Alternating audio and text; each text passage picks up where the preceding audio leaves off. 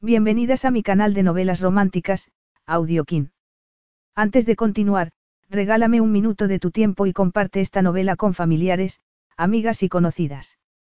Me ayudarías a que otras personas conozcan este hermoso trabajo y cada día seguir creciendo. Estaré infinitamente agradecida por tu apoyo y deseando que una lluvia de bendiciones caigan sobre ti. Comencemos con la narración de la novela cuyo título es Dulce Belleza. Argumento. Un playboy argentino, y una chica de los establos embarazada. El multimillonario jugador de polo Diego Ortega ha recorrido el mundo entero y ha estado con innumerables mujeres. La dulce belleza de la británica Rachel Summers ha saciado su apetito, por lo que no comprende por qué su cuerpo sigue deseándola. Rachel es consciente de que no es el tipo de mujer que le gusta a Diego, no es muy sofisticada, es una simple chica de campo. Pero eso no significa que deba mostrar todas sus cartas. Había mantenido en secreto su pureza antes de que estuviera con ella, pero ahora debe decirle que está embarazada de él. Capítulo 1. Diego se apoyó en la valla del prado. Observó con el ceño fruncido como un caballo con su jinete realizaba un triple salto con increíble facilidad. El siguiente obstáculo era una valla de considerable altura. El caballo tomó velocidad y el jinete se aferró al cuello del animal para prepararse para saltar. Las habilidades de equitación de aquel jinete eran fascinantes. Sin percatarse de ello, Diego contuvo la respiración a la espera de que el caballo levantara las patas del suelo. Pero justo en ese momento salió una motocicleta de la arboleda que había junto al prado y el molesto sonido de su motor terminó con la paz que había reinado en el ambiente. La motocicleta comenzó a bordear la valla del prado. El caballo claramente se asustó por el ruido y Diego supo que se negaría a saltar. Pero no había nada que él pudiera hacer y, sintiéndose impotente, observó cómo el caballo tiró a su jinete al suelo. Rachel se quedó sin aliento debido al impacto y trató con todas sus fuerzas de respirar. Sintió cómo le dio vueltas la cabeza y cómo su cuerpo recuperó la sensibilidad, momento en el que fue consciente de lo doloridos que tenía los brazos, los hombros, las caderas, le pareció más fácil mantener los ojos cerrados, pero oyó una voz y se forzó en levantar los párpados, momento en el que vio a un hombre junto a ella. No trate de moverse. Quédese quieta mientras yo compruebo si se ha roto algún hueso. Dios, tiene suerte de seguir con vida, dijo el hombre. Voló por el aire como una muñeca de trapo. Rachel apenas se percató de que él comenzó a palparle los huesos del cuerpo, hasta que llegó a sus costillas, momento en el que hizo un gesto de dolor. Todavía aturdida por la caída, cerró los ojos de nuevo. No se desmaye. Voy a telefonear a una ambulancia. No necesito una ambulancia, contestó ella entre dientes, forzándose en abrir los ojos. Aquel extraño acercó la cara a la suya. Rachel pudo sentir su cálida respiración en la mejilla y, al verlo con claridad, lo reconoció de inmediato. Aquel hombre era Diego Ortega, campeón internacional de polo, multimillonario, y un afamado playboy que, según la prensa, tenía tanto éxito en conseguir mujeres bellas como títulos de polo. A Rachel no le interesaban los artículos de cotilleo, pero desde que había tenido 12 años había devorado todas las revistas de equitación que habían caído en sus manos y no había duda de que el argentino era una leyenda en el deporte que había elegido como profesión. Supuso que no debió sorprenderle la presencia de Diego Ortega ya que, durante las anteriores semanas, el tema de conversación de los muchachos de la finca había sido la inminente visita de este a Hardwick Hall. Pero verlo allí en carne y hueso fue muy impresionante. Le desconcertó darse cuenta de que el argentino la había estado observando realizar saltos con Piran. Él ya había sacado su teléfono móvil de sus pantalones vaqueros y Rachel se forzó en levantarse, aunque le dolió mucho la cadera y no pudo hacerlo. Le dije que permaneciera tumbada, comentó Diego Ortega con una mezcla de impaciencia y preocupación. Su voz tenía mucho acento. Rachel se rebeló de inmediato contra el tono autoritario de la voz de él. Y yo le dije a usted que no necesito una ambulancia, contestó con firmeza, logrando arrodillarse por pura determinación. Es siempre tan desobediente. Diego no se molestó en ocultar su irritación. Murmuró algo que Rachel no pudo entender, pero, por el tono de voz que empleó, a ella le agradó no haber podido comprender. Se dijo a sí misma que una vez que se pusiera de pie se encontraría mejor. No podía permitirse perder un par de horas sentada en la sala de espera del hospital de la zona. Se forzó en moverse, pero entonces, sorprendida, emitió un grito al sentir como unas fuertes manos la tomaron por la cadera y la levantaron por los aires. No estuvo más de un segundo presionada contra el musculoso pecho de Diego Ortega, pero la sensación de tener aquellos poderosos brazos sujetándola, así como el respirar la seductora fragancia de la colonia de este, provocaron que le diera vueltas la cabeza. Se le revolucionó el corazón y no fue debido a la caída. De cerca, aquel hombre era impresionante. Llevaba puesta una camisa color crema con los botones superiores desabrochados y pudo ver el oscuro vello que parecía cubrirle todo el pecho, así como también los antebrazos. Entonces lo miró a la cara y observó las bellas facciones que tenía. Poseía una boca realmente preciosa. Se preguntó cómo sería un beso de aquella boca. El color que había desaparecido de su cara debido a la impresión de la caída, volvió a sus mejillas. No apartó la mirada y observó sus ojos color ámbar, ojos que en aquel momento estaban brillando en señal de advertencia. Cuando él la dejó en el suelo, trató desesperadamente de ocultar el hecho de que le temblaron las piernas. Pero mientras miró el brillante color caoba del cabello de aquel hombre, cabello que le llegaba hasta los hombros, se dijo a sí misma que el temblor no tenía nada que ver con él, sino con la caída que había sufrido. Diego Ortega tenía un aspecto muy masculino. Tenía una piel aceitunada que le recordó una fotografía que había visto en una ocasión de un jefe Sioux, oscuro, peligroso, innegablemente el hombre más guapo que jamás había visto. Él todavía la tenía agarrada por los brazos. Pareció que temía que si la soltaba, ella caería al suelo. Pero Rachel necesitó poner distancia entre ambos. Gracias, murmuró, echándose para atrás. Durante un momento pensó que Diego no iba a soltarla, pero entonces lo hizo. Este frunció el ceño al observar cómo ella se balanceó. Necesita que la vea un médico, comentó lacónicamente.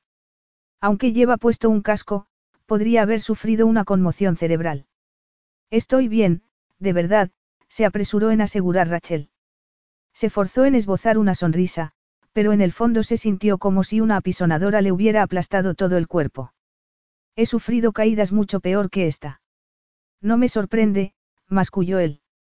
El caballo es demasiado grande para usted, añadió. Tras decir aquello, giró la cabeza y miró el semental negro que había captado su atención cuando se había acercado al prado de ensayos.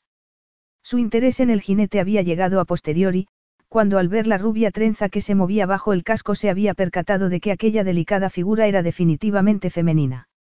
El caballo, que en aquel momento ya se había tranquilizado, era muy grande y fuerte. Incluso a un hombre le resultaría difícil controlarlo.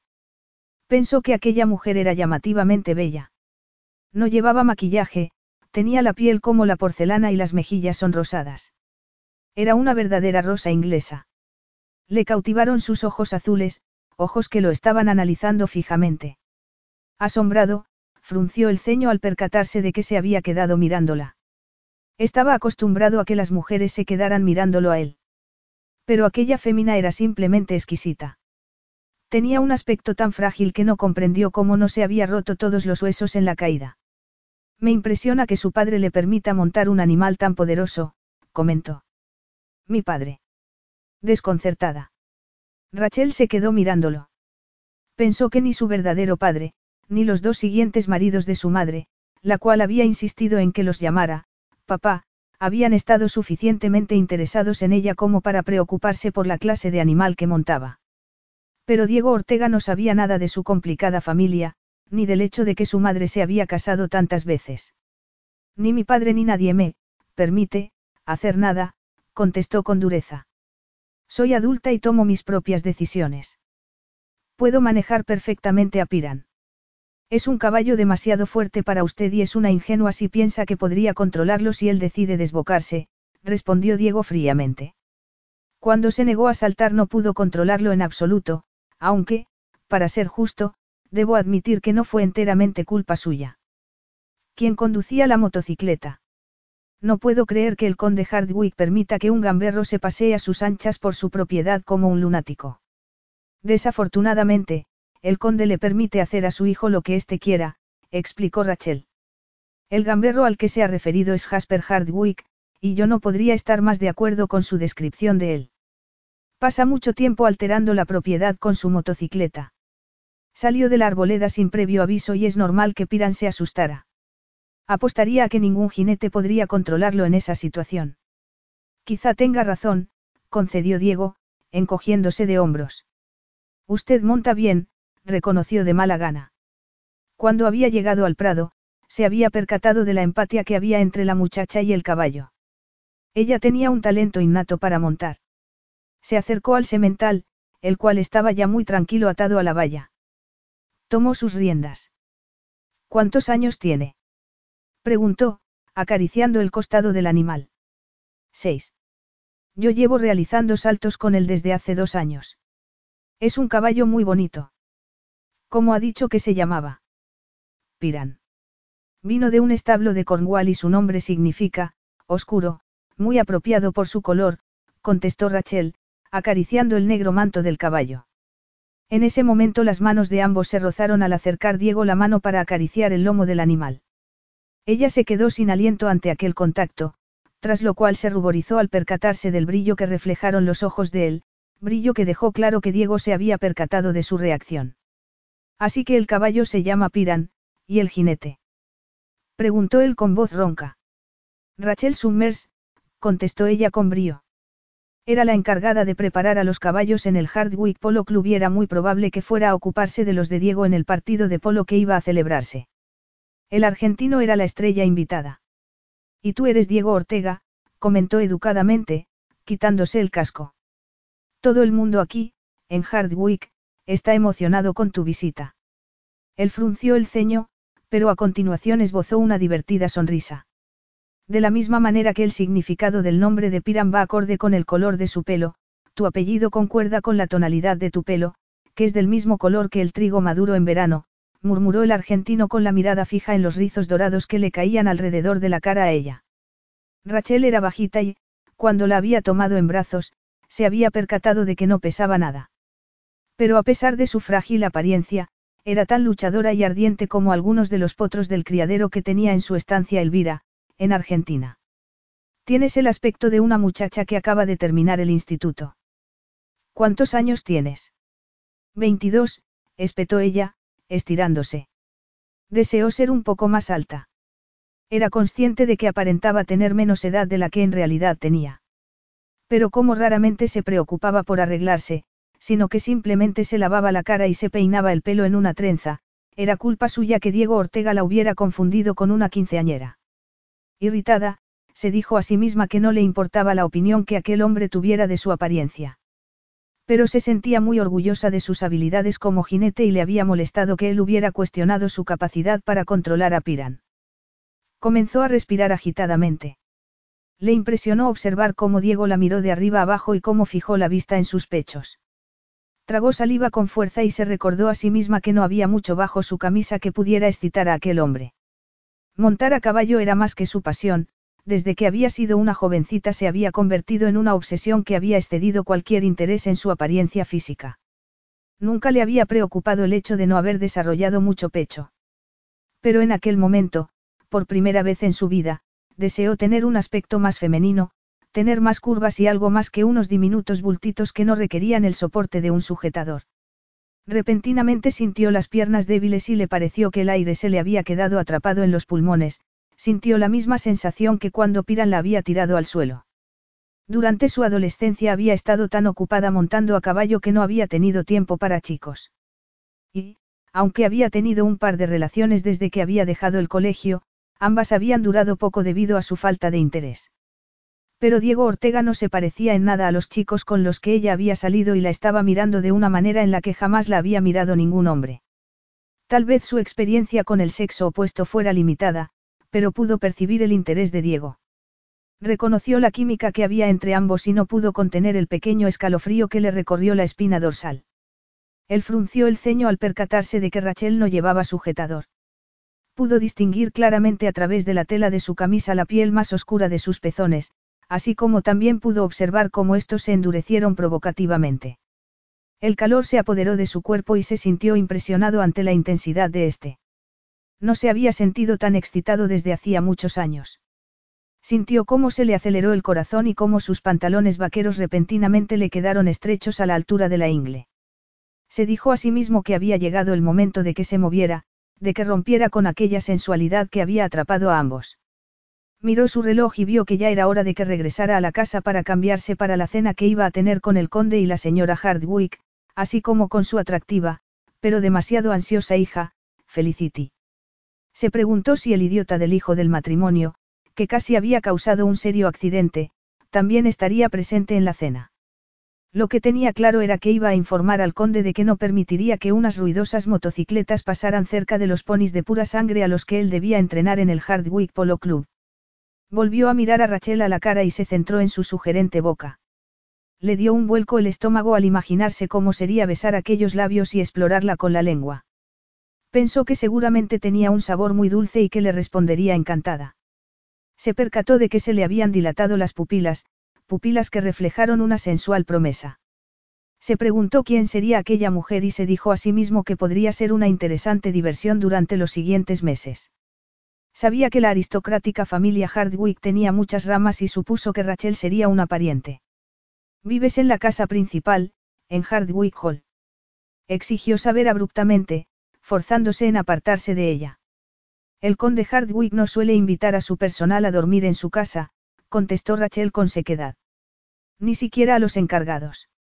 Así que trabajas aquí, comentó Diego, frunciendo el ceño. ¿Es tuyo, Piran? No, me lo han prestado. Su dueño es Peter Irving, el propietario de la granja que hay junto a la finca Hardwick. Peter fue un jinete especializado en caballos de salto y es quien me patrocina. Irving, me suena ese apellido. Ganó tres veces el oro en las Olimpiadas y fue capitán del equipo ecuestre británico durante muchos años. Peter es mi inspiración, explicó ella. ¿Espera ser seleccionada para el equipo inglés? Preguntó Diego. Las próximas Olimpiadas son mi sueño, admitió Rachel, ruborizándose. Pero a continuación se preguntó por qué le había revelado sus sueños a un hombre al que apenas conocía. Jamás le había contado aquello a nadie, aparte de a Peter Irving. Ni siquiera a su familia.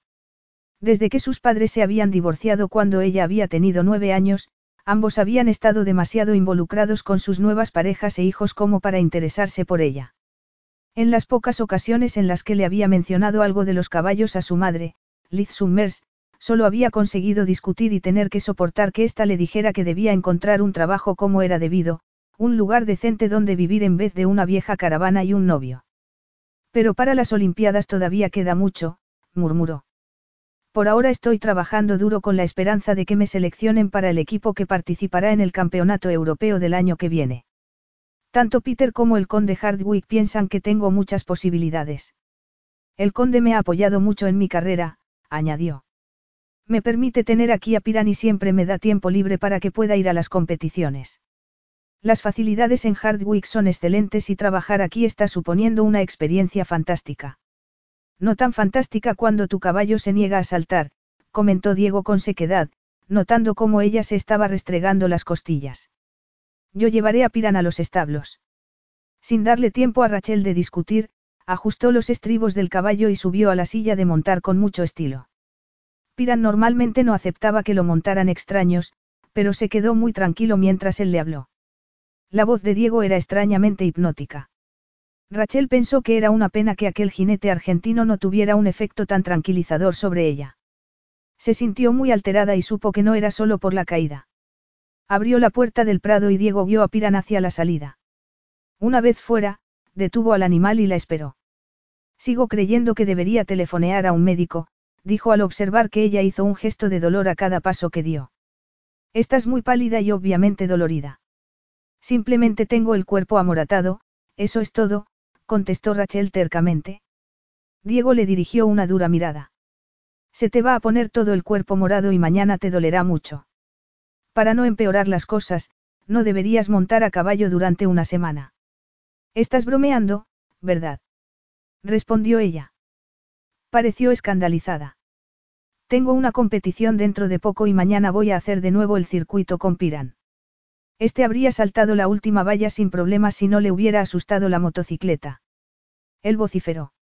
Lo hizo con una mezcla de impaciencia y admiración ante la tozudez de Rachel. Eres la mujer más testaruda que he conocido, comentó. La agarró y la subió al caballo junto a él sin que ella pudiera hacer nada. La sentó delante de él. La sujetó con un brazo contra su pecho mientras con la otra mano agarró las riendas y controló al semental con increíble facilidad. Al mirar los fuertes antebrazos de Diego, Rachel se percató de que tratar de bajarse sería inútil, por lo que decidió quedarse allí quieta hasta que llegaran a los establos. Pero la sola sensación de los fuertes muslos del argentino presionando su trasero era algo muy íntimo. El calor que desprendía su cuerpo, así como la fragancia de su colonia mezclada con otro delicado aroma excitantemente masculino y extremadamente embriagador, le estaban afectando mucho. Cuando llegaron a los establos, se sintió muy agradecida. Diego desmontó primero y, con cuidado, la ayudó a bajar a ella. Entonces la tomó en brazos. Irritada. Rachel pensó que pareció como si él pensara que ella era la muñeca de trapo a la que se había referido cuando había descrito la caída. Cuando por fin la sentó en un fardo de heno, estaba muy ruborizada. Y cuando fue a levantarse, Diego se acercó para impedírselo. Tengo que ver a Piran, explicó ella, enfadada. Le pediré a alguno de los muchachos que lo cepille. A ti te cuesta respirar, puedo verlo reflejado en tus ojos, aunque seas demasiado testaruda como para admitirlo, contestó él. Rachel se quedó mirándolo a la cara y se dio cuenta de que había conocido a alguien que estaba tan decidido como ella a salirse con la suya. Ya te he dicho que estoy bien, dijo entre dientes. Y a Piran no le gusta que nadie más lo cepille. Bueno, pues va a tener que acostumbrarse porque no quiero verte de nuevo por los establos hasta que no te hayas hecho una radiografía de las costillas y un chequeo médico completo. Mi chofer, Arturo, te llevará en coche hasta el hospital, le informó Diego con frialdad. Te llevaría yo mismo, pero, como ya te he dicho, la señora Hardwick va a ofrecer una cena esta noche, y me parece que yo soy la estrella invitada, añadió con sequedad. Al ir a decir algo Rachel, él se apresuró en continuar hablando. No pierdas tu tiempo discutiendo conmigo, le advirtió, colocándole un dedo por debajo de la barbilla. Presionó levemente hacia arriba para que a ella no le quedara otro remedio que cerrar la boca y tragarse las palabras que estaba deseando decir. Yo estaré a cargo de los establos durante mi estancia en Hardwick Hall y me niego a tener a alguien que apenas puede moverse trabajando bajo mis órdenes. Si te has roto las costillas o has resultado herida, supones una responsabilidad de la que no me quiero hacer cargo. Tras decir aquello, sonrió a pesar de la furia que reflejó la expresión de la cara ella. Voy a estar aquí todo el verano, añadió con una sensual voz. Rachel pensó que era obvio que Diego Ortega era un seductor nato, pero también era el hombre más arrogante que jamás había conocido. Se sintió indignada con su cuerpo por haber respondido ante él. Sintió un cosquilleo por los pechos y unas impactantes ansias de que Diego la tumbara sobre el heno y de que la besara como nunca antes nadie lo había hecho. ¿Qué quieres decir con eso de que vas a estar aquí, todo el verano? Contestó con la voz ronca. Sé que has venido para el torneo de polo, pero había pensado que después regresarías a Argentina, añadió con la consternación reflejada en la mirada. Él negó con la cabeza y esbozó una gran sonrisa. Normalmente paso un par de meses, cuando es invierno en Argentina, en mi escuela de polo de Nueva York. Pero este año el conde me ha invitado a Hardwick para que entrene a los ponis. Así que ya ves, Rachel, Diego le acarició entonces los labios con su dedo pulgar, durante el próximo mes más o menos seré tu jefe y deberás obedecer mis reglas. Ve al hospital con Arturo, Espera hasta que te hagan una revisión completa y, cuando puedas decirme que estás bien de salud, serás bienvenida. Hasta entonces, si veo un mechón de tu bonito pelo rubio cerca del establo de Piran, habrá problemas, comprendes. Por el tono de voz de él, ella se percató de que sería peligroso enfadarlo. Le indignó su prepotencia y giró la cabeza. Pero tembló al hacerlo. La manera tan delicada con la que Diego le había acariciado los labios había sido impresionantemente íntima. Pensó que la idea de tener que trabajar para él durante todo el verano era realmente perturbadora. El conde Hardwick me nombró jefa de los muchachos y estoy segura de que tendrá algo que decir cuando le informe de que me has apartado de mi trabajo, dijo, enfurecida. Al conde le costó mucho convencerme de que viniera a Gloucestershire en vez de que me fuera a Nueva York. Creo que descubrirás que le parecerá bien cualquier cosa que yo diga, respondió Diego con gran arrogancia. Ella sintió ganas de abofetearlo. Además, no te he apartado de tu trabajo, Rachel. De hecho, tengo muchas ganas de trabajar contigo una vez me asegure de que no has sufrido ninguna herida de importancia. Tengo unos planes estupendos para el Hardwick Polo Club y me da la impresión de que tú y yo vamos a pasar juntos mucho tiempo, comentó él con un sensual brillo reflejado en los ojos. Rachel sintió como un escalofrío le recorrió la espina dorsal. Deseó levantarse y decirle que se perdiera, que antes preferiría trabajar para el diablo que para él. Pero no pudo moverse ya que se había quedado atrapada bajo el magnetismo de Diego. Estaba cautivada por su impactante masculinidad. No pudo apartar la mirada de su sensual boca y, al acercar en la cabeza levemente a ella, dejó de pensar y casi de respirar. Cuando pareció que iba a besarla, se le revolucionó el corazón. Pero para su profunda decepción, Diego no la besó. En vez de ello, se enderezó y se apartó de ella. A continuación esbozó una burlona sonrisa. Espera aquí a que venga a buscarte Arturo, le ordenó antes de dirigirse a la puerta de los establos, donde se detuvo. Parece que va a ser un verano muy interesante, ¿no crees, Rachel? Capítulo 2. Para alivio de Rachel, la radiografía mostró que no se había roto ningún hueso en la caída. Pero tenía las costillas y los hombros gravemente magullados y el doctor fue muy firme al decirle que no debía montar a caballo durante los siguientes días. Dudo que mañana seas capaz de moverte, le dijo mientras le dio unas recetas para unos fuertes analgésicos. Toma dos de estas dos veces al día y descansa. Pero para ella, el hecho de que no se había roto ningún hueso significó que al día siguiente podría trabajar en los establos. Inconvenientemente, a la mañana siguiente se despertó completamente dolorida y, al ver los moretones que tenía por todo el cuerpo, tuvo que admitir que no estaba en condiciones de montar en bicicleta para ir a los establos ni de pasar la mañana ejercitando caballos. Aparte del hecho de que, aunque lograra llegar a los establos, seguramente Diego Ortega le ordenaría que regresara de nuevo a casa. El argentino era el individuo más arrogante que jamás había conocido, pero al mismo tiempo era el hombre más sexy que había visto. La mañana se le hizo interminable, pero afortunadamente los analgésicos funcionaron y por la tarde ya no se encontró tan mal. Uno de los muchachos de la finca le mandó un mensaje en el cual le informó de que Diego había regresado a Hardwick Hall, donde se estaba hospedando como invitado del conde. Mientras se dirigió hacia los establos en bicicleta, ella pensó que era muy improbable que él regresara a trabajar aquella tarde. Cada vez que se encontró con un bache en el camino, sintió un gran dolor. A Piran le agradó mucho verla. Tenía el manto muy brillante y Rachel supuso que alguien lo había cepillado. Pero volvió a cepillarlo y le dio un par de caramelos de menta. No se percató de que tenían compañía hasta que una figura se le acercó por detrás. Jasper, me vas a causar un infarto si te acercas a mí de esta manera, espetó cuando un leve sonido provocó que se diera la vuelta. Es una pena que ayer no fueras tan silencioso con tu motocicleta, añadió. Sintió la misma intranquilidad que siempre le invadía cuando estaba a solas con el hijo y heredero del conde Hardwick. El joven inglés era uno de los solteros de oro de la zona. Su bonito pelo rubio le caía sobre la frente y ella podía comprender por qué las mujeres se sentían atraídas por él. Pero para ella no tenía nada atractivo. Sí, He oído que Piran te tiró al suelo cuando estabas montándolo ayer, comentó Jasper, apoyándose en la puerta del compartimiento. Le cerró el paso a Rachel, la cual instintivamente se echó para atrás. Fue culpa tuya, no de Piran, aseguró ella. El ruido de tu motocicleta le asustó. Desearía que no montaras cerca del prado. Jasper se encogió de hombros. Es mi tierra, o lo será algún día. Debería ser agradable conmigo, Rachel, dijo, esbozando una pícara sonrisa. Entonces se acercó a ella y le acarició la mejilla. En el futuro voy a ser muy rico, siempre y cuando mi querido papá no derroche la fortuna familiar en el club de polo. Dios sabe cuánto dinero le habrá pagado a Diego Ortega para convencerlo de que viniera aquí a compartir con nosotros su pericia, añadió petulantemente.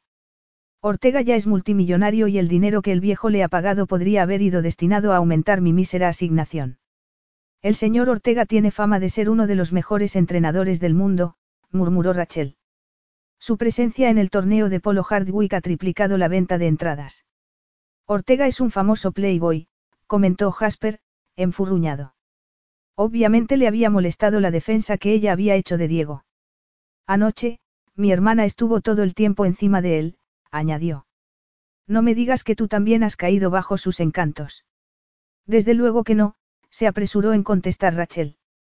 Pero tal vez lo hizo demasiado rápido ya que Jasper se quedó mirándola. Ella se ruborizó. A juzgar por mi breve encuentro con Diego Ortega, me pareció que es uno de los hombres más desagradables que jamás he conocido. Me alegraré cuando se marche de aquí, comentó. Esa es tu opinión. Qué decepción. Tenía muchas esperanzas en nuestra relación, terció entonces alguien con mucho acento en la voz. Rachel emitió un gritito y giró la cabeza para ver a Diego Ortega. Me refería a nuestra relación laboral, claro está, añadió este. Al ver cómo Jasper frunció el ceño, esbozó una insulsa sonrisa frente a él. Diego centró de nuevo su atención en Rachel, la cual sintió cómo le dio un vuelco el estómago al mirarla él a los ojos. Obviamente el argentino se había cambiado de ropa para la cena y estaba impresionantemente guapo vestido con unos pantalones negros de vestir y una camisa de seda blanca. Se había desabotonado la camisa por el cuello y ella pudo ver parte de la dorada piel de su pecho. Me temo que durante los próximos meses me verás muchas veces, dijo Diego sarcásticamente. Rachel miró al suelo y deseó que éste se abriera y la tragara. El conde Hardwick me ha retado a convertir el Hardwick Polo Club en un lugar de referencia para el deporte, y yo jamás puedo resistirme ante un reto, continuó él sin apartar la mirada de la ruborizada cara de ella. Entonces miró a Jasper con una actitud desdeñosa. Me temo que ya no vas a poder continuar montando en motocicleta por la finca. Voy a realizar un entrenamiento intensivo con ponis y no quiero perder tiempo al tener que calmarlos cada vez que tú los aterrorices. Tu desconsiderada actuación de ayer provocó el accidente de Rachel y solo fue pura suerte que las consecuencias del mismo no fueran más graves. Jasper se sintió enfurecido. No es culpa mía que Rachel no pueda controlar su caballo, dijo, resentido. Todo el mundo sabe que Piran es demasiado fuerte para ella, añadió, dirigiéndole a Diego una mirada de aversión. Tú no puedes decirme lo que tengo que hacer. Mi padre. Tu padre está de acuerdo conmigo en que la motocicleta no debe entrar en la zona de los establos y de los prados, interrumpió Diego. Las habilidades de Rachel como jinete no pueden discutirse.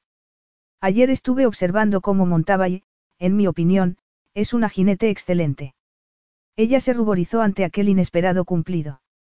Enfurecido, Jasper la miró para a continuación mirar a Diego. Vociferó gravemente antes de darse la vuelta y salir de los establos.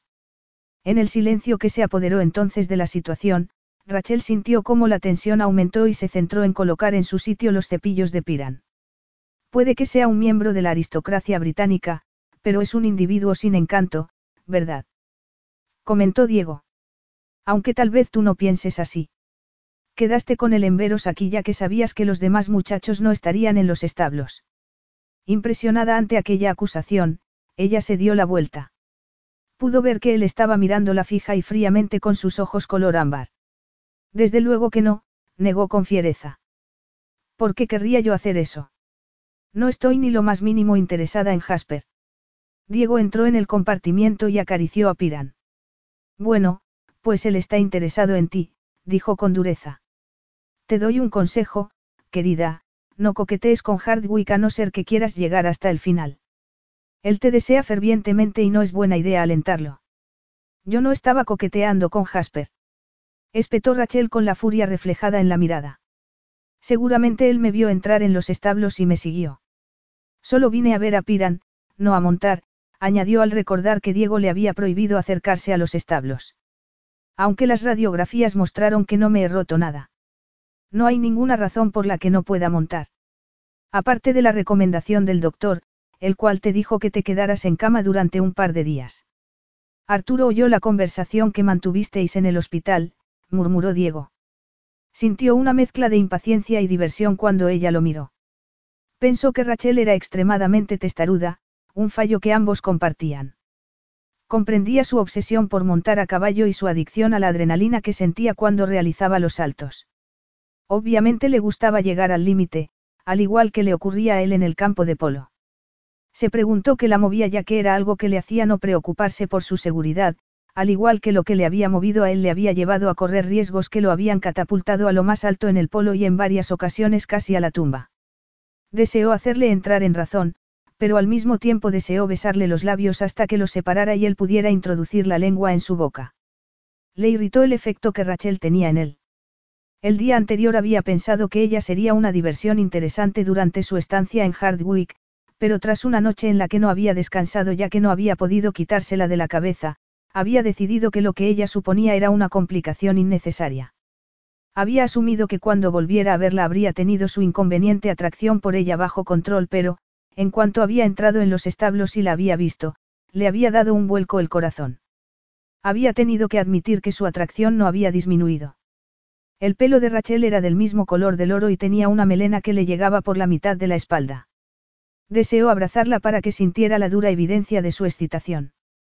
Sintió una necesidad agobiante de tumbarla sobre el heno, pero, en vez de ello, lo que hizo fue reunir toda su fuerza de voluntad y salir del compartimiento de Piran. Como puedes ver. Piran está bien. No me causó ningún problema cuando lo cepillé antes, comentó. Te llevaré a casa en coche. Vives en la granja de Irving, ¿no es así? Sí, pero no hay necesidad de que me lleves, he venido en bicicleta, respondió ella. Tardo menos si atravieso la arboleda. Quiero hablarte de los caballos que he traído desde Argentina para el torneo de polo. Pero si te vas a oponer a todo lo que digo, me tendré que preguntar seriamente si puedo tenerte aquí trabajando, espetó Diego. Rachel se preguntó si él estaba amenazando con echarla y el pánico le invadió el cuerpo. Pero el argentino no le dio más opciones para hablar y salió del establo. Ella lo siguió y, cuando él abrió la puerta de su vehículo, se introdujo en este y se sentó en el asiento del pasajero. Miró al frente y se le revolucionaron los sentidos cuando, al sentarse Diego detrás del volante, pudo percibir la exótica fragancia de su aftershave. Ibas a hablarme de tus caballos, murmuró tentativamente cuando él había conducido ya hasta casi los límites de la finca Hardwick en completo silencio. Diego respiró profundamente, como si él también se hubiera dado cuenta de la tensión que se respiraba en el ambiente. Pero a continuación comenzó a darle información detallada acerca de sus ponis. Rachel escuchó detenidamente e incluso le sorprendió cuando el coche se detuvo y se percató de que habían llegado a la granja. En el cobertizo he dejado algunas notas acerca de lo que comen y de sus historiales médicos. Podrás leerlos cuando regreses al trabajo tras el fin de semana, dijo él en un tono que no admitió discusión acerca de cuándo iba a permitirle a Rachel volver a trabajar. Está bien.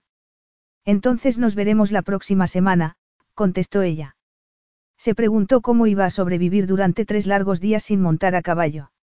Se dijo a sí misma con firmeza que la idea de no ver a Diego durante el fin de semana no tenía nada que ver con la deprimente sensación que se había apoderado de su cuerpo.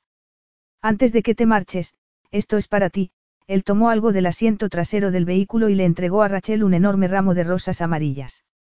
Sonrió al notar lo sorprendida que se había quedado ella. Son para desearte que te recuperes rápido, explicó. Cuando fui a la floristería, el color me recordó tu brillante pelo, y las afiladas espinas fueron un recordatorio de tu difícil personalidad.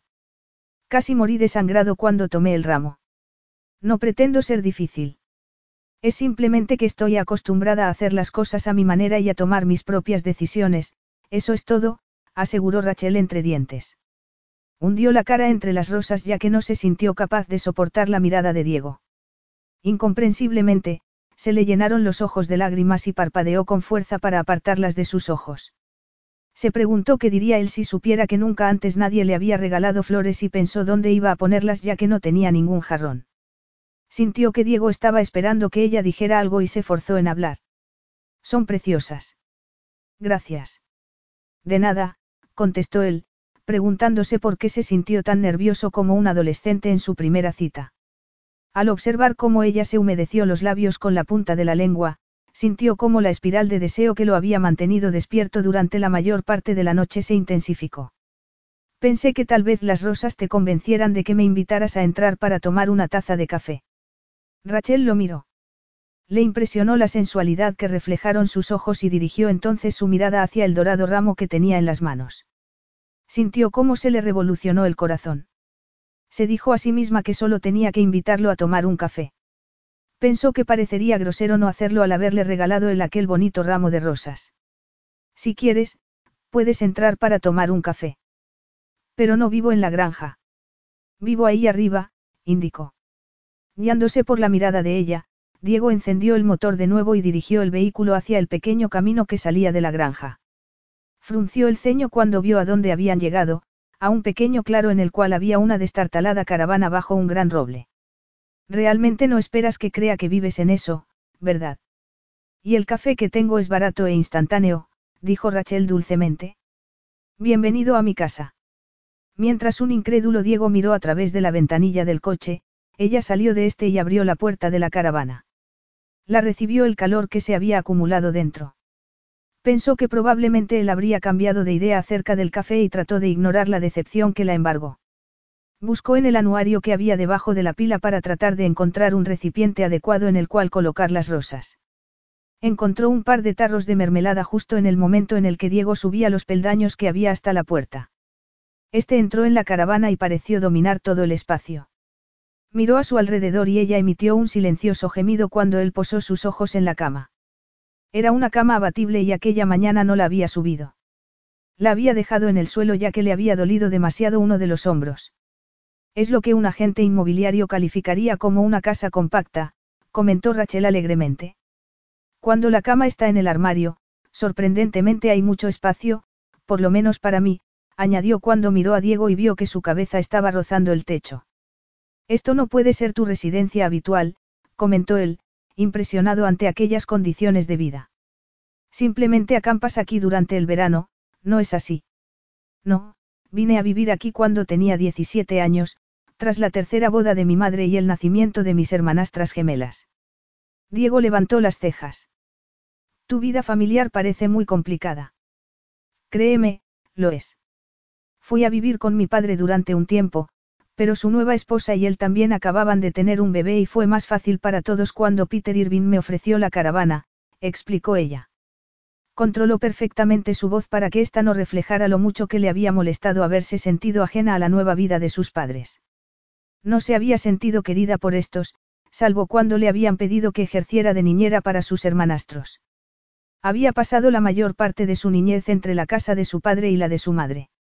Sospechaba que la batalla legal que habían mantenido sus progenitores por su custodia había sido fundamentalmente causada para hacerse daño el uno al otro, no porque ninguno de los dos hubiera querido tenerla consigo. Su niñez no había sido idílica en absoluto. Con 12 años ya había sido muy independiente y había madrugado todas las mañanas para repartir periódicos para así poder pagarse las lecciones de equitación. Prefería los caballos a las personas y, tras presenciar varios matrimonios fracasados de sus padres, había decidido que no quería casarse ni depender de ningún otro ser humano. La caravana es sólida, aunque es cierto que si hay mucho viento se mueve un poco, admitió mientras sirvió con una cuchara el café en las dos tazas más nuevas que pudo encontrar. Pero tiene todo lo básico, incluido una ducha. Peter me instaló un generador para que pudiera tener electricidad. No me puedo permitir alquilar una casa, explicó cuando Diego le dirigió una mirada con la que reflejó que se estaba seriamente cuestionando su cordura. El precio de la vivienda es muy alto por aquí y todo lo que gano me lo gasto en el mantenimiento de Piran y en las tasas de las competiciones. Él se percató de que, aunque la caravana era vieja y pequeña, estaba inmaculadamente limpia. Decidió que se bebería el café y que después se marcharía. Negó con la cabeza cuando Rachel le ofreció leche y azúcar e hizo una mueca de asco cuando dio un sorbo al café que ella le entregó. Analizó la delicada figura de Rachel y se percató de su bonito trasero, tras lo cual sintió cierta tensión en la ingle. Estaba acostumbrado a salir con mujeres sofisticadas que jamás se pondrían otra cosa que no fuera un traje de firma. Pero había algo sano e increíblemente sexy acerca de la cara lavada y la sencilla ropa de Rachel. Se preguntó si ella fue consciente de que los rayos de sol que se colaron por la ventana provocaron que su camisa fuera casi transparente. Se le alteró la sangre en las venas al poder ver claramente el contorno de sus pechos. ¿Vives aquí sola? Preguntó tras dar otro sorbo a su café. Ella miró a su alrededor y levantó las cejas de manera expresiva. Apenas hay espacio para mí, así que no podría compartirlo con nadie más, murmuró. Así que, ¿no tienes novio? No. Ya te lo dije, me estoy entrenando muy duramente con la esperanza de que me seleccionen para el equipo ecuestre británico. No tengo tiempo para novios, contestó Rachel, pensando que aún menos tenía el deseo de tener uno. Pero aquello no significaba que ignorara completamente a los hombres. No podía apartar la mirada de Diego.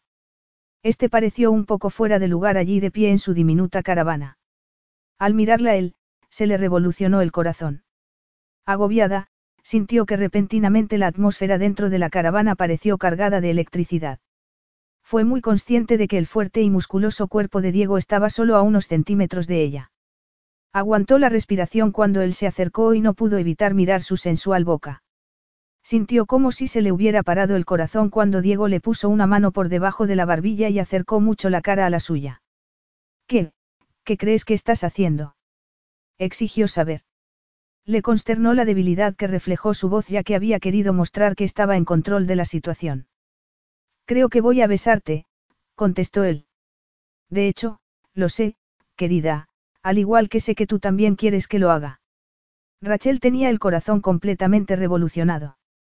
No quiero que lo hagas, dijo desesperadamente. Mentirosa, respondió Diego. Se percató de que la piel de ella era casi transparente y su boca, rosa y húmeda, suponía una tentación que no pudo resistir durante más tiempo. La sensualidad, la química que había entre ambos estaba al rojo vivo, y era mutua.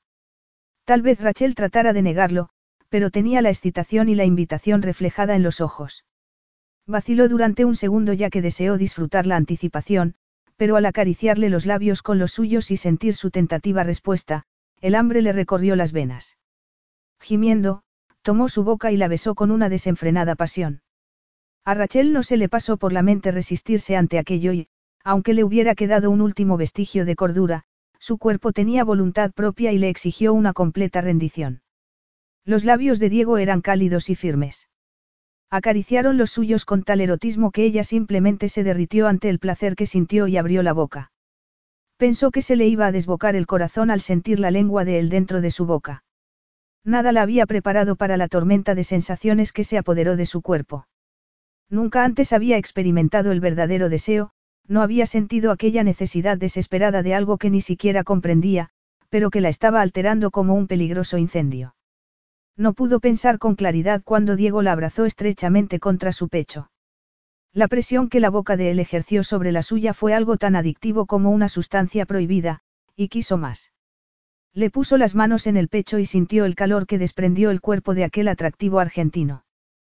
Pero lo estaba tocando por encima de la camisa y se preguntó cómo sería sentir su piel desnuda. Pero antes de que pudiera dejarse llevar por su acalorada fantasía, Diego se apartó de ella. Se sentó en el borde del colchón de su cama y la colocó sobre su regazo. Así está mejor, um, murmuró en su boca antes de volver a besarla. Lo hizo con tanta pasión que Rachel sintió como un escalofrío le recorrió la espina dorsal. Estaba temblando y un cosquilleo se apoderó de todas sus terminaciones nerviosas. Cuando él le acarició delicadamente un pecho, se estremeció en anticipo de una caricia más íntima. ¿Te gusta, querida? preguntó Diego. Pero ella no pudo contestar. Las sensaciones que él estaba despertando en su cuerpo eran nuevas y maravillosas. Se había sumergido en un mundo en el que lo único que importaba era que Diego continuara besándola y acariciándola. Oyó cómo él murmuró algo y apenas se percató de que le acarició la cintura con los dedos. A continuación notó que le agarraba el bajo de la camisa y se la quitaba por encima de la cabeza. Los numerosos moretones que había sufrido en la caída de Piran quedaron expuestos, moretones que contrastaban con su pálida piel. Tus magulladuras son peores de lo que me había imaginado, comentó Diego con dureza. Aquel comentario arruinó la excitación que había sentido Rachel. El fuego que se había apoderado de sus venas se enfrió tan rápido como si él la hubiera metido bajo una ducha de agua helada. Incluso se sintió levemente enferma. Se preguntó en qué había estado pensando al permitir que un hombre al que casi apenas conocía la besara y acariciara. Diego estaba mirándole el cuello con el horror reflejado en la mirada y ella se sintió avergonzada ante el hecho de que claramente a él le asqueaba su cuerpo. Se apresuró en ponerse de nuevo la camisa y sintió un gran dolor físico al hacerlo. Pero no quiso que él continuara mirándole los moretones. Me gustaría que te marcharas, dijo de manera tensa. Ya te has divertido suficiente. Divertido. Repitió Diego, frunciendo el ceño. Rachel fue consciente de que estaba siendo muy grosera, pero se sintió muy avergonzada al recordar la manera tan desinhibida con la que le había respondido. Se preguntó qué pensaría de ella. No había intentado evitar que la besara. En cuanto la había abrazado, ella se había derretido en sus brazos y le había devuelto el beso. Los suaves gemidos de placer que había emitido cuando la había acariciado debían haberle dado la impresión de que podía poseerla cuando quisiera. Desde que había crecido y comprendido las relaciones adultas, Había anunciado con orgullo que jamás actuaría como su madre. No iría de matrimonio en matrimonio, ni de relación en relación, sin importarle las consecuencias. Había afirmado que jamás le permitiría a un hombre tener ese tipo de control sobre ella. Pero aún así allí estaba, prácticamente haciendo el amor con un extraño simplemente porque era el hombre más guapo que había conocido. No sé qué esperabas, espetó, pagando con Diego el enfado que sentía consigo misma, pero yo no soy de la clase de mujer que se acuesta con un hombre cinco minutos después de conocerlo. Yo podría haber pensado otra cosa, dijo él, arrastrando las palabras. La calidez que habían reflejado sus ojos se había transformado en una fría arrogancia. No estaba esperando nada, espetó, furioso consigo mismo por haber acudido a ella como un jovencito inmaduro. Aquel no era su estilo. Siempre se comportaba de manera elegante con las mujeres y había pretendido detenerse tras haberle dado un breve beso a Rachel. Pero la apasionada respuesta de ésta lo había enloquecido, por lo que no estaba dispuesto a cargar con toda la culpa. ¿Realmente esperas que crea que si no hubiera parado justo en ese momento lo habrías hecho tú? Preguntó, riéndose con incredulidad. No te engañes, Rachel. Tú lo deseabas tanto como yo, todavía lo deseas, añadió, acariciando insolentemente la parte delantera de la camisa de ella. Se percató de cómo sus pezones se endurecieron.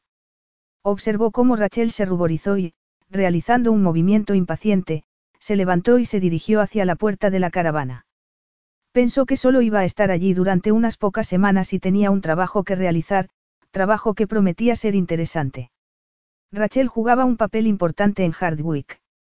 Se había enterado por los muchachos que trabajaban en la finca de que a ella le tenían mucha consideración por su gran dedicación a los caballos y al club de polo, por lo que debía entablar una buena relación laboral con ella. La atracción que existía entre ambos suponía un serio inconveniente, pero si Rachel podía luchar contra ella, él también sería capaz. Esto ha sido un error, comentó Rachel con cierto temblor en la voz. Diego se dio la vuelta y observó que ella se había abotonado la camisa hasta el cuello. No había esperado que me besara así, y admito que me dejé llevar, continuó ella. No puedo creer que haya sido tan tonta como para caer en la trampa de, puedo pasar para tomar un café. Añadió, mirando las rosas. Se sintió enferma. Para eso eran las flores. Para ablandarme y tener una rápida sesión de sexo. Desde luego que no, contestó él, indignado ante aquella acusación. Pensó que Rachel estaba hablando como si fuera una virgencita inocente y él un malnacido que había planeado seducirla. Pero nada de aquello era cierto. Ha sido solo un beso, aseguró con frialdad. Te garantizo que no tenía ninguna intención de pedirte que te acostaras conmigo.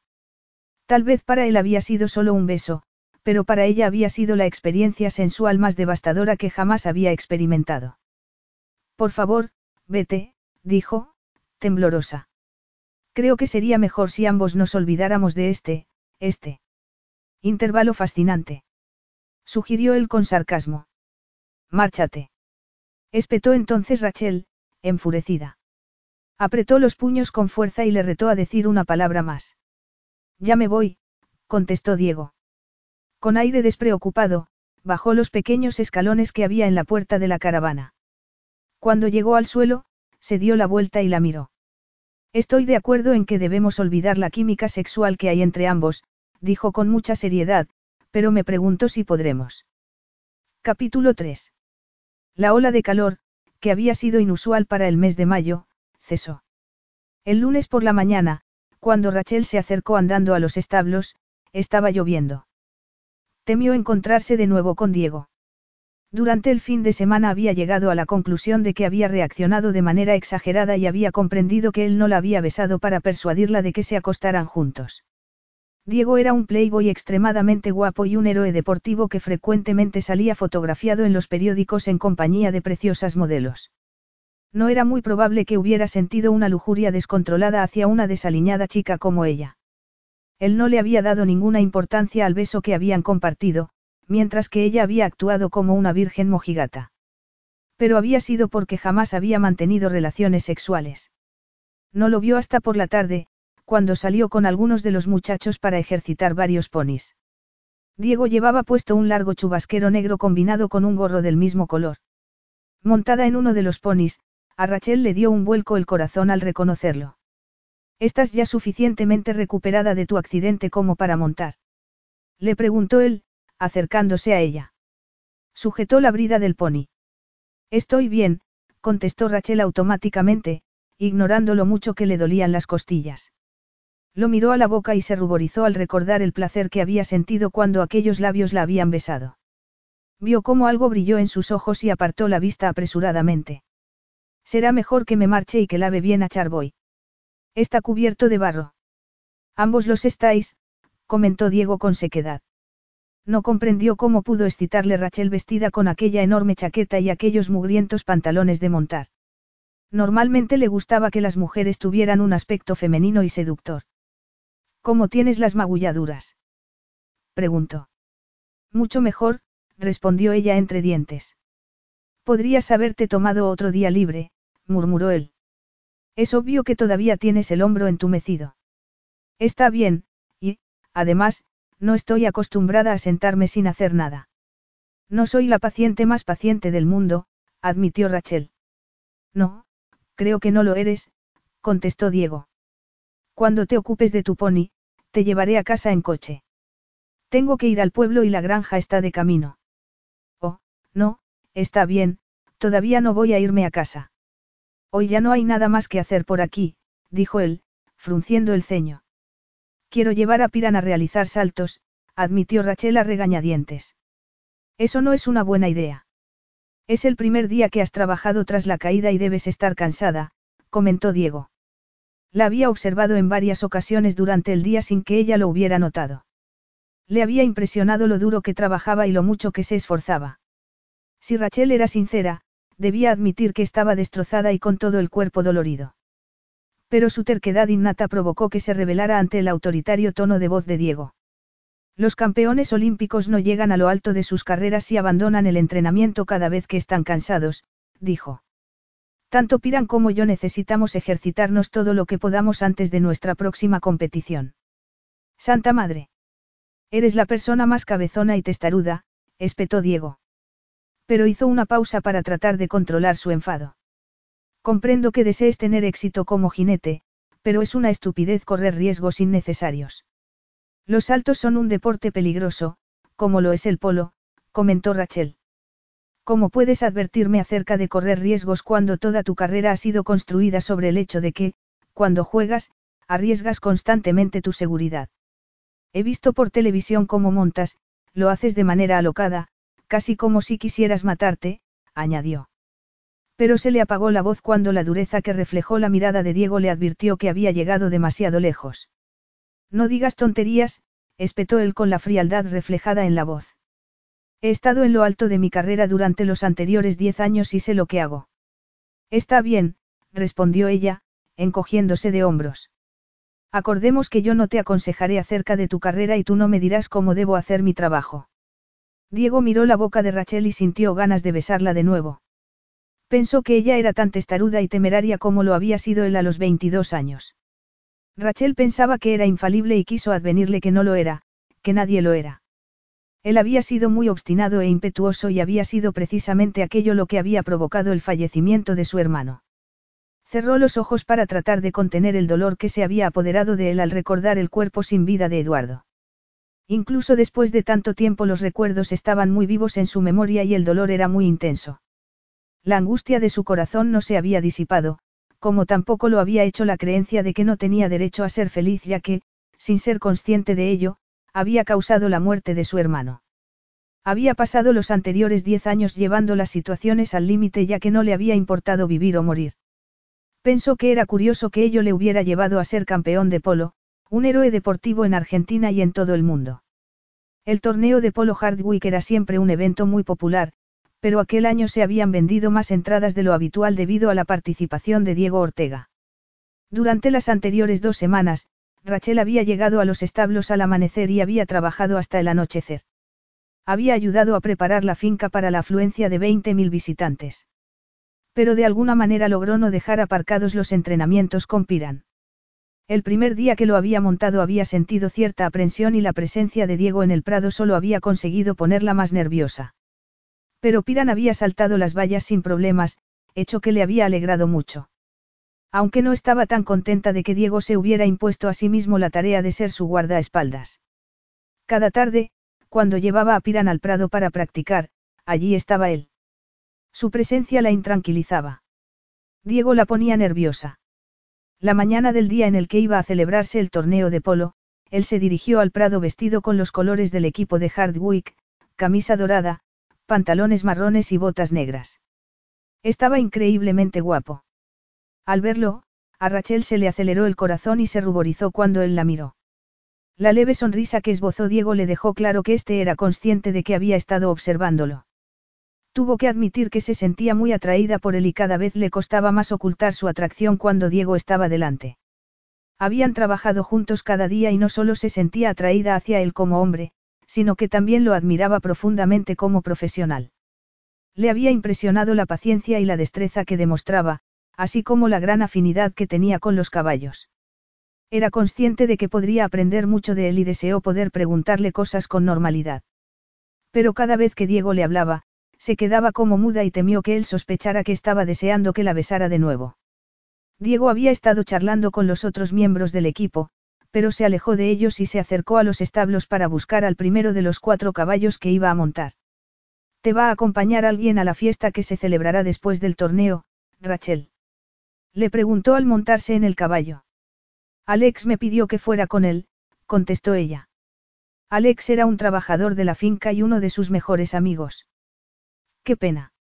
Había esperado poder convencerte de que fueras mi pareja esta noche, comentó Diego, esbozando una insípida sonrisa. Pero algo se reflejó en sus ojos, algo demasiado parecido a un intenso deseo, algo que desapareció rápidamente. Rachel se sintió muy decepcionada al haber perdido la oportunidad de ir con él. Al finalizar el torneo, Felicity Hardwick le entregó a Diego el trofeo del vencedor y se ruborizó al darle un beso de enhorabuena. Entonces él tuvo que posar para las fotografías con las bellas modelos publicitarias. Rachel observó la escena y, al mirarse a sí misma y ver la mugrienta ropa que llevaba, se preguntó cómo había pensado que Diego podía haber estado interesado en ella. Él iba a dirigirse a Hardwick Hall para asistir a una recepción, mientras que a ella todavía le quedaba mucho trabajo que hacer en los establos. Sintiendo una opresión en el corazón, tuvo que reconocer que pertenecían a mundos distintos y pensó que por su propio bien debía dejar de estar tan encaprichada de él. Cuando regresó a la caravana ya había anochecido. No sintió mucho entusiasmo por asistir a la fiesta que el conde Hardwick ofrecía todos los años al personal y a los miembros del club de polo. Pero le había prometido a Alex que asistiría, por lo que se quitó su sucia ropa y se metió en la ducha. Estás estupenda, le dijo Alex cuando llegó a buscarla. Deberías arreglarte más a menudo, Rachel. No puedo recordar la última vez que te vi vestida con otra cosa que no fueran pantalones de montar. No puedo pasearme por los establos con falda y tacones, señaló ella. Se sintió ridículamente femenina vestida con una falda con estampado de flores y una camisa de seda. Se había arreglado el pelo en un bonito moño en lo alto de la cabeza, moño del cual ya se habían soltado varios mechones. Incluso se había maquillado. Cuando llegaron a la fiesta, esta estaba ya en plena ebullición. De inmediato. Rachel buscó a Diego con la mirada. Era el más alto de los allí reunidos. Iba vestido con unos pantalones negros combinados con una camisa de seda del mismo color. Era exótico y diferente. Cuando miró a su alrededor, se percató de que ella no era la única mujer que lo observaba. Felicity Hardwick y un grupo de sus aristocráticas amigas estaban comiéndoselo con los ojos. Al ver la preciosa ropa que llevaban estas, sintió que ella no iba vestida con la elegancia apropiada para la ocasión. Había comprado la barata falda que se había puesto en un mercadillo. Se sintió muy cansada y repentinamente la noche le pareció muy aburrida. Comenzó a dirigirse hacia Alex, el cual estaba en la barra, para informarle de que iba a marcharse a casa, cuando Diego se acercó a ella. ¿Crees que a tu amigo pelirrojo le importará si te pido que bailes conmigo? Le preguntó, en voz baja. La diversión se reflejó en sus ojos al observar cómo Rachel se ruborizó. Alex y yo solo somos amigos. Bailaré con quien quiera, contestó ella entrecortadamente. Se le revolucionó el corazón al tomarle Diego la mano y abrazarla por la cintura con su otro brazo. Entonces baila conmigo, querida, la invitó él, esbozando una seductora sonrisa. Valoras mucho tu independencia, ¿no es así? Comentó, tratando de centrarse en la conversación en vez de en el fuego que le recorrió las venas al acercar el delicado cuerpo de Rachel al suyo. Más que nada, respondió ella con seriedad. La lección más importante que aprendí de la ajetreada vida amorosa de mi madre es que no quiero estar contemplando a ningún hombre. Quizá todavía no hayas encontrado un hombre que te excite tanto como para querer estar contemplándolo constantemente, ¿no crees? Dijo Diego. Eso no es probable que ocurra, contestó Rachel, preguntándose qué diría él si ella admitía que la excitaba profundamente. Desde que la había besado en su caravana, ambos parecían haber estado tratando de ignorar la química que había entre los dos. Pero la mirada de Diego aquella noche le dejó claro que éste ya se había cansado de esperar. ¿Qué opinas del matrimonio y los hijos? Quiso saber él, curioso. ¿No quieres tener un marido? Añadió, pensando que Rachel estaba extremadamente sexy vestida con su sencilla ropa. Creo que los niños se merecen tener a ambos padres, padres que estén comprometidos entre sí como no quiero casarme, supongo que no tendré hijos. Quizá opine distinto en el futuro, pero ahora mismo no siento la necesidad de ser madre. Prefiero concentrarme en mi carrera como jinete. Así que eres un espíritu libre y puedes hacer lo que te apetezca, comentó Diego. Efectivamente, concedió ella, emitiendo un pequeño gritito al sentir cómo él bajó la mano hasta su rabadilla. A continuación se dejaron llevar por la música y estuvieron bailando durante largo rato. Rachel solo fue consciente de la presencia de Diego, de su fragancia masculina y de la fortaleza de su cuerpo. Deseó no dejar de bailar. Se sintió muy decepcionada cuando el grupo dejó de tocar y anunció que iba a hacer una pausa mientras se lanzaban los fuegos artificiales. En vez de soltarla, Diego continuó abrazándola por la cintura mientras la guiaba hacia el jardín para observar el espectáculo. Allí de pie, ambos observaron los bonitos colores de los fuegos artificiales. Rachel sintió como un escalofrío le recorrió por dentro al acariciarle el, el cuello con los labios. Al terminar el espectáculo pirotécnico, los invitados aplaudieron entusiasmados y regresaron a la fiesta. Entre Diego y Rachel se creó un intenso silencio. No está funcionando, ¿verdad?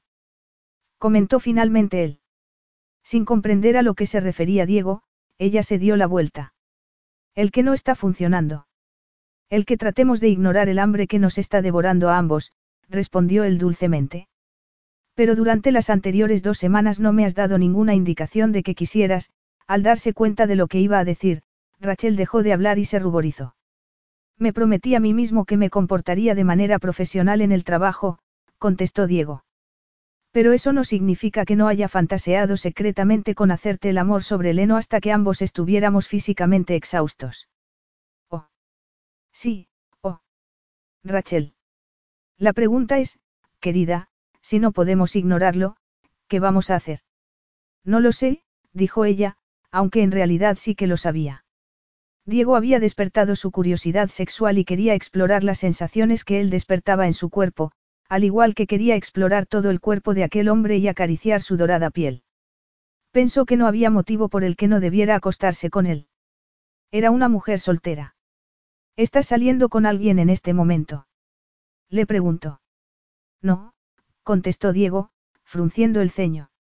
Ni tengo ningún deseo de hacerlo, añadió con firmeza para dejar claro que no quería una relación sólida y permanente.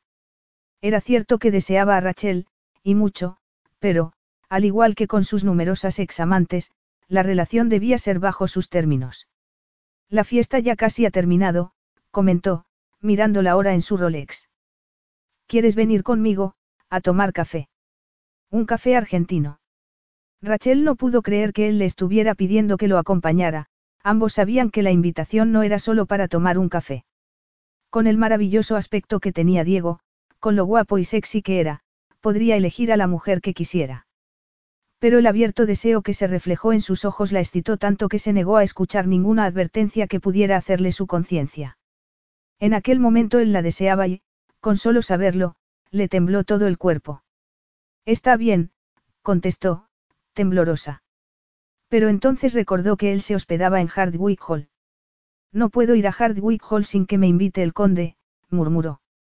Ya no estoy en casa de la familia Hardwick, explicó Diego, acariciándole los brazos. Se deleitó al sentir su delicada piel.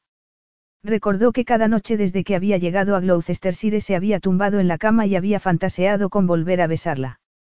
Pero la espera ya había terminado.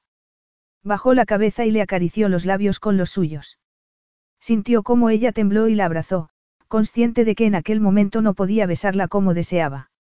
Me gusta tener mi propio espacio y he alquilado una casa en la finca.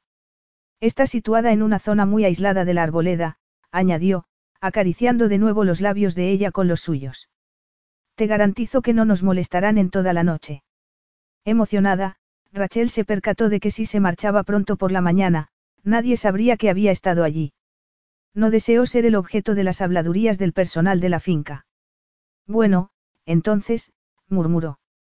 Se quedó sin aliento al ver el brillo que reflejaron los ojos de Diego. Él esbozó una sonrisa que provocó que a ella se le acelerara el pulso. Pero en vez de besarla de nuevo, tal y como había esperado Rachel, la tomó de la mano y la sacó de la fiesta. Capítulo 4. La casa del antiguo guardabosques que Diego había alquilado era pequeña y tenía unos muebles muy simples. Pero Rachel apenas se percató de la decoración ya que en cuanto entraron, él la abrazó. Le costó creer que estaba allí con Diego Ortega, el internacionalmente famoso jugador de polo que se había apoderado de sus impactantes fantasías eróticas. Sintió que siempre había estado esperándolo, pero aquello era muy peligroso ya que era consciente de que él no formaría parte de su vida durante mucho tiempo. Sabía perfectamente que todo lo que quería Diego con ella era practicar sexo, quizá incluso solo deseara que estuvieran juntos durante una noche. Pero en vez de sentirse decepcionada, se sintió aliviada. No estaba preparada para mantener una relación amorosa ya que valoraba demasiado su independencia, aunque ello no significaba que tuviera que vivir como una monja. Le costó pensar con claridad ya que él le estaba acariciando la espalda. ¿Te gustaría tomar un café u otra cosa? Le preguntó entonces Diego, apartándose de ella. Se dirigió a la diminuta cocina de la casa. Hay champán, o champán, comentó, esbozando una sensual sonrisa. Con el corazón revolucionado, Rachel miró dentro del frigorífico y comprobó que él no estaba bromeando. Allí solo había dos botellas de champán y un bote de caviar. Él descorchó una de las botellas con gran facilidad y sirvió dos copas. Entonces le ofreció una a ella. Rachel ya se sentía aturdida y, cuando dio un sorbo al champán, este pareció ser un elixir que terminó con todas sus dudas. Deseó que Diego la besara. Él debió leerle la mente, ya que dejó sobre una mesa su copa con gran determinación. Ven aquí. Mientras se acercó a él, ella se sintió consternada ante la facilidad con la que Diego podía controlarla. Pero cuando él la abrazó por la cintura y la atrajo hacia sí, ya no pudo pensar en nada más que en la dureza de sus muslos y en el atrayente calor que desprendió su cuerpo. Diego le quitó las horquillas que sujetaban su moño y acarició su sedoso pelo antes de reclamar su boca con un beso apasionado. Eres tan pequeña, murmuró cuando finalmente apartó los labios de los de ella. Y tan encantadora, añadió. Sintió cómo le dio un vuelco el estómago al mirar la preciosa cara de ella. No recordó haber sentido jamás aquella necesidad abrumante por una mujer, aquel deseo que iba a volverlo loco. Estaremos más cómodos si nos tumbamos, querida. Rachel pensó que tumbarse significaba ir a la cama. Se sintió muy nerviosa y excitada al percatarse de la importancia de lo que estaba a punto de hacer. Pero él no le dio tiempo de pensarlo dos veces. La tomó en brazos y a ella no le quedó otra opción que aferrarse a su cuello mientras la llevó a su dormitorio, el cual estaba en la planta de arriba de la casa. ¿Ves? Aquí estamos mucho más cómodos, dijo Diego al tumbarla en la cama. Se echó junto a ella de inmediato. Cuando Rachel vio el hambre que reflejaron los ojos de él antes de besarla de nuevo, se le borró de la mente cualquier pensamiento, salvo el hecho de que estaba tumbada en una cama con el hombre al que había idolatrado secretamente incluso antes de haberlo conocido. Con la lengua, Diego la incitó a que separara los labios hasta que, emitiendo un gemido, ella lo separó y él se introdujo dentro de su boca en una sensual exploración. Aquella experiencia resultó ser increíble y Rachel le respondió sin poder contenerse. Le acarició el pelo mientras Diego le besó el cuello para, a continuación, bajar hacia sus pechos. Ella contuvo la respiración y esperó a que él le bajara los tirantes de la camisa por los hombros. Pero lo que hizo Diego fue besarle un pezón por encima de la sedosa tela de la camisa hasta que ella retorció las caderas al sentir como un intenso calor se apoderó de su entrepierna. En aquel momento, él comenzó a besarle el pezón de su otro pecho. La sensación de aquella lengua acariciándola por encima de la ya húmeda tela de su camisa, alborotó sus sentidos y aumentó su necesidad hasta un nivel casi insoportable. Pero cuando finalmente Diego le bajó los tirantes de la camisa por los hombros, Rachel no pudo evitar ponerse tensa. Ningún hombre la había visto desnuda hasta aquel momento y, repentinamente, se sintió insegura y vergonzosa. Él había salido con algunas de las mujeres más bellas del mundo, supermodelos con increíbles figuras. Pero ella estaba flaca y sus pechos eran muy pequeños. Cuando sintió cómo le bajó la camisa hasta la cintura, cerró los ojos para evitar ver la decepción que estuvo segura reflejaría la mirada de él. Perfecto, dijo Diego. Eres exquisita, querida. Impresionada. Rachel abrió los ojos y tragó saliva.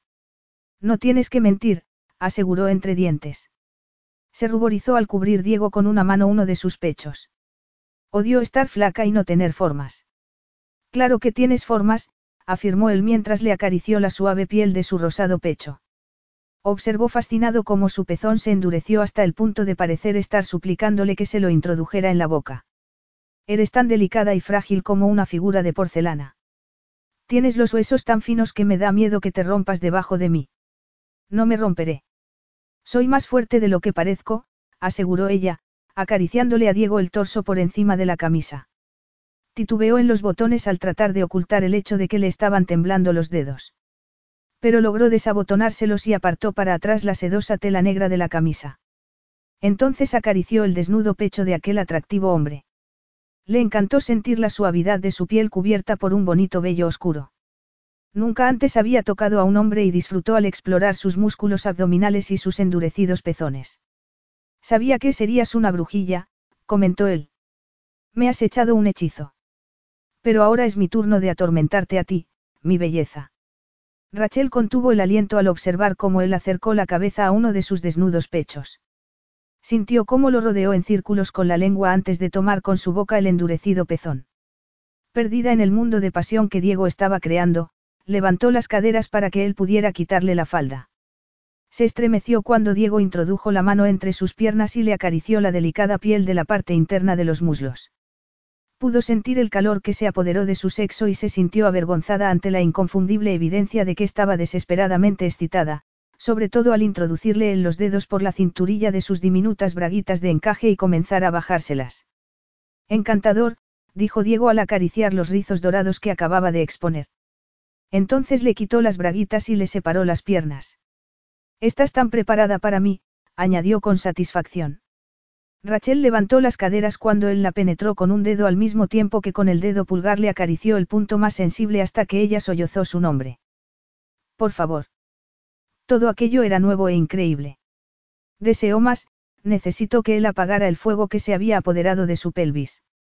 Pronto, querida, prometió Diego, levantándose de la cama para quitarse la camisa. Me temo que esta no va a ser una seducción lenta. Te deseo ahora y no puedo esperar, pero tú compartes mi impaciencia, ¿no es así, mi Rachel? Ella apenas pudo pensar con claridad, pero se sintió especial. Él tiró su camisa al suelo y se quitó los pantalones. Sus calzoncillos no ocultaron su excitación. A Rachel se le quedó la boca seca cuando se los quitó y los tiró junto a su camisa. Era la primera vez en su vida que tenía delante a un desnudo y orgulloso hombre excitado. Lo primero que pensó fue que él no iba a poder penetrarla, que el sexo entre ambos sería imposible físicamente. Hasta aquel momento se había sentido movida por la curiosidad, cada caricia había aumentado su excitación. Pero al mirar su excitado sexo, se echó para atrás en el colchón al acercarse él a su lado. Cuando la besó, ella se forzó en ignorar su aprensión y le devolvió el beso. Acarició su musculoso pecho y sintió su fortaleza. Tiene que ser ahora, querida, dijo él entre dientes, pensando que no se había sentido tan excitado desde hacía años. Estaba tan desesperado por ella que sintió como si fuera a explotar. Entonces se colocó sobre Rachel, y vociferó. Ella no comprendió qué había ocurrido y se preguntó si había hecho algo mal. Se planteó si él habría adivinado que aquella era su primera vez. Lo siento. Rachel. No tengo protección, explicó Diego con la frustración reflejada en la voz. No pasa nada. Estoy tomando la píldora, murmuró ella. Su ginecóloga le había recomendado que se la tomara para regular sus periodos, Pero Rachel sabía que también era uno de los métodos anticonceptivos más fiables. Diego se sintió muy aliviado al darse cuenta de que no había motivo para que no siguieran adelante. Deseaba a Rachel con fervor. La tomó por el trasero y la levantó para poder poseerla. Mientras la penetró no dejó de mirarla a los ojos y le impresionó la expresión que reflejó su mirada. Fue una expresión de asombro y sorpresa, como si todo aquello fuera nuevo para ella. Se percató de que era muy estrecha por dentro, frunció el ceño al penetrarla aún más profundamente y oyó como ella gritó. Rachel. Hacía mucho que no mantenía relaciones, comentó ella. Diego la miró a la cara y vio que se había ruborizado. Entonces nos lo tomaremos con calma, la tranquilizó. Pero al comenzar a moverse, estableció un sensual ritmo acorde con los acelerados latidos de su corazón. Rachel era la amante más receptiva que jamás había conocido y supo que no iba a ser capaz de contenerse durante mucho más tiempo. Ella pensó que la pequeña molestia que había sentido al penetrarla Diego al principio había sido menos de lo que había esperado. Aquello estaba bien, mejor que bien. Lo abrazó por la cadera con las piernas, y pensó que era increíble. Contuvo la respiración al sentir cómo él casi salió de ella para a continuación volver a introducirse profundamente en su ser con más fuerza. No podía pensar, solo sentir. Cada célula de su cuerpo estaba alterada por las intensas sensaciones que Diego estaba despertando en ella. No había esperado que hacer el amor fuera algo tan bonito, no había supuesto que iba a sentir que no solo su cuerpo, sino también su mente, estaban unidos a él. Por alguna razón inexplicable, se le llenaron los ojos de lágrimas. Parpadeó para apartarlas y apoyó la cara en la garganta de Diego. Deseó que él nunca se detuviera, pero sabía que aquello debía tener un fin, Diego no podía mantener aquel ritmo frenético para siempre. El cosquilleo que había comenzado a sentir en su pelvis se hizo más intenso.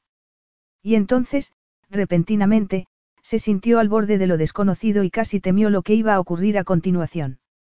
Diego aceleró el ritmo y ella sintió cómo su cuerpo explotó en una ola de éxtasis. Unos intensos espasmos de placer se apoderaron de ella. Fue algo tan intenso que gritó y tuvo que aferrarse a los sudorosos hombros de él. Gimiendo, Diego se dejó caer sobre ella. Se estremeció al alcanzar su propio espectacular clímax. Durante unos segundos permanecieron unidos y Rachel se deleitó al sentir el peso y la calidez del cuerpo de él sobre ella. Pensó que podría quedarse de aquella manera para siempre. En los brazos de aquel poderoso hombre se sentía segura y protegida. Pero cuando él finalmente se apartó y se tumbó a su lado, fue consciente de que aquella sensación también era peligrosa. Durante unos segundos se sintió desolada y deseó acurrucarse en Diego. Pero su instinto le advirtió que a él le horrorizaría si se aferraba a su cuerpo. Pero lo que sí que hizo fue bajar un poco los párpados para que Diego no viera que lo estaba mirando y así poder grabar en su memoria cada detalle de su cara. Él se giró hacia ella y la miró. Rachel tenía los labios levemente separados, enrojecidos e hinchados debido a la exigente presión de su boca. Con su pelo dorado esparcido por la almohada, pareció muy joven y ridículamente inocente. Sintió cómo la curiosidad se apoderó de él. Había sabido que el sexo con ella sería bueno y, en realidad, había excedido todas sus expectativas. Pero no había esperado que la experiencia fuera tan, increíble. No habías hecho esto muchas veces, ¿verdad? Le preguntó. Rachel levantó completamente los párpados y lo miró con cautela. ¿A qué te refieres?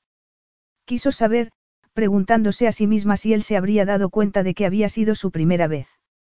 ¿A qué pienso que no has tenido muchos amantes? respondió Diego con delicadeza. Ella mantuvo silencio durante tanto tiempo que él pensó que no iba a responder. No he estado con muchos, no, dijo finalmente, ruborizándose. Siento si te he decepcionado. Has estado increíble, querida, le aseguró Diego. ¿Te parece esto que me has decepcionado? añadió, tomándole la mano. A continuación colocó esta sobre su sexo. Rachel se quedó sin respiración. ¿Quieres hacerlo de nuevo? Preguntó con voz temblorosa. Diego pensó que ella sabía el efecto que iba a tener aquella pregunta en él e introdujo la mano entre sus piernas hasta llegar al centro de su feminidad. ¿Tú qué crees? Contestó, colocándose sobre ella. La penetró con un certero movimiento. Rachel estaba acostumbrada a levantarse pronto y, cuando abrió los ojos, la habitación estaba teñida de la grisácea luz que precedía al amanecer. Se estiró y, al hacerlo, se estremeció ya que sintió los efectos que la noche anterior había tenido en su inexperto cuerpo. Diego estaba todavía dormido.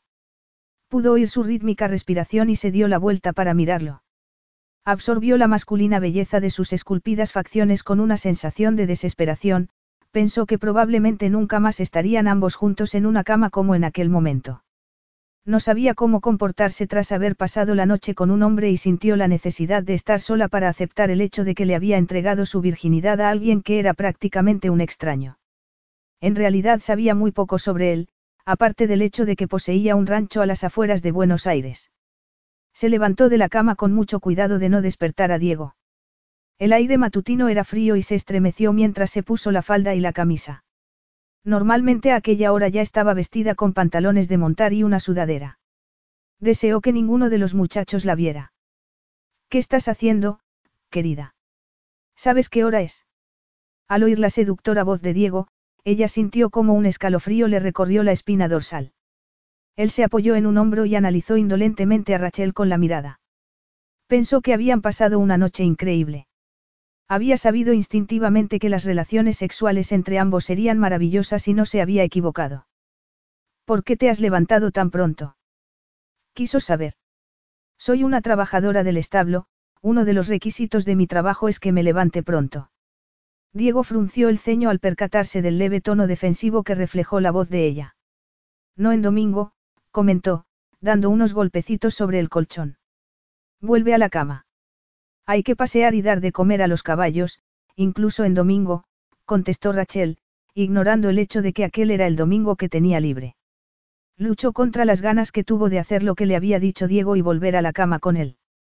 El seductor brillo de los ojos de aquel atractivo hombre le dejó claro que no la estaba invitando a la cama para dormir. Su cuerpo anheló sentir la magia que Diego despertaba en él. Tengo que marcharme, insistió, forzándose en dirigirse hacia la puerta. Son las cinco de la madrugada, respondió Diego, incapaz de ocultar la frustración que le causó descubrir que ella iba a marcharse realmente. Pensó que normalmente las mujeres no se marchaban de su lado tras haber pasado una noche en su cama. Aquella era la primera ocasión en la que le ocurría, así como también por primera vez se planteó si no había dejado satisfecha a una mujer.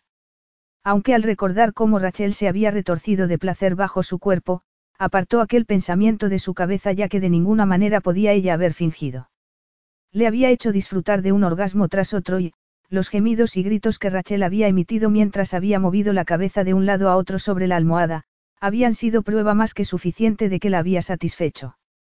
Si espero un poco más, tal vez alguien me vea salir de tu casa, dijo ella entre dientes. ¿Quién? Alguien que trabaje en la finca, algún muchacho, mis compañeros de trabajo. Espetó Rachel. No quiero que nadie sepa que he pasado la noche aquí. Diego agitó la cabeza, desconcertado ante el cambio de humor de Rachel. Esta había pasado de ser una ardiente gatita sexual la noche anterior a alguien que aquella mañana estaba de muy mal humor. ¿Por qué no? Porque comenzarán las habladurías y todos sabrán que hemos pasado una noche juntos, respondió ella impacientemente. Prefiero que mi vida privada no sea comentada por todo el mundo y creo que tú piensas de la misma manera. A mí no me importa lo que piensen los demás, dictaminó Diego con mucha arrogancia. ¿Y qué te hace pensar que solo vamos a pasar una noche juntos? La química entre nosotros ha sido maravillosa y quiero tenerte en mi cama cada noche. Rachel pensó que la quería en su cama cada noche durante su estancia en Hardwick. No pudo controlar la excitación que sintió ante la idea de que él deseara tener una aventura con ella, pero era vital que recordara que su relación era solo temporal. No me opongo a estar contigo de nuevo, dijo con cuidado. Pero no quiero que nadie sepa lo nuestro. No dentro de mucho tiempo tú regresarás a Argentina, pero yo seguiré trabajando aquí tras tu marcha y odio la idea de ser el objeto de los cotilleos de la gente. Así que no te opones a estar conmigo de nuevo, no es así. Repitió él, levantando las cejas en una expresión de claro desdén. Qué generoso de tu parte, querida.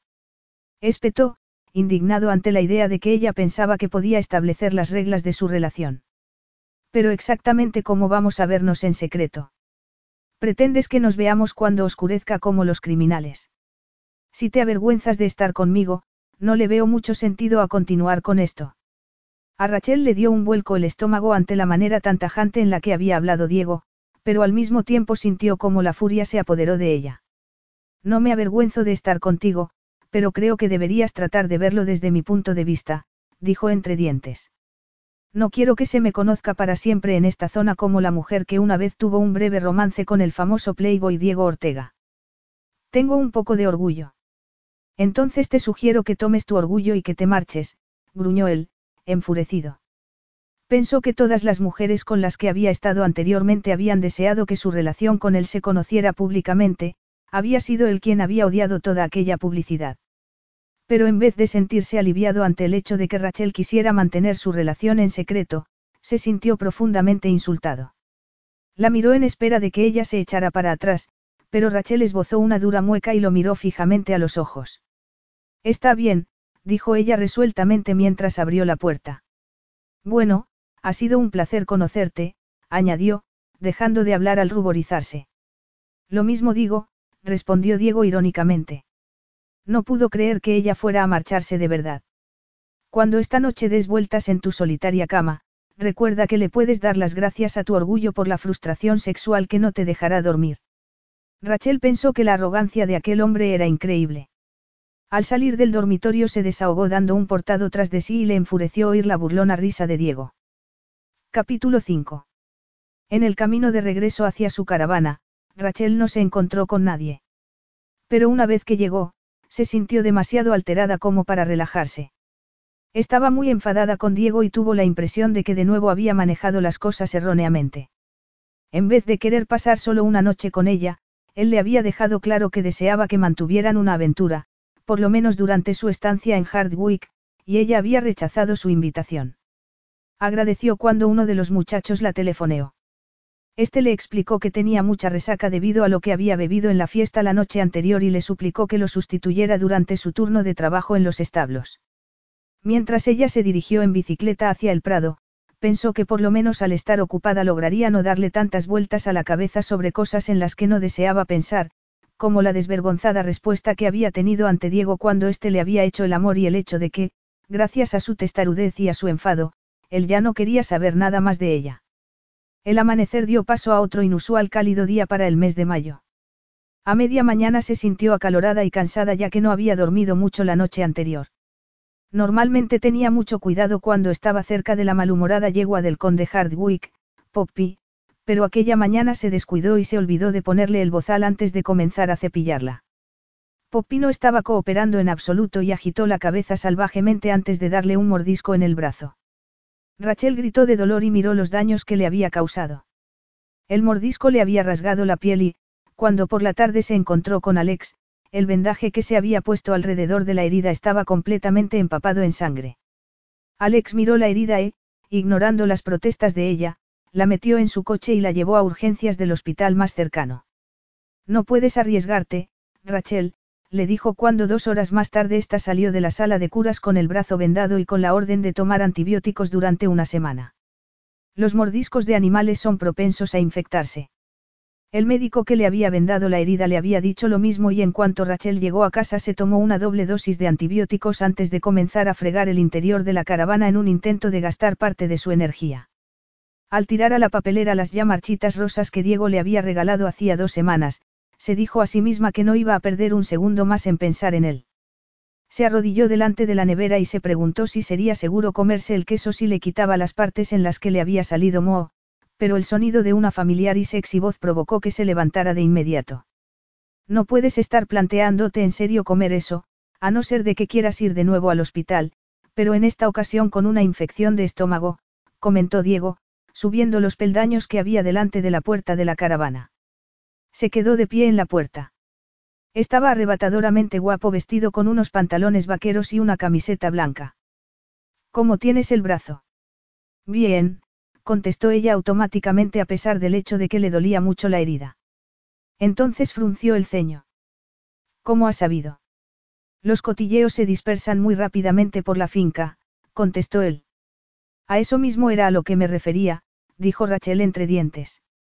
Si alguien me hubiera visto salir de tu casa esta mañana vestida con la misma ropa que llevé anoche, los cotilleos se habrían extendido por la finca más rápido que el fuego. Ahora me doy cuenta de ello. El comentario de Diego fue tan sorprendente tras la pelea que había tenido aquella misma mañana que ella se quedó mirándolo fijamente. Deseó poder ver la expresión de su cara, pero esta estaba oculta por las gafas de sol que llevaba puestas. Todo el mundo en Hardwick parece conocer los asuntos de los demás, añadió él. Pareció levemente irritado. Había estado todo el día muy enfadado por la reacción de Rachel, pero a media tarde había comprendido que ella tenía todo el derecho de querer proteger su intimidad. La noche anterior había sido impresionante y había llegado a la conclusión de que la pasión que compartían era demasiado electrizante como para dejarla pasar. Miró a Rachel y se preguntó si ella tenía idea alguna de lo mucho que la deseaba. Me preguntaba si querías acompañarme a cenar. En mi casa, desde luego, ya que no queremos correr el riesgo de que nos vean cenando en público. Rachel se ruborizó y se percató de que pareció que él estaba dándole otra oportunidad. ¿Quieres decir que vas a cocinar tú? preguntó. Santa Madre, no. Espetó Diego, muy impresionado. Se quitó las gafas de sol y se echó su brillante pelo oscuro para atrás. He descubierto un excelente restaurante francés en Arrowbridge, e, incluso mejor, he convencido al gerente de que comience a ofrecer un servicio de entrega a domicilio, explicó. Tal vez no te guste la comida francesa, querida, pero en tal caso intentaré ejercer mis poderes de persuasión en el restaurante italiano que hay al otro lado del pueblo. La comida francesa será estupenda, murmuró ella tras una larga pausa. He dejado el coche junto a la granja. Ven conmigo ahora y te traeré de regreso pronto por la mañana, antes de que nadie se despierte, sugirió él, esbozando una sensual sonrisa. Tengo que ducharme y resolver un par de cosas, contestó Rachel. Cuando termine, me acercaré a tu casa en bicicleta, añadió con una voz que ocultó la excitación que sintió ante la idea de pasar una noche más con Diego. De esa manera, mañana podré regresar a casa en bicicleta. Él frunció el ceño, pero controló la irritación que se apoderó de su cuerpo. Pensó que todo con aquella mujer resultaba ser una lucha de voluntades, pero ello solo haría que su victoria final fuera aún más dulce. Como quieras, murmuró, encogiéndose levemente de hombros. Pero en vez de ducharte, ¿por qué no te bañas en mi casa? Siempre he considerado que un baño de agua caliente es la mejor forma de relajar los músculos cansados. El pícaro brillo que reflejaron los ojos de Diego provocó que ella volviera a ruborizarse. La idea de meterse en la enorme bañera de su casa era irresistible. Me parece buena idea, murmuró, sintiendo cómo la tensión sexual que se había creado entre ambos desde que él había aparecido en la puerta de la caravana se intensificó. Sintió un cosquilleo por debajo de la pelvis. Diego asintió con la cabeza y bajó los peldaños de la puerta. Pero al llegar al final de estos, se detuvo y se giró hacia ella. En aquel momento las caras de ambos estaban a la misma altura y le dio un breve e incitante beso en la boca. No me hagas esperar mucho, querida, dijo, arrastrando las palabras. Estoy hambriento. Una vez que Diego se alejó de la caravana, Rachel tomó ropa para el día siguiente, así como su cepillo de dientes, y lo metió todo en una mochila. Veinte minutos después se dirigió en bicicleta hacia la casa de él a través de la arboleda. Encontró la puerta principal de la casa entreabierta, pero cuando entró al vestíbulo no había rastro de Diego. Entonces oyó el sonido de agua corriendo que provenía de la planta de arriba y se apresuró en subir las escaleras. Se detuvo de forma abrupta cuando abrió la puerta del cuarto de baño y vio que él estaba ya disfrutando de un espumoso baño, y bebiendo champán. Hola, guapa, la saludó Diego. Esbozó una sonrisa que le robó el corazón a Rachel. ¿No habías dicho que iban a traer la cena a tu casa? Preguntó ella con la mirada fija en el musculoso pecho de él. Pensó que Diego era increíblemente guapo y lo deseó con todas sus fuerzas. La traerán en un par de horas. A Rachel se le aceleró el corazón al imaginarse lo que quería hacer Diego hasta que llevaran la cena. Pensé que tenías hambre, contestó. Métete conmigo en la bañera y te demostraré lo hambriento que estoy, querida, prometió él. Ella, invadida por una urgente necesidad de sentir a Diego dentro de su cuerpo, tomó la cinturilla de su camiseta, pero entonces se detuvo. La luz del atardecer todavía estaba colándose por la ventana del cuarto de baño y no quiso desnudarse frente a él. No le habría importado hacerlo si hubiera tenido unas curvas voluptuosas y se hubiera ido a quitar una sexy ropa. Pero estaba flaca y llevaba puestos unos pantalones de montar y una de sus camisetas más viejas. Diego, comenzó a decir para informarle de que iba a quitarse la ropa en el dormitorio, pero él la interrumpió. Quítatela, le ordenó entonces Diego con el deseo reflejado en la voz. Sintiéndose acalorada, Rachel se quitó la camiseta y la tiró al suelo. Se ruborizó al observar cómo él fijó la mirada en sus pechos. Ahora quítate el resto. No había ninguna manera elegante de quitarse las botas y los pantalones de montar, pero Diego descubrió que observar cómo ella lo hizo fue el striptease más erótico que jamás había presenciado. Agradeció el hecho de que las burbujas escondieron la sólida evidencia de su excitación al verla delante de él completamente desnuda. Eres la mujer más bella que jamás he conocido, dijo, impresionado por su reacción ante ella. Dejó en el suelo su copa de champán y le tendió la mano para ayudarla a entrar en la bañera. No puedo mojarme la venda del brazo, murmuró Rachel al entrar en la burbujeante agua. Diego, ¿qué es eso? Comenzó a preguntar. Se ruborizó de nuevo al sentarla él sobre sus muslos ya que pudo sentir su miembro presionándole la tripa. Diego se rió ante la impresión que reflejó la cara de ella. Sintió cómo se le aceleró el corazón al observar cómo aquella impresión se transformó en excitación al introducirle en la mano entre las piernas. Apoya el brazo en el borde de la bañera, dijo. Y permíteme el placer de lavarte. Diego, Rachel respiró profundamente al tomar él una pastilla de jabón y comenzar a enjabonarle los pechos. Una vez que lo hubo hecho, Diego los aclaró echándole agua con las manos. Entonces, tras incitarle los pezones con los dedos hasta que estos estuvieron extremadamente duros, bajó la cabeza y se introdujo uno de ellos en la boca, para hacer lo mismo con el otro a continuación. Los besó con esmero hasta que ella emitió un profundo gemido y lo agarró por el pelo, desesperada por que se detuviera y, al mismo tiempo, sintiendo idéntica desesperación porque continuara con su brujería. Diego la había colocado de tal manera que Rachel estaba tumbada de espaldas en la bañera y él estaba arrodillado sobre ella. Tras satisfacer sus pechos, levantó la cara y la besó en la boca. Mientras lo hizo, le enjabonó el estómago y la pelvis, para a continuación bajar aún más la mano, la acarició y la exploró en una erótica estimulación. Realmente creo que ya estoy limpia, gimió Rachel, retorciéndose de placer. Entonces será mejor que te ayude a secarte, murmuró Diego, saliendo de la bañera. Se secó a sí mismo, tras lo cual la ayudó a ella a salir de la bañera y la arropó con una toalla. La llevó al dormitorio, donde le secó todo el cuerpo con la misma dedicación con la que la había lavado para asegurarse de que Rachel lo deseara con ansias. Ella estaba ardiente de pasión y le acarició el pecho. Siempre deberías aplicarte crema corporal tras darte un baño, le dijo Diego con un pícaro brillo reflejado en los ojos. Tomó un bote de crema de la mesilla de noche y se echó un poco en las manos. Comenzó a aplicarle la crema por los pies en un sensual masaje y, para cuando llegó a sus pechos y restregó las yemas de los dedos por sus pezones, Rachel sollozó su nombre y le suplicó que la poseyera, en aquel mismo momento. Él se rió y le separó las piernas con sus pegajosos dedos. Descubrió la evidencia del deseo de ella y, para alivio de Rachel, se colocó sobre su cuerpo. ¿Estás preparada, querida? Ella pensó que si estuviera un poco más excitada, se derretiría. Diego, por favor, suplicó, desesperada porque la penetrara.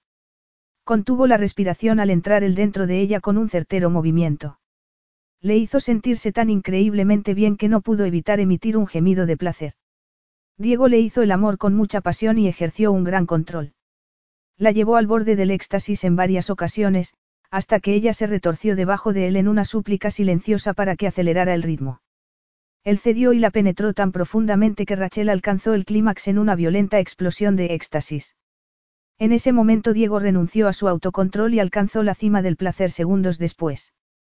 Gimió profundamente al explotar dentro de ella. Tras aquello, Rachel se sintió agotada y notó cómo su ritmo cardíaco se redujo gradualmente. Pensó que Diego era un amante increíble. Pero en unas semanas este regresaría a Argentina y era muy probable que nunca volviera a verlo. Trató de ignorar la manera en la que le dio un vuelco el corazón cuando Diego salió de ella y la abrazó estrechamente. Pensó que no había ninguna razón por la cual no debiera disfrutar de un breve romance amoroso con aquel hombre.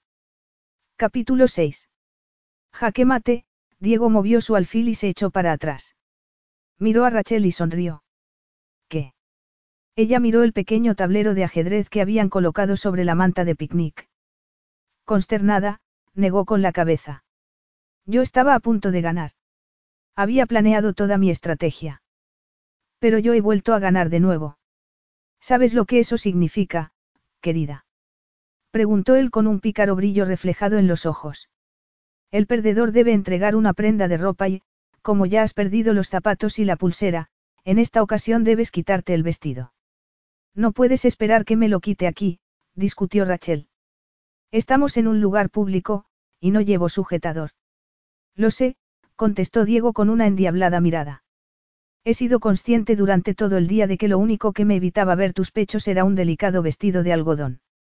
Pero ya no puedes seguir ocultándote de mí. Estamos a bastante distancia del pueblo más cercano y ya hemos hecho picnic en este mismo lugar tres veces sin ver a absolutamente nadie. Así que venga, quítatelo. No puedo creer que me convencieras de jugar a esto, refunfuñó ella. Sobre todo ya que acabo de aprender a jugar al ajedrez, añadió, comenzado a desabrocharse los botones del vestido. Una vez que éste estuvo abierto, se lo bajó por los hombros muy despacio para exponer sus pechos. Sintió un gran placer y triunfo femeninos al observar cómo él se ruborizó. Seguro que no es una regla del ajedrez que el perdedor tenga que desvestirse, comentó al permitir que el vestido le cayera por los muslos hasta que llegó a sus pies. Se quedó allí de pie vestida solo con unas diminutas braguitas. Habían colocado la manta sobre la que estaban haciendo picnic bajo un roble y la luz que se colaba a través de las ramas del árbol iluminó el delicado cuerpo de Rachel. Diego pensó que pareció una ninfa de los bosques. Es una regla del libro de reglas argentino, aseguró. Entonces miró sus braguitas y esbozó una picara sonrisa. ¿Quieres volver a jugar? Ella emitió un pequeño gemido al agarrarle el tobillo y provocar que cayera sobre su cuerpo. Se le aceleró el pulso al sentir cómo Diego le apretó el trasero contra su pelvis para que pudiera sentir su erección.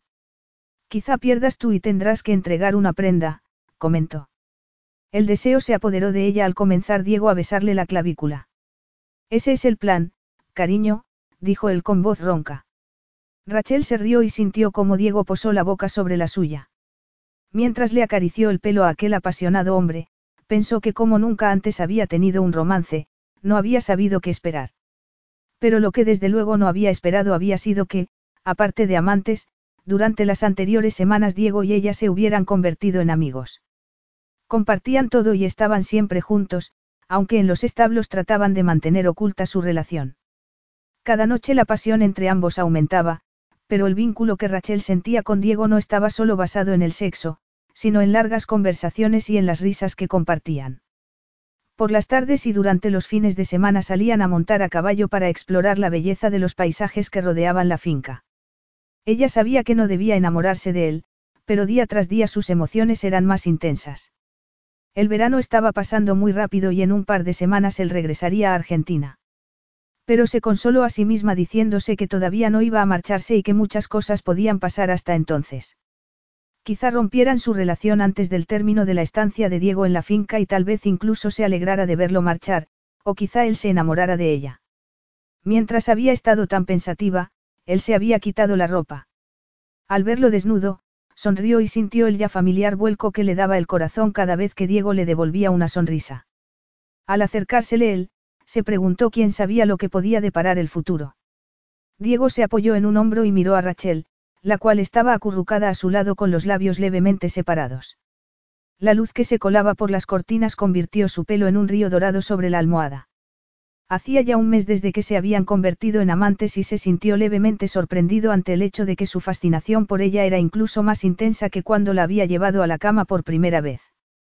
Pensó que podría estar allí tumbado mirándola durante horas. Frunció el ceño al percatarse de lo rápido que se había acostumbrado a que ella compartiera su cama, y su vida. Normalmente Rachel se despertaba antes que él, cuando sonaba la estridente alarma de su despertador. Pero la noche anterior él mismo lo había apagado.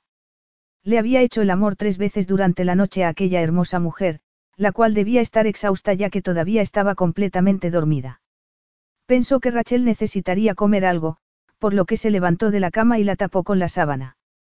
Ella iba a necesitar reponer las fuerzas que había gastado la noche anterior.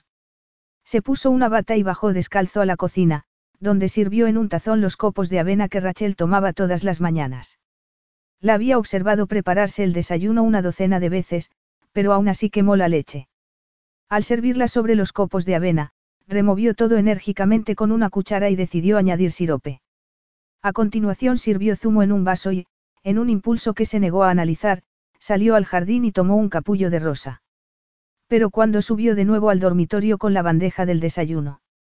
Rachel estaba tan profundamente dormida que le dio pena despertarla.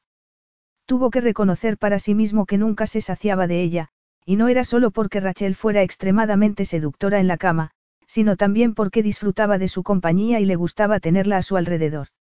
Incluso estaba considerando la posibilidad de llevarla consigo a Nueva York. Solo iba a estar una semana más en Hardwick, tras lo cual pasaría un mes en su escuela de polo de los Estados Unidos antes de regresar a Argentina. Pero no estaba convencido de que ella fuera a encajar en su estilo de vida en Nueva York. Se dijo a sí mismo que en realidad había organizado la visita que iban a realizar a Londres para comprobar cómo soportaba Rachel los eventos sociales. Ella se estiró bajo las sábanas y se percató poco a poco de la dorada luz que se colaba por la ventana. Luz. Repentinamente abrió los ojos y durante un segundo estudió la esculpida perfección de la cara de Diego. Pero entonces tomó su despertador y gritó, horrorizada. Son casi las nueve. Espetó. Jamás había dormido hasta tan tarde. Mi despertador no puede haber fallado. Pues parece que así ha sido, contestó él con la diversión reflejada en la voz. Llego tarde al trabajo, dijo Rachel, enfurecida. ¿Por qué no me has despertado? Porque durante los próximos días no vas a ir a trabajar, respondió Diego alegremente. Toma, te he preparado el desayuno, añadió, colocándole la bandeja en los muslos a Rachel. ¿Lo has preparado tú? Preguntó ella, incrédula. Entonces tomó la rosa y esbozó una sonrisa que le robó a él el corazón. Gracias. Será mejor que no me des las gracias hasta que no lo hayas probado, contestó Diego, apartando la mirada de la tentadora curva de los pechos de ella. Estoy segura de que está buenísimo, aseguró Rachel. Se lo comió todo con mucho amor ya que él lo había preparado para ella. A continuación se bebió el zumo y recordó lo que había dicho Diego. ¿Qué has dicho acerca de que no voy a ir a trabajar? Desde luego que voy a hacerlo. Un, uh, dijo él, tomando la bandeja. La dejó sobre el tocador y se quitó la bata. Entonces se metió en la cama con ella y la agarró por la cadera cuando trató de escapar. Diego. Tengo que asistir a una reunión de negocios en Londres y pensé que te gustaría venir conmigo. A tu reunión.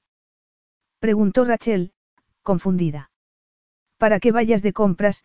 Para cuando vayamos a Royal Ascot, contestó él, sonriendo al ver la impresión que reflejó la cara de ella. Un amigo mío ha alquilado un palco y me ha invitado a que vaya con una acompañante. Y quiero que tú seas mi acompañante, querida. Siempre he querido ir a Ascot, admitió Rachel, emocionada ante la idea de visitar aquellas famosas carreras de caballos. Pero no tengo que ir de compras, aseguró con firmeza. Ascot sería como estar en el cielo, pero ir de compras era lo más parecido al infierno que se podía imaginar. El verano pasado me compré un vestido nuevo para asistir a la boda de una amiga y estoy segura de que me servirá. Pero yo estoy seguro de que no, murmuró Diego con sequedad. No puedes entrar en Ascot con un vestido barato. He contratado una estilista personal para que te acompañe de compras. Cuando ella fue a protestar, él se lo impidió al darle un apasionado beso en la boca al mismo tiempo que la levantó sobre su cuerpo y la penetró con su miembro. Sonrió de manera triunfal al oír cómo Rachel gimió al sentirse llena por dentro. Aquella misma mañana se dirigieron en coche a Londres. Rachel había querido regresar a la caravana para tomar sus cosas, pero Diego estaba muy impaciente ya que su reunión estaba prevista para primera hora de la tarde.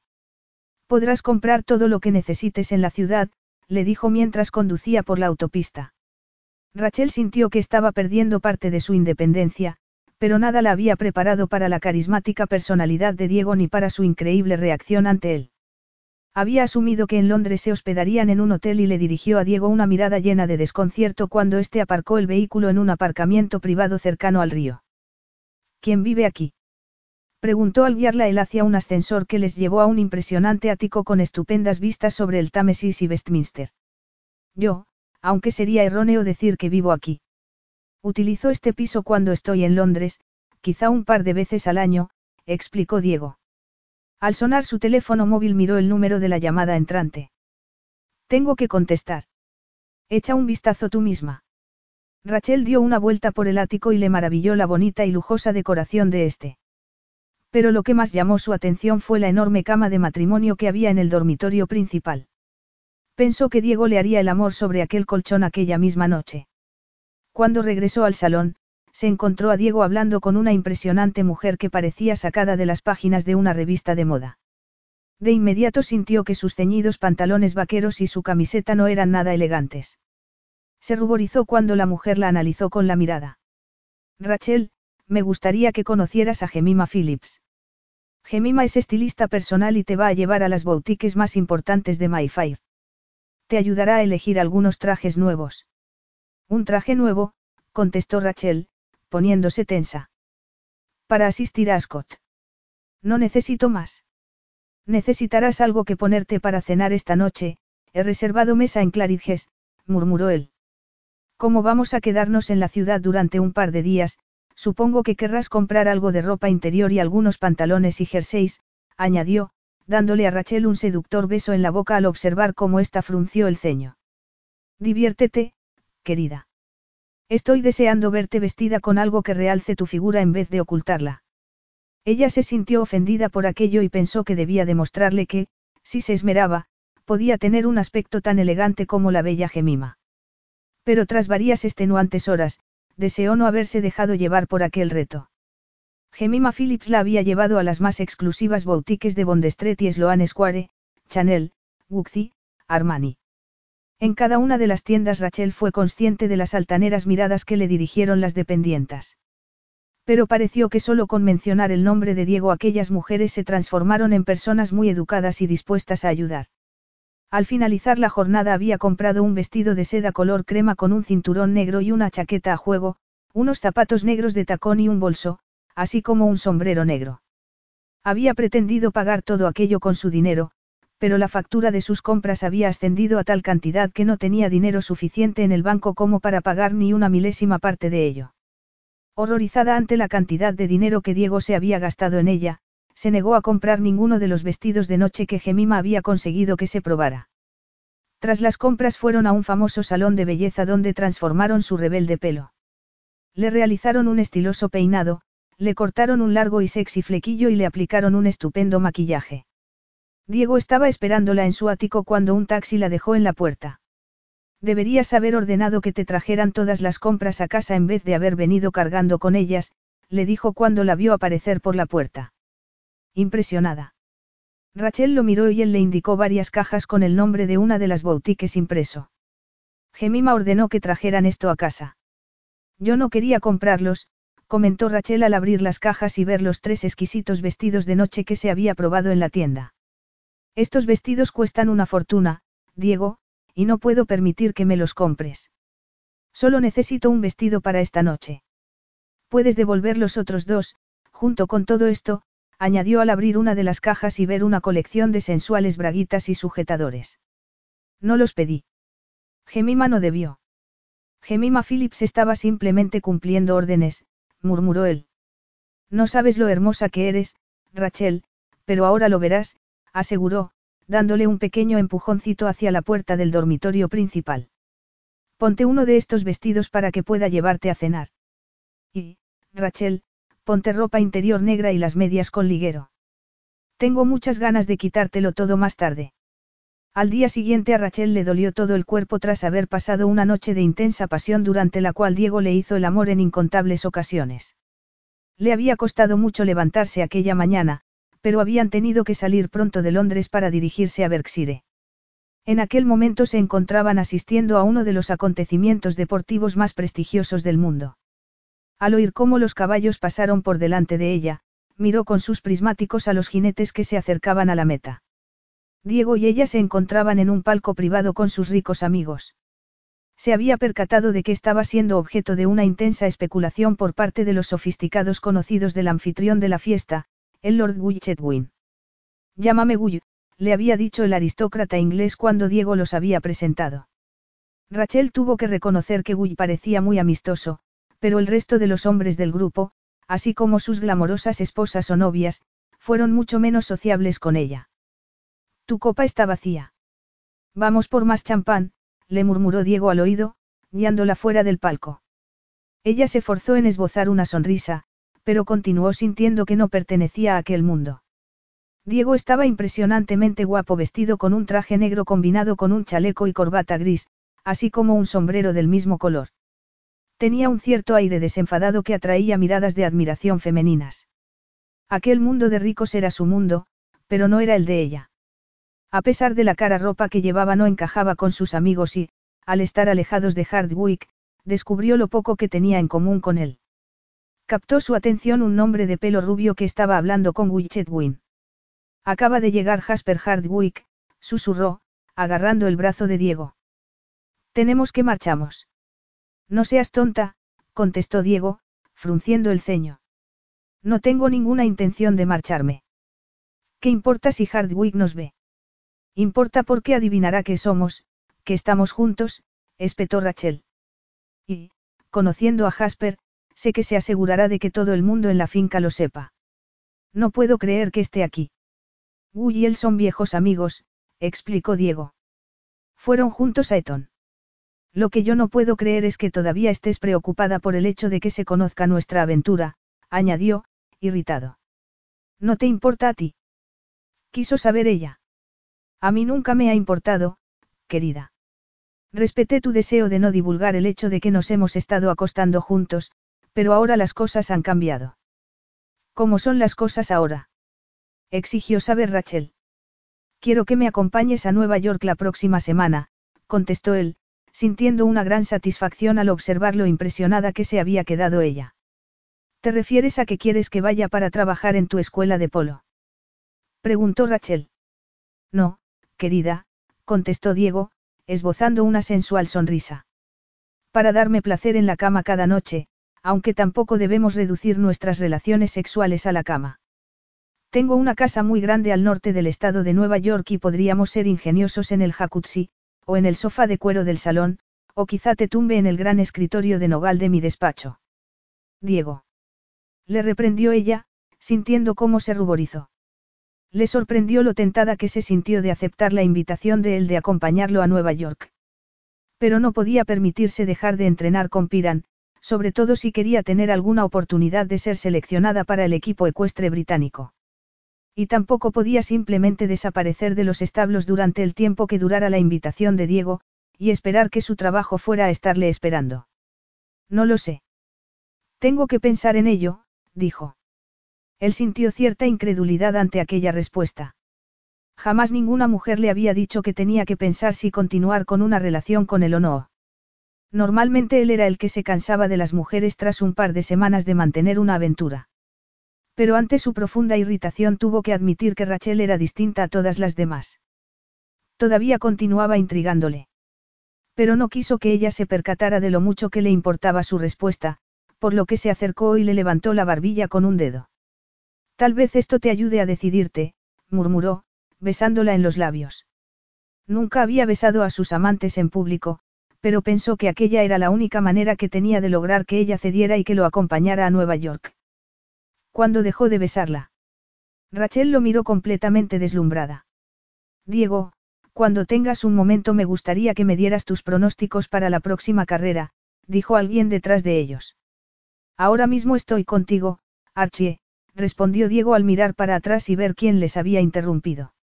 Entonces miró a Rachel. Dame tu respuesta esta noche, le murmuró al oído. Cuando Diego se reunió con un grupo de amigos, ella se quedó paralizada al percatarse de que Jasper Hardwick había entrado al palco y estaba mirándola. Algo en la despectiva expresión de la cara de este provocó que a ella se le congelara la sangre en las venas. Tomó una copa de champán que le ofreció un camarero y se concentró en observar las carreras. ¿Qué te parece a Scott, Rachel? Creo que esta es tu primera visita, ¿no es así?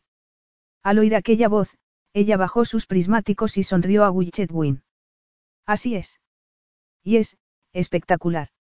Me alegro de que estés disfrutando del día, comentó Guy, acercándose demasiado a ella. Le devoró el cuerpo con la mirada. Estás preciosa, querida.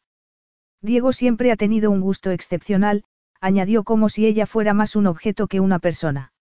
Rachel se puso tensa y se llevó la mano a la gargantilla de diamantes que Diego le había puesto para asistir a las carreras. Es muy bonita, dijo Guy. Si no me equivoco, es de Cartier. Eso creo, murmuró ella. Me la ha dado Diego. Estoy seguro de que te la mereces, comentó el aristócrata con un cierto matiz irónico que puso aún más nerviosa a Rachel. He oído que vas a acompañar a Diego a Nueva York. ¿Cómo lo sabes? Quiso saber ella, impresionada ante el hecho de que Diego hubiera hablado de ella con sus amigos. En realidad, ni siquiera he decidido si voy a ir o no. Ah, Guy se rió. Bueno, no te culpo por querer hacerte valer. Pero te doy un consejo, no le hagas esperar demasiado ya que hay otras muchas bellas muchachas sin dinero que asistan a eventos sociales tales como a Scott con la única intención de conseguir un amante rico. En aquella ocasión el desprecio que reflejó la voz de Guy fue inconfundible. No estoy con Diego porque tenga dinero, aseguró Rachel, ruborizándose. Pues claro que sí, contestó el aristócrata. Yo puedo detectar a una cazafortunas muy fácilmente, añadió, acariciando la gargantilla que ella llevaba puesta. Veo que tienes gustos muy caros, pero claramente no eres uno de nosotros. Quizá Diego te haya vestido con ropa de alta costura, pero me temo que nada puede ocultar tu falta de clase. Rachel se sintió profundamente humillada y ni siquiera fue capaz de contestar a Guy. Este se apartó de su lado y se reunió con sus amigos. Parte de ella deseó seguirlo para exigirle que se disculpara, pero al mirar la ropa y las joyas que llevaban puestas se percató de que al haberlas aceptado, se había vendido a Diego. El sexo que habían practicado la noche anterior había sido fascinante, pero se había dado cuenta de un pequeño cambio de actitud por parte de él. Había sido muy atrevido en sus exigencias y Rachel pensó que tal vez al haberle comprado la ropa se creía con derechos sobre ella. Se sintió enferma. Había estado a punto de acceder a ir a Nueva York con él cuando lo que en realidad debía estar haciendo era entrenando con Piran. Había sacrificado su independencia por una aventura que no significaba nada para Diego. Pensó que las diferencias sociales entre ambos eran demasiado grandes y que él nunca la querría para otra cosa que no fuera para mantener un breve romance. En realidad casi no sabía nada de su vida. Ensimismada en sus oscuros pensamientos, no se percató de que Diego se había acercado a ella hasta que éste no le habló. Estás fría, querida, murmuró él, acariciándole el brazo. ¿Quieres entrar dentro? Por cierto, Jasper Hardwick se ha acercado al palco real, añadió, frunciendo el ceño al percatarse de que Rachel no dijo nada. Parece que te ha caído bien Guy, comentó, irritado por los ridículos celos que había sentido cuando había visto a su amigo junto a ella. ¿De qué estabais hablando? Tu amigo Guy me ha acusado de ser una cazafortunas, contestó Rachel. Cree que solo estoy contigo por tu dinero. Estoy seguro de que lo has malinterpretado, comenzó a decir Diego. Por supuesto que no lo he hecho, interrumpió ella. Según Lord Chetwin, a Ascot vienen muchas bellas muchachas sin dinero para buscar un amante rico. Cree que me he vendido a ti. Y eso es lo que tú también crees, ¿no es así, Diego? La ropa y la gargantilla, han sido el pago por mis, servicios. No lo considero el pago de nada, gruñó Diego. Necesitabas algo que ponerte hoy. Para ser socialmente aceptada por tu grupo de amigos, contestó Rachel con amargura. Pero, según parece, el elegante traje y la gargantilla no pueden ocultar mi falta de clase, añadió, levantando la voz. Diego frunció el ceño al percatarse de que la gente estaba mirándolos. Esto es ridículo, espetó. Está claro que ha habido un malentendido. Voy a buscar a Guy para explicarle que tú eres mí. ¿Tú qué, Diego? Preguntó ella al vacilar él. Quizá esta sea una buena oportunidad para aclarar qué tipo de relación tenemos, y para discutir nuestro futuro. Nuestro futuro, querida. Dijo él. No le estaba gustando el rumbo que estaba tomando aquella conversación. Se parecía demasiado a las que había mantenido con anteriores amantes. Me temo que hay poco que discutir. Entonces, ¿por qué me pediste que te acompañara a Nueva York? Fue solo por sexo. Diego no estaba preparado para admitir que había estado deseando enseñarle una de sus ciudades favoritas. No estropees lo que tenemos, Rachel, contestó. Tú has disfrutado de nuestra aventura tanto como yo. Pensé que podíamos seguir disfrutando el uno del otro durante un mes más mientras yo estoy en los Estados Unidos, pero, para ser sincero, jamás pensé que implicara ningún compromiso. Ya veo, respondió ella, tratando de ignorar el dolor que se había apoderado de su pecho. Dios. Espetó Diego, enfurecido ante el dolor que reflejó la voz de ella, y ante el inesperado sentimiento de culpa que se apoderó de él. Te dejé claro desde el principio que no quería ningún tipo de compromiso. Me pareció que tú estabas contenta con una relación sin ataduras. ¿Qué esperabas, Rachel? Una propuesta de matrimonio.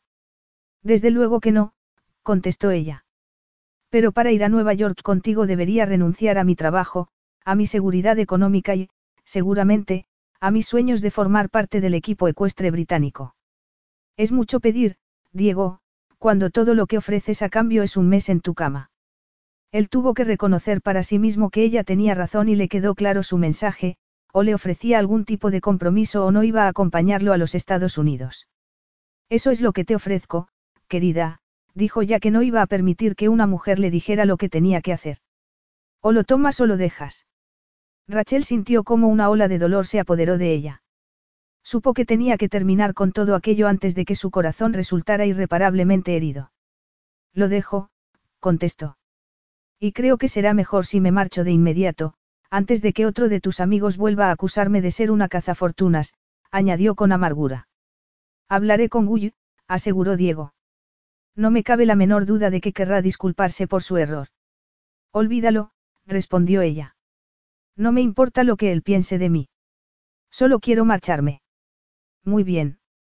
Yo pretendo seguir disfrutando de las carreras, pero lo arreglaré todo para que un chofer te lleve de regreso a Londres, contestó Diego.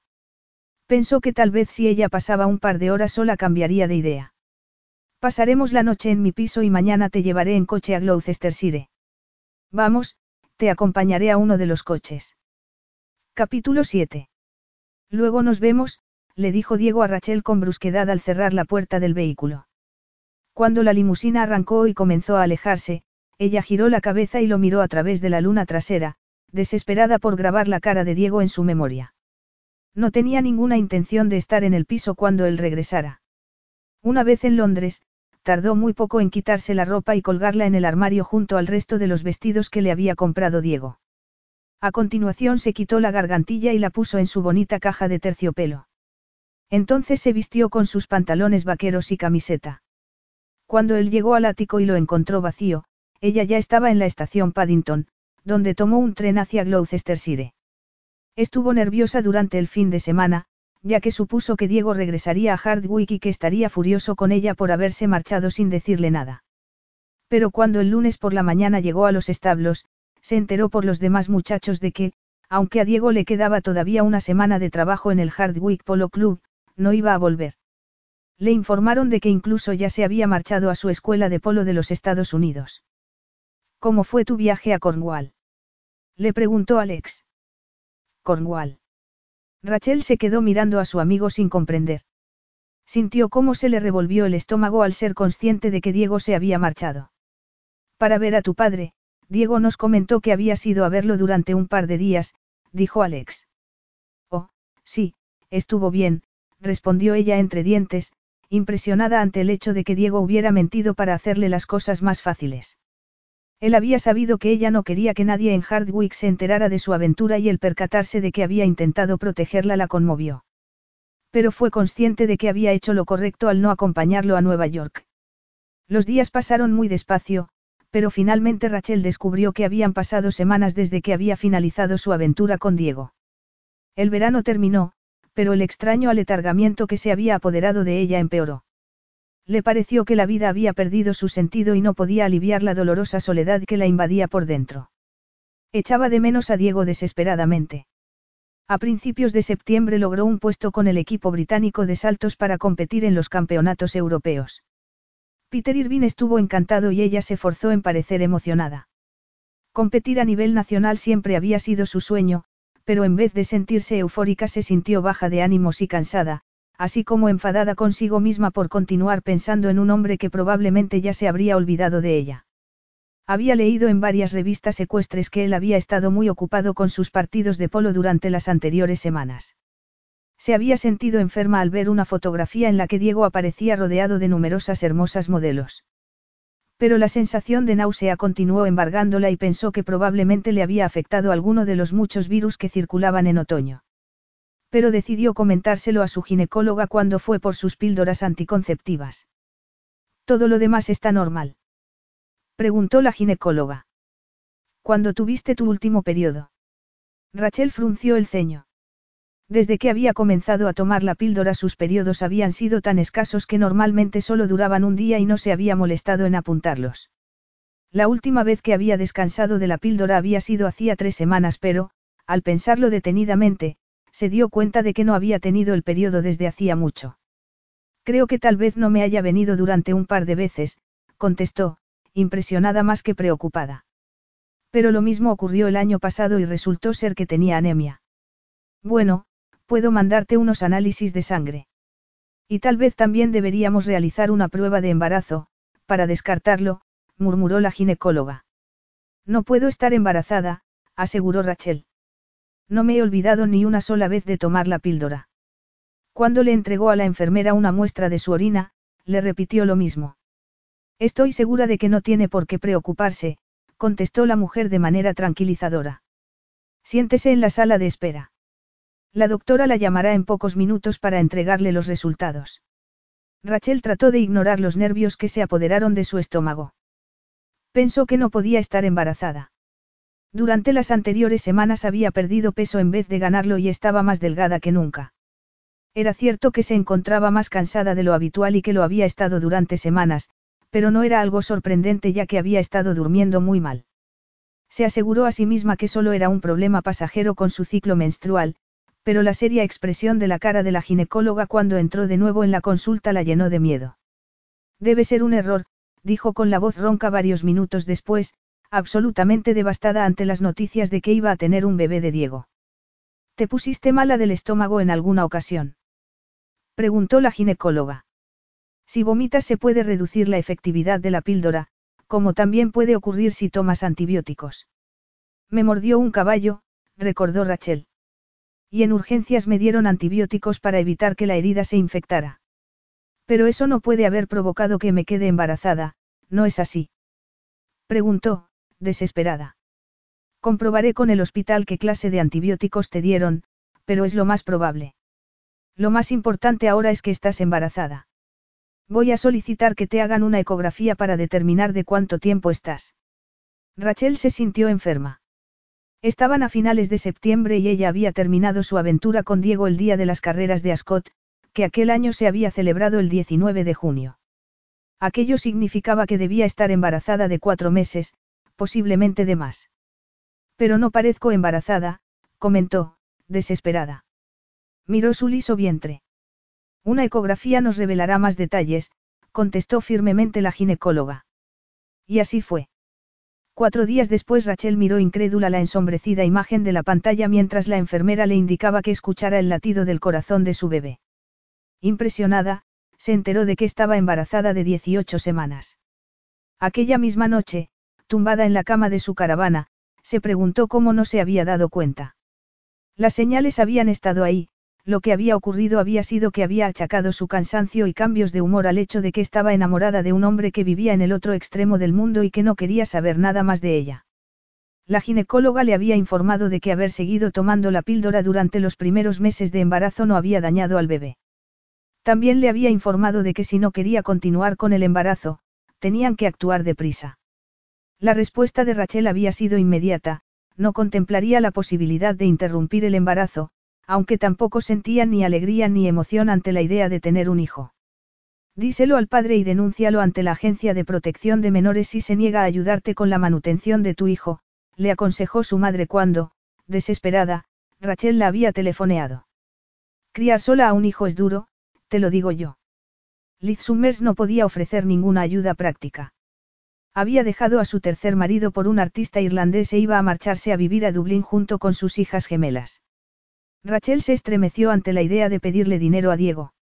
No quería nada de él, aunque sabía que éste tenía derecho a saber que ella iba a tener un hijo suyo.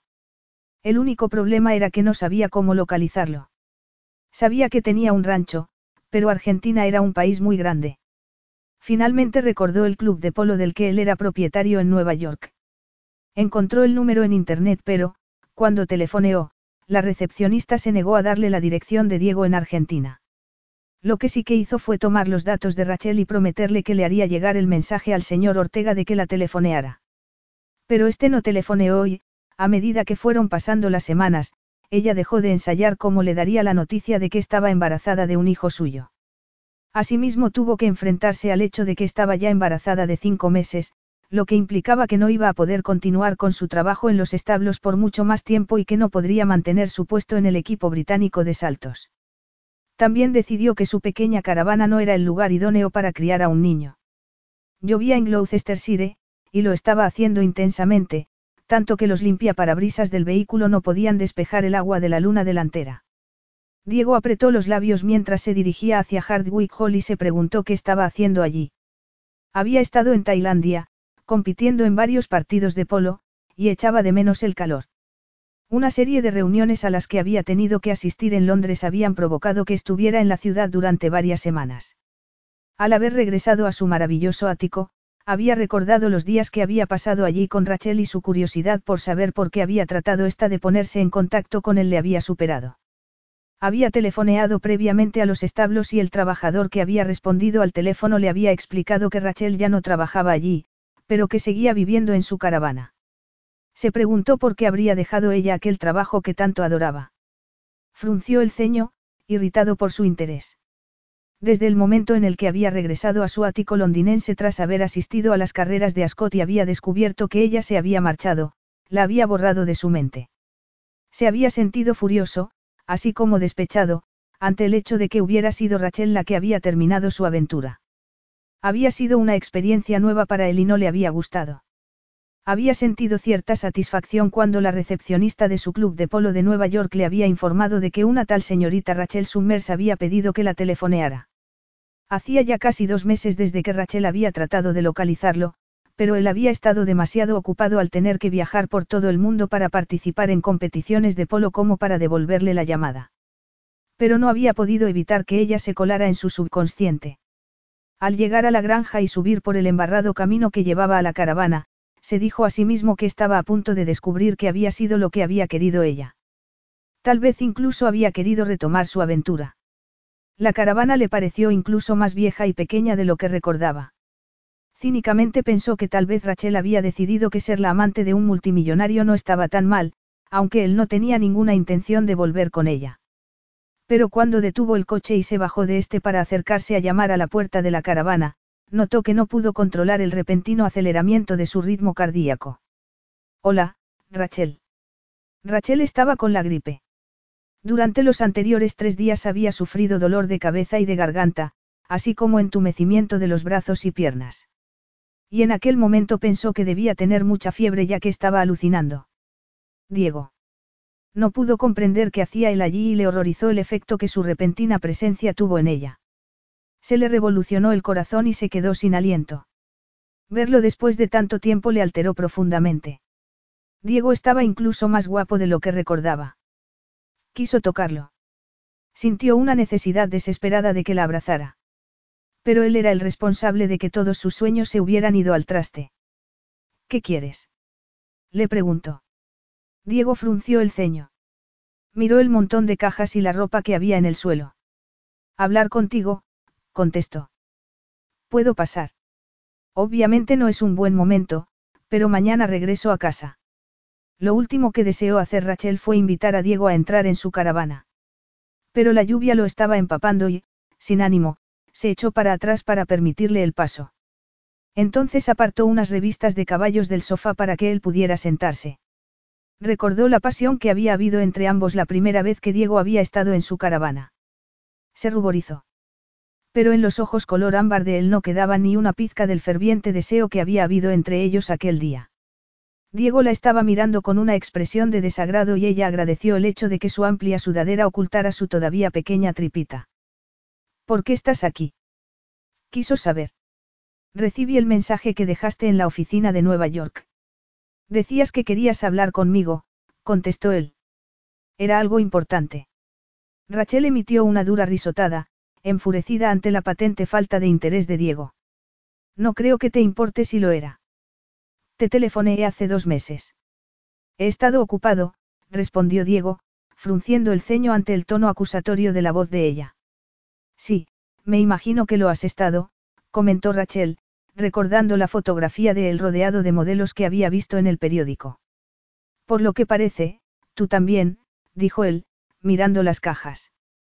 Has decidido ir a vivir a un lugar más adecuado. No hay nada malo en vivir en una caravana. Es solo que no es el lugar idóneo para criar un bebé. Diego sintió cómo todos los músculos de su cuerpo se pusieron tensos. El día del fallecimiento de Eduardo su corazón se había transformado en un témpano de hielo y había pensado que nada podría volver a conmoverlo. Pero en aquel momento, sintiéndose invadido por un tormento de emociones, se percató de que se había equivocado. Un tenso silencio se apoderó de la situación. Rachel pensó que no se había imaginado que aquella sería la manera en la que le diría a Diego que estaba esperando un hijo suyo. Las palabras le habían salido sin poder controlarlas y, atemorizada, esperó la reacción de él. Pero tras unos segundos, Diego se encogió de hombros y se levantó. Ya veo, murmuró con frialdad. Bueno, creo que debo marcharme, añadió, dirigiéndose hacia la puerta. Pero se detuvo y se giró para mirarla. Esbozó una mueca de completo desprecio. No esperaste mucho para saltar a la cama de otro hombre, ¿no es así, Rachel? ¿Quién es el padre, tu amigo pelirrojo? Dime una cosa, ¿Comenzaste con él tras dejarme a mí o te acostaste con ambos al mismo tiempo? Rachel se estremeció. No es hijo de Alex, contestó en voz baja. Es tuyo. En ese momento el enfado le recorrió las venas a Diego. Se preguntó si ella pensaba que él era estúpido. ¿Cómo puedes estar embarazada de mí si tú y yo rompimos hace meses? Si tu novio no se hace cargo de sus responsabilidades, es tu problema. No tiene nada que ver conmigo. A Rachel le impresionó tanto la negativa de él a aceptar que era el padre de su hijo que su cerebro dejó de funcionar durante unos segundos. Pero cuando Diego abrió la puerta de la caravana y ella vio que iba a marcharse, regresó a la realidad. Enfurecida, agarró la cinturilla de su sudadera y se quitó esta por encima de la cabeza. Entonces él se giró y la impresión se reflejó en sus ojos al ver su avanzado estado. Aquí está tu bebé, Diego, aseguró Rachel con fiereza. Estoy embarazada de siete meses. No lo supe hasta que no estuve de casi cinco. Cuando lo descubrí, traté de ponerme en contacto contigo ya que pensé que tenías derecho a saberlo. No creo ni por un instante que yo sea el padre, contestó él con la frialdad reflejada en los ojos. Si piensas que voy a mantener al hijo de otro hombre, te has equivocado. Alex es mi amigo. Jamás hemos sido amantes. Gritó ella, enfurecida. Entonces debes haber atrapado a otro pobre tonto, gruñó Diego al bajar los peldaños de la caravana. Pero te digo una cosa, querida. No me vas a atrapar en tu red de engaño. Impresionada. Rachel se quedó mirando cómo él se alejó de la caravana para dirigirse a su vehículo. Pensó que Diego le había dado la espalda a su hijo y había negado rotundamente la posibilidad de ser el padre del pequeño. Tú eres el padre, Diego. No podría ser otra persona ya que tú eres el único hombre con el que me he acostado. Gritó. Él continuó andando sin alterar el ritmo. Pero repentinamente se detuvo y se giró para mirarla. ¿Qué has dicho? Exigió saber con una fría expresión reflejada en la cara. La primera vez que hicimos el amor, yo era virgen, confesó ella. Mentirosa. Yo me habría dado cuenta, dijo Diego con mucha arrogancia antes de montarse en el coche y marcharse de allí. Capítulo 8. Rachel estaba mintiendo. Tenía que estar mintiendo. Diego miró por la ventana del hotel en el que se estaba hospedando y vio el invernal paisaje que se divisaba desde esta. Aquel mismo día tenía que tomar un vuelo hacia Buenos Aires y estaba impaciente por regresar a casa. Pero no podía quitarse de la cabeza la imagen de Rachel en la puerta de su caravana gritándole que él era el padre de su hijo. La camarera que le había servido la cena la noche anterior se acercó de inmediato a su mesa y le sonrió. Notó que ésta se había desabrochado los tres botones de arriba de la camisa. Le gustaría tomar el desayuno inglés completo, señor Ortega. Bacon, una salchicha, unos huevos fritos, pan tostado. A Diego se le revolvió el estómago. No había dormido durante la noche anterior y aquella mañana no tenía apetito. Solo quiero más café, gracias. ¿Se va a quedar por aquí durante mucho tiempo? Le preguntó la camarera, mirándolo cándidamente. Si quiere, yo podría enseñarle los alrededores. La rubia muchacha era guapa. Ocho meses atrás probablemente él habría estado lo suficientemente interesado como para aceptar aquella oferta. Pero en aquel momento, en todo en lo que podía pensar era en otra mujer rubia con unos impresionantes ojos azules. Se preguntó si era posible que le hubiera robado la virginidad aquella primera noche que habían estado juntos. Recordó que le había sorprendido la indecisión que había mostrado Rachel. Ella le había asegurado que estaba tomando la píldora y pensó que obviamente le había mentido. Pero ello no quería decir que él fuera el padre de su bebé. Podría haber tenido otros amantes después de él. Podía estar embarazada de menos de siete meses. Pero al recordar su hinchada tripa tuvo que reconocer que aquel embarazo estaba muy avanzado. Sintió cómo el enfado le recorrió el cuerpo, enfado dirigido hacia Rachel y también hacia sí mismo. Se planteó qué haría si el bebé resultaba ser hijo suyo. Se preguntó a sí mismo si sería capaz de regresar a Argentina mientras su hijo era criado en el campo. Se sintió frustrado y enfurecido, pero al mismo tiempo no pudo negar que le maravilló la idea de ser padre. Él no recordaba a su padre. Según su madre, Ricardo la había dejado por una mujer que había conocido en Buenos Aires cuando Eduardo y él habían sido solo unos bebés. Lorena Ortega se había casado con un joven que no servía para nada, algo que no había dejado de repetir su abuelo, así como también había dicho que Diego era igual a su padre. Incluso casi todavía podía oír al anciano diciéndole que era un irresponsable e informal playboy. Tal era el odio que Alonso Ortega había sentido hacia su yerno que, una vez que Lorena se hubo divorciado de Ricardo Hernández, accedió a los deseos de su padre y se cambió el apellido, así como también hizo con los de sus hijos, para volver a apellidarse Ortega.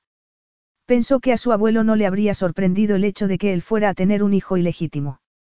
Alonso habría dicho que de tal palo tal astilla. Pero su abuelo se habría equivocado. Si él resultaba ser el padre del hijo de Rachel, asumiría su responsabilidad y haría lo que tuviera que hacer. Mudarse de casa era algo estresante en circunstancias normales, pero Rachel descubrió que hacerlo tras haber pasado la noche anterior llorando y llena de rabia debido a su enfrentamiento con Diego, así como con la garganta destrozada y fiebre, aumentó su estrés hasta niveles alarmantes. En realidad no se había mudado a una casa. Miró a su alrededor en la habitación amueblada que había alquilado, la cual era ligeramente más grande y cálida que la caravana. Se sintió muy agradecida con Bill Bailey, el casero, por habérsela ofrecido a muy buen precio. Gracias a Bill también tenía un trabajo como camarera en el restaurante del Rose and Cron, el pub que había en la planta baja del edificio donde había alquilado la habitación. No sabía qué iba a hacer cuando naciera el bebé. El conde Hardwick le había asegurado que le guardaría un puesto de trabajo, pero ella era consciente de que no podía regresar a trabajar a los establos con un bebé por el que preocuparse, aparte del hecho de que el salario que allí recibiría no sería suficiente para mantener a un niño. Lo único que tenía claro era que iba a tener que salir adelante sola ya que Diego le había dejado claro que no quería saber nada ni del bebé, que no creía suyo, ni de ella. Se sentó en el borde de la cama y miró las cajas que Bill había subido por ella a la habitación, ya que ésta estaba en el tercer piso del edificio y no había ascensor. Pensó que debía comenzar a sacar las cosas, pero tenía tanto frío que lo único que fue capaz de hacer fue acurrucarse bajo el edredón. A los pocos instantes se quedó dormida. Así que estás aquí, llevo llamando a la puerta durante cinco minutos. ¿Por qué no abriste? Rachel hizo un gesto de dolor al oír aquel enfurecido gruñido. Se forzó en abrir los ojos y al hacerlo vio a Diego. ¿Qué estás haciendo aquí? Preguntó en lo que no fue más que un leve susurro. Con la preocupación reflejada en la cara, Diego frunció el ceño y se agachó junto a la cama. Le puso la mano en la frente a ella. Dios, estás ardiendo. Debes tener mucha fiebre, dijo entre dientes. Rachel, no vuelvas a dormirte. Tengo que llevarte al médico. Vi a mi ginecóloga hace dos días, contestó ella, quitándose el edredón de encima ya que sintió mucho calor. Simplemente tengo la gripe, eso es todo. Pero no puedo tomar nada para aliviar los síntomas, por el bebé. ¿Y tú qué quieres? Quiero la verdad, respondió Diego, levantándose. La dura expresión de su cara no reflejó lo mucho que le había afectado ver a Rachel en una situación tan vulnerable. Te lo voy a preguntar una vez más. ¿Quién es el padre de tu hijo? Me lo puedes preguntar cien veces y la respuesta seguirá siendo la misma, espetó ella. Eres tú. Quiero una prueba, dijo él con frialdad. Anoche estuve investigando y descubrí que ahora es posible realizar una prueba de ADN mientras el bebé todavía está en el vientre materno. Te tendrán que sacar una muestra de sangre y con ella analizarán el ADN del bebé sin ningún riesgo. No necesito probar nada. Espetó de nuevo Rachel, furiosa. Tú has sido el primer y el único hombre con el que he mantenido relaciones sexuales. Tanto si te gusta como si no, este bebé es tuyo. Habías planeado quedarte embarazada. ¿Qué si lo planeé? Contestó ella, impresionada ante aquella acusación. ¿Crees que quiero estar embarazada? Lo he perdido todo, añadió amargamente. El trabajo que amaba, mi casa, hasta mi caballo. Había ganado un puesto en el equipo británico de saltos, pero obviamente tuve que renunciar a él. Peter Irving logró encontrar un nuevo jinete que ocupara mi lugar y que siguiera entrenando con Piran, por lo que ahora este vive en Norfolk, en la granja de su nuevo propietario, demasiado lejos como para que yo vaya a visitarlo. Rachel cerró los ojos durante un momento. No, no lo planeé y tampoco te mentí. Estaba tomando la píldora, pero no funcionó correctamente, fue algo que tuvo que ver con los antibióticos que tomé tras la mordedura de la yegua de Hardwick. Fue simplemente, mala suerte. Pero es mi problema, Diego, y yo me encargaré de resolverlo. No quiero nada de ti. Me las arreglaré bien sola. Diego frunció el ceño y pensó que la conversación no estaba marchando como había esperado. Había supuesto que Rachel se habría puesto contenta al verlo y que habría estado agradecida de que le diera una nueva oportunidad de demostrar que era el padre del bebé. ¿Cómo pretendes arreglártelas? Preguntó, convencido ya de que el bebé era hijo suyo. Estoy pensando en dar el bebé en adopción. Diego sintió como si le hubieran dado una patada en el estómago. Descubrir que iba a ser padre le había impresionado mucho, pero aquella tranquila afirmación de Rachel le dejó sin aliento. ¿Cómo puede siquiera contemplar algo así? Exigió saber, enfurecido. ¿Crees que voy a permitirte que le entregues mi hijo a unos extraños? Ella sintió cómo algo se alteró en su pecho ante el tono posesivo con el que él se había referido a, su hijo. Por primera vez desde que había descubierto que estaba embarazada, se imaginó al bebé como un pequeño ser humano en vez de como un alienígena que estaba creciendo en su vientre. Repentinamente sintió curiosidad por la pequeña persona que Diego y ella habían creado. Tu hijo, Diego. Ayer estabas convencido de que el padre del bebé era uno de mis muchos amantes. Pero hoy estoy preparado a aceptar la posibilidad de que el niño sea mío, contestó él. Se había quedado muy impresionado al enterarse de que ella estaba considerando la opción de dar al bebé en adopción. Se preguntó qué clase de vida tendría su hijo si le privaban del requisito más importante en la vida, el amor de una madre. Él mismo conocía la experiencia. A su madre no le había gustado él y le había entregado todo su amor a Eduardo. Su abuela le había contado antes de morir que su nacimiento había tomado a todos por sorpresa. Su madre no había sabido que esperaba gemelos y su llegada al mundo había sido una experiencia traumática para ella tras el fácil parto de Eduardo. Según la abuela Elvira, Lorena no había sido capaz de tomarle cariño a su segundo hijo. No quieres a nuestro bebé, Rachel.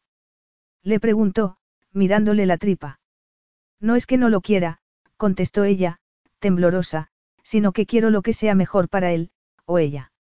Yo no tengo los medios para criar a un niño, pero hay cientos de parejas desesperadas por tener un bebé, parejas que disfrutan de una buena situación financiera con la que poder otorgarle una infancia feliz a un niño. Estás sugiriendo que nosotros no podemos hacer eso. No hay un nosotros, Diego, contestó Rachel. Hasta ayer no sabías que estaba embarazada y yo ni siquiera tenía una manera de ponerme en contacto contigo. Si no hubieras aparecido, ni siquiera te habrías enterado de que ibas a tener un hijo. A él le impresionó el sentimiento de posesión que sintió hacia el bebé, el afán protector que se apoderó de él.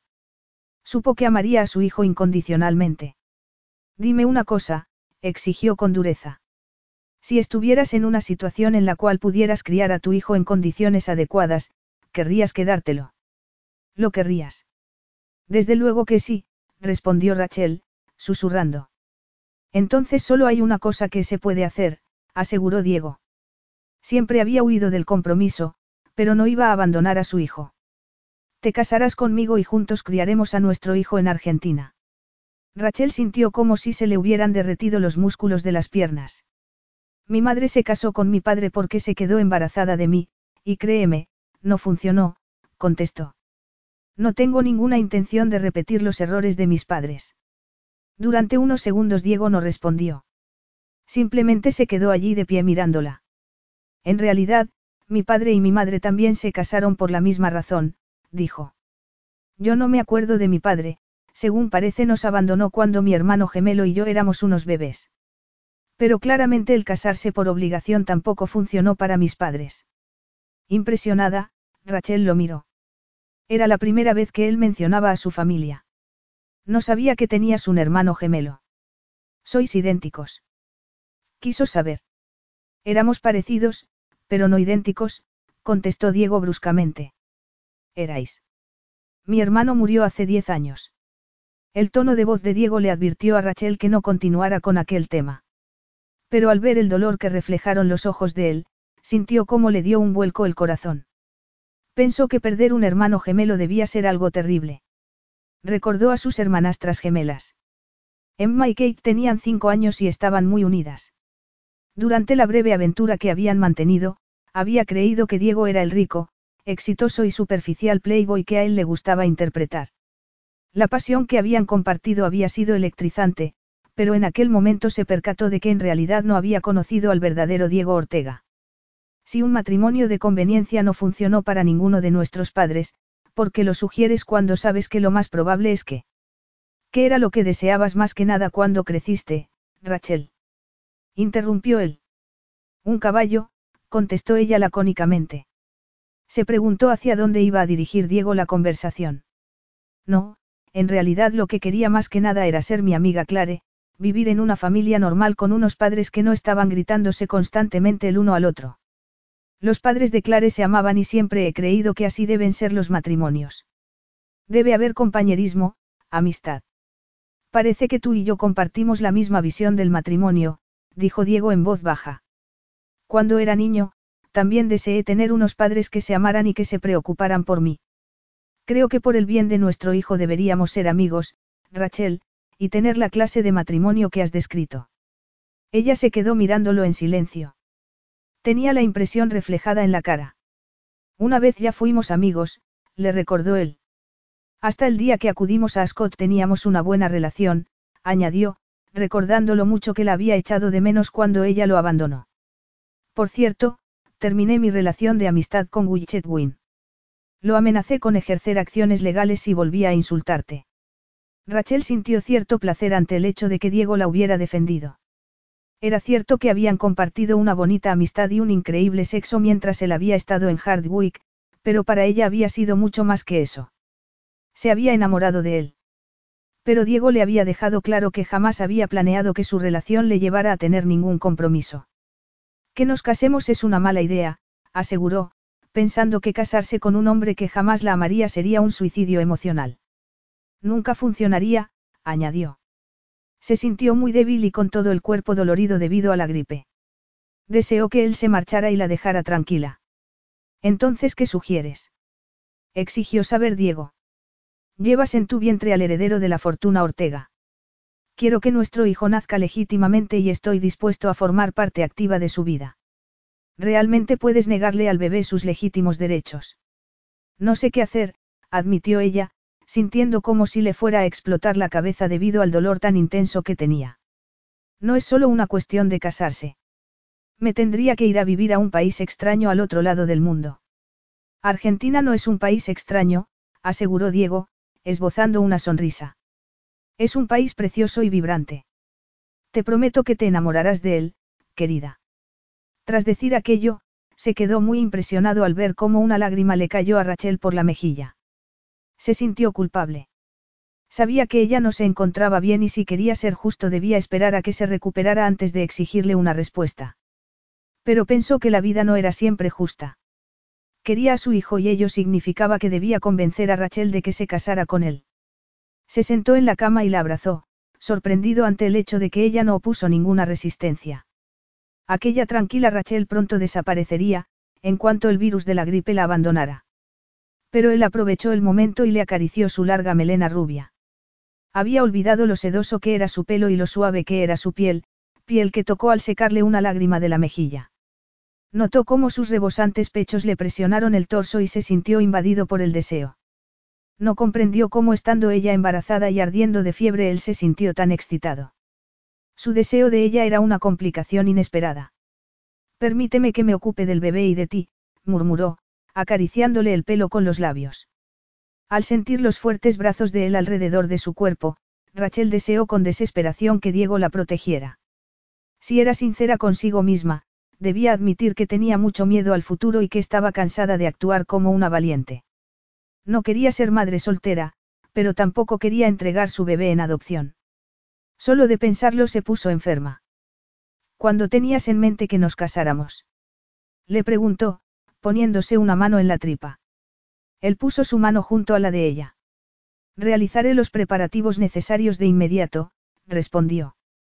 No tenemos mucho tiempo. Capítulo 9. Aquel mismo día se dirigieron en coche al ático londinense de Diego. Rachel durmió durante la mayor parte del trayecto y estuvo en cama durante la semana siguiente. Se sentía tan débil debido a la gripe que ni siquiera discutió cuando él le llevó en bandeja la comida a la cama en numerosas ocasiones. En realidad le encantó que la mimara. Cada vez que le sonreía se derretía por él y, cuando le acomodaba las almohadas para que estuviera más cómoda, ella deseaba que la besara. Pero nunca lo hizo. Pensó que Diego se comportaba de una manera educada y encantadora ya que había conseguido que se casara con él, pero nada sugirió que la encontrara sexualmente atractiva.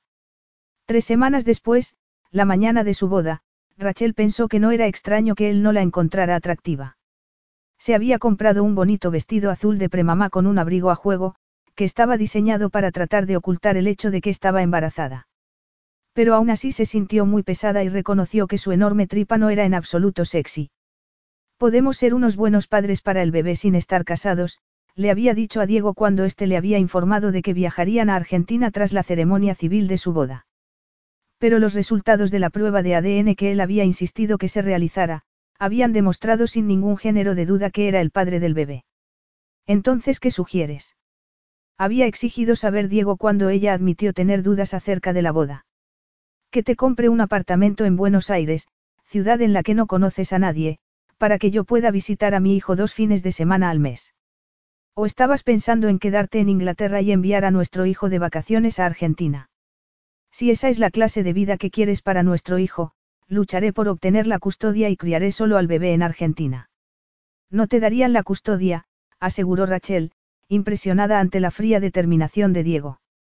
Este había sido muy amable con ella mientras había estado enferma, pero, en aquel momento en el que ya se había recuperado, había vuelto a ser frío e implacable. El verbo, perder, no aparece en mi vocabulario, querida.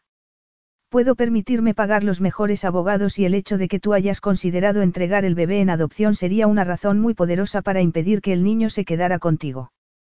Pero tú sabes que solo consideré esa posibilidad porque pensé que nuestro hijo tendría una vida mejor con unos padres adoptivos que conmigo. Gritó Rachel. Simplemente quería lo mejor para el bebé. Entonces deja de pelear conmigo, le ordenó Diego. No es bueno para tu presión arterial. La boda se celebró en el registro civil de Westminster a las 11 en punto de la mañana. Era viernes. Los testigos fueron el chofer de Diego y el ama de llaves de su ático londinense. Rachel había rechazado la oferta de él de que invitara a su familia. Le había explicado que sus padres no podían estar en la misma sala sin comenzar a discutir. Pensó que de alguna manera aquel matrimonio debía funcionar. No quería hacer pasar a su hijo por la miseria de un divorcio, por su bebé iba a poner todo de su parte para adaptarse a un país extranjero y vivir con un hombre que no la amaba. Antes de celebrarse la ceremonia. Diego la había sorprendido ya que le había entregado un ramo de rosas amarillas, hecho que la había conmovido profundamente. Mientras estaban delante del juez, ella se sintió muy nerviosa. Se percató de que Diego estaba muy elegante vestido con un traje gris y deseó que la abrazara y besara como ella deseaba en vez de darle un frío beso. Inmediatamente después de la ceremonia, él la guió hacia la limusina que los esperaba para llevarlos al aeropuerto. El mismo doctor que había realizado la prueba de paternidad había firmado un consentimiento especial para que ella pudiera volar. Lo necesitaba debido a su tan avanzado estado de gestación. Justo cuando estaban llegando a Heathrow, Diego se giró hacia ella y le entregó una pequeña caja de terciopelo. Tu regalo de boda, murmuró, percatándose de que Rachel todavía estaba pálida. Esbozando una burlona sonrisa, reconoció para sí mismo que había conseguido tener una esposa a la que deseaba más que a ninguna otra mujer. Pensó que se habría reído si alguien le hubiera dicho seis meses atrás que estaría sin dormir noche tras noche fantaseando con hacerle el amor a una mujer que estaba en el último periodo de su embarazado. Pero era cierto. Deseaba tumbarse junto a Rachel para acariciarle la tripa y los pechos, que habían aumentado considerablemente de tamaño. Anhelaba separarle las piernas y colocarse entre ellas. Pero algo dentro de él le advirtió que no estaría bien sugerir que ella compartiera su cama. Rachel ya no era su amante, sino la madre de su hijo, y se sentía muy responsable de ella. Ábrelo, murmuró al observar que Rachel se había quedado simplemente mirando la cajita. Con torpeza, ella abrió la cajita y se quedó sin aliento al ver el precioso anillo de zafiros y diamantes que había dentro. Es increíble, dijo. Aquel anillo era la pieza de joyería más espectacular que jamás había visto. Sé que debería haberte comprado un anillo de compromiso antes de la boda, pero este anillo es un encargo que he hecho para que combine con una gargantilla del mismo diseño. Nos han invitado a numerosos acontecimientos sociales que se celebrarán en Buenos Aires durante las Navidades y necesitarás tener unas joyas bonitas, explicó él. Pero al decirle aquello, terminó con la leve esperanza que había albergado Rachel de que le hubiera regalado aquel anillo porque tuviera sentimientos hacia ella. Entonces él le levantó la mano y le puso el anillo junto a su alianza matrimonial. ¿A qué distancia está tu rancho de Buenos Aires? Preguntó ella, curiosa. La estancia Elvira está a más o menos 100 kilómetros al norte de la ciudad. Se tarda poco más de una hora en llegar, pero yo normalmente voy en helicóptero. No comprendo, comentó Rachel, frunciendo el ceño. Tú vives en la estancia, ¿no es así? No, prefiero vivir en la ciudad, respondió Diego.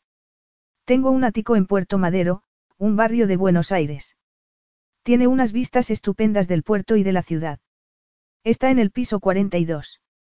Las tiendas y la vida nocturna que hay alrededor son excelentes. Ella se vino abajo.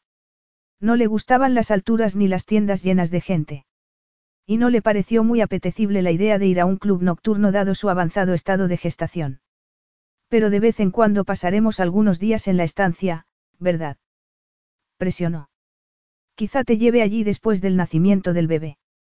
Pero por ahora será mejor que nos quedemos en la ciudad, cerca de los servicios que ésta ofrece. Las carreteras son buenas, pero la estancia sigue estando muy lejos de los hospitales, contestó Diego, pensando que aquel lugar también guardaba demasiados recuerdos. Cuando estaba allí se concentraba en los establos, en los caballos, pero la hacienda en la cual Eduardo y él habían pasado su niñez le bombardeaba con multitud de recuerdos. En ocasiones hasta le parecía oír el eco de la voz de su hermano por los pasillos. Tardaron 14 horas en llegar a Argentina, aunque el avión realizó una breve escala en el aeropuerto Sao Paulo. Brasil. Cuando finalmente llegaron a Buenos Aires, a Rachel le sorprendió lo grande que era la ciudad y la cantidad de rascacielos que había. Cuando bajaron del avión, el calor y la humedad que hacía también supusieron una gran impresión para ella ya que habían dejado Inglaterra en pleno invierno. En el ático hay aire acondicionado, explicó Diego al preguntar Rachel si siempre hacía tanto calor. Y el edificio dispone de piscina y gimnasio. Cuando por fin llegaron al ático de él, ella se percató de que éste tenía unas alfombras color crema y unos sofás de seda que tal vez no fueran a resistir bien los pegajosos dedos de su bebé. Pareces agotada, comentó Diego lacónicamente. Entonces la abrazó y la guió por el pasillo del ático. Te voy a enseñar tu dormitorio para que puedas descansar durante un par de horas. Esta noche cenaremos en uno de mis restaurantes favoritos y, si te apetece, te enseñaré un poco la zona. Rachel asintió con la cabeza y sintió cómo se le revolucionó el corazón al abrazarla él. Cuando éste la ayudó a tumbarse sobre el bonito cubrecamas rosa del dormitorio que iba a ocupar, deseó que se tumbara a su lado. Pero Diego se apartó de ella apresuradamente. Asombrada, Rachel se dio cuenta de que adaptarse a su nueva vida en Argentina no resultó ser tan duro como había pensado. Diego había anulado su participación en el siguiente torneo de polo en el que debía haber jugado, ya que hubiera implicado tener que volar a las Bahamas casi de inmediato. Lo que hizo en vez de viajar fue ofrecerle a ella varias visitas por la ciudad. Te darás cuenta de que Buenos Aires es una ciudad cosmopolita con una fuerte influencia europea, le explicó mientras andaban por el barrio de la Boca. Los porteños, como se llama a los habitantes de Buenos Aires, Son una población multicultural y aquí podrás oír hablar incluso italiano y alemán. Rachel se sintió un poco avergonzada al tener que admitir que nunca antes había salido de Inglaterra. Le encantó Buenos Aires. Sintió cómo le dio un vuelco el corazón al entrelazar Diego los dedos con los suyos un día mientras paseaban por el viejo barrio de San Telmo. Le maravilló la ciudad, pero estuvo menos entusiasmada cuando él la llevó de compras. La avenida Alvear albergaba muchas de las tiendas de lujo de Buenos Aires. Diego la alentó a entrar en Prada. Louis Vuitton y Versace, donde ella se probó varios increíbles, pero ridículamente caros vestidos de futura mamá. Dentro de unas pocas semanas ya no necesitaré ropa premamá, protestó. Ya te he explicado que nos han invitado a varios eventos sociales, contestó él. Mañana por la tarde uno de mis mejores amigos. Federico, y su esposa, Juana, van a ofrecer una fiesta para celebrar nuestro matrimonio. Te caerán bien Rico y Juana. Tienen una hija de dos años, Ana, y Juana acaba de anunciar que está embarazada de nuevo. Federico González y su esposa vivían en una enorme casa de estilo español en uno de los barrios residenciales de la ciudad, y resultaron ser tan amistosos y encantadores como había prometido Diego. Juana era muy guapa aunque ya estaba gordita. Engordé muchos kilos cuando estuve embarazada de Ana, le confió a Rachel. Y ahora hay otro bebé en camino. Afortunadamente Rico dice que le gustó gordita. Rachel agradeció el hecho de que Juana fuera tan sencilla ya que la mayoría del resto de amigos de Diego eran miembros de la Jet Set cuya riqueza y sofisticación le hacían sentir muy torpe. ¿Dónde te habías escondido? Le preguntó Diego en un momento de la fiesta tras haber estado buscándola. Subí con Juana al dormitorio de la pequeña Ana para conocerla. Es un bebé encantador, contestó Rachel, esbozando una dulce expresión al pensar en la angelical pequeñina. Él admiró lo absolutamente encantadora que estaba ella aquel día. Estaba preciosa. Había elegido un vestido azul que le quedaba perfecto. Pero había algo más. Rachel estaba serena y levemente distante, como si solamente pensara en el bebé que llevaba en sus entrañas. Diego se dio cuenta de que quería ser incluido en aquel vínculo especial y secreto que unía a su esposa y a su hijo. En ese momento el bebé dio una patadita que causó un movimiento incluso visible por encima del vestido. Impresionado, Diego se quedó mirando la tripa de ella. Eso ha sido. ¿No te duele? En realidad no, pero las patadas son cada vez más fuertes. ¿Puedo? Preguntó él, colocando la mano sobre el estómago de ella. Emocionada, Rachel asintió con la cabeza. La calidez que desprendió la mano de Diego fue muy tentadora. Se le revolucionó el corazón y pensó que hacía mucho que él no la tocaba. Entonces sintió como el bebé dio otra patadita y miró a su marido a los ojos. Se le encogió el corazón al percatarse de la emoción que reflejó la mirada de éste. No cabía duda de que él iba a querer a su hijo. Pero no supo si alguna vez llegaría a amarla a ella. Obviamente nuestro hijo va a hacer carrera como futbolista, murmuró Diego. O nuestra hija tal vez sea bailarina, contestó Rachel. Una cosa está clara, él o ella está destinado a ser obstinado u obstinada, como su madre, comentó Diego, riéndose. Supongo que te gustaría que yo fuera dócil y manejable, que estuviera de acuerdo con todo lo que dices. Me gustas tal y como eres, querida, dijo él en voz baja. Rachel no supo qué responder ante aquella sorprendente declaración, pero la calidez que reflejó la mirada de Diego le hizo albergar la esperanza de que tal vez podrían ser felices. En ese momento él se acercó y le dio un delicado beso en los labios. Ella lo abrazó por la cintura, temerosa de que quisiera apartarla, pero lo que hizo Diego fue delinearle los labios con la lengua antes de tomarle la boca con pasión en un beso que a ella le llegó al alma. Cuando por fin dejó de besarla, a él le sorprendió la dulcemente seductora sensación que se había apoderado de su cuerpo. Deseó sacar a Rachel al jardín para poder acariciar con libertad su hermoso cuerpo embarazado.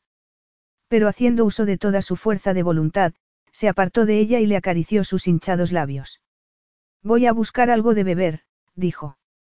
Estarás bien si te dejo sola durante un par de minutos. Desde luego, contestó Rachel. Entonces observó cómo él se alejó por la sala y se sintió apesadumbrada al observar cómo lo miraban las mujeres. Un camarero se acercó a ella y le ofreció una selección de dulces. Rachel no pudo resistirse ante los churros y los alfajores.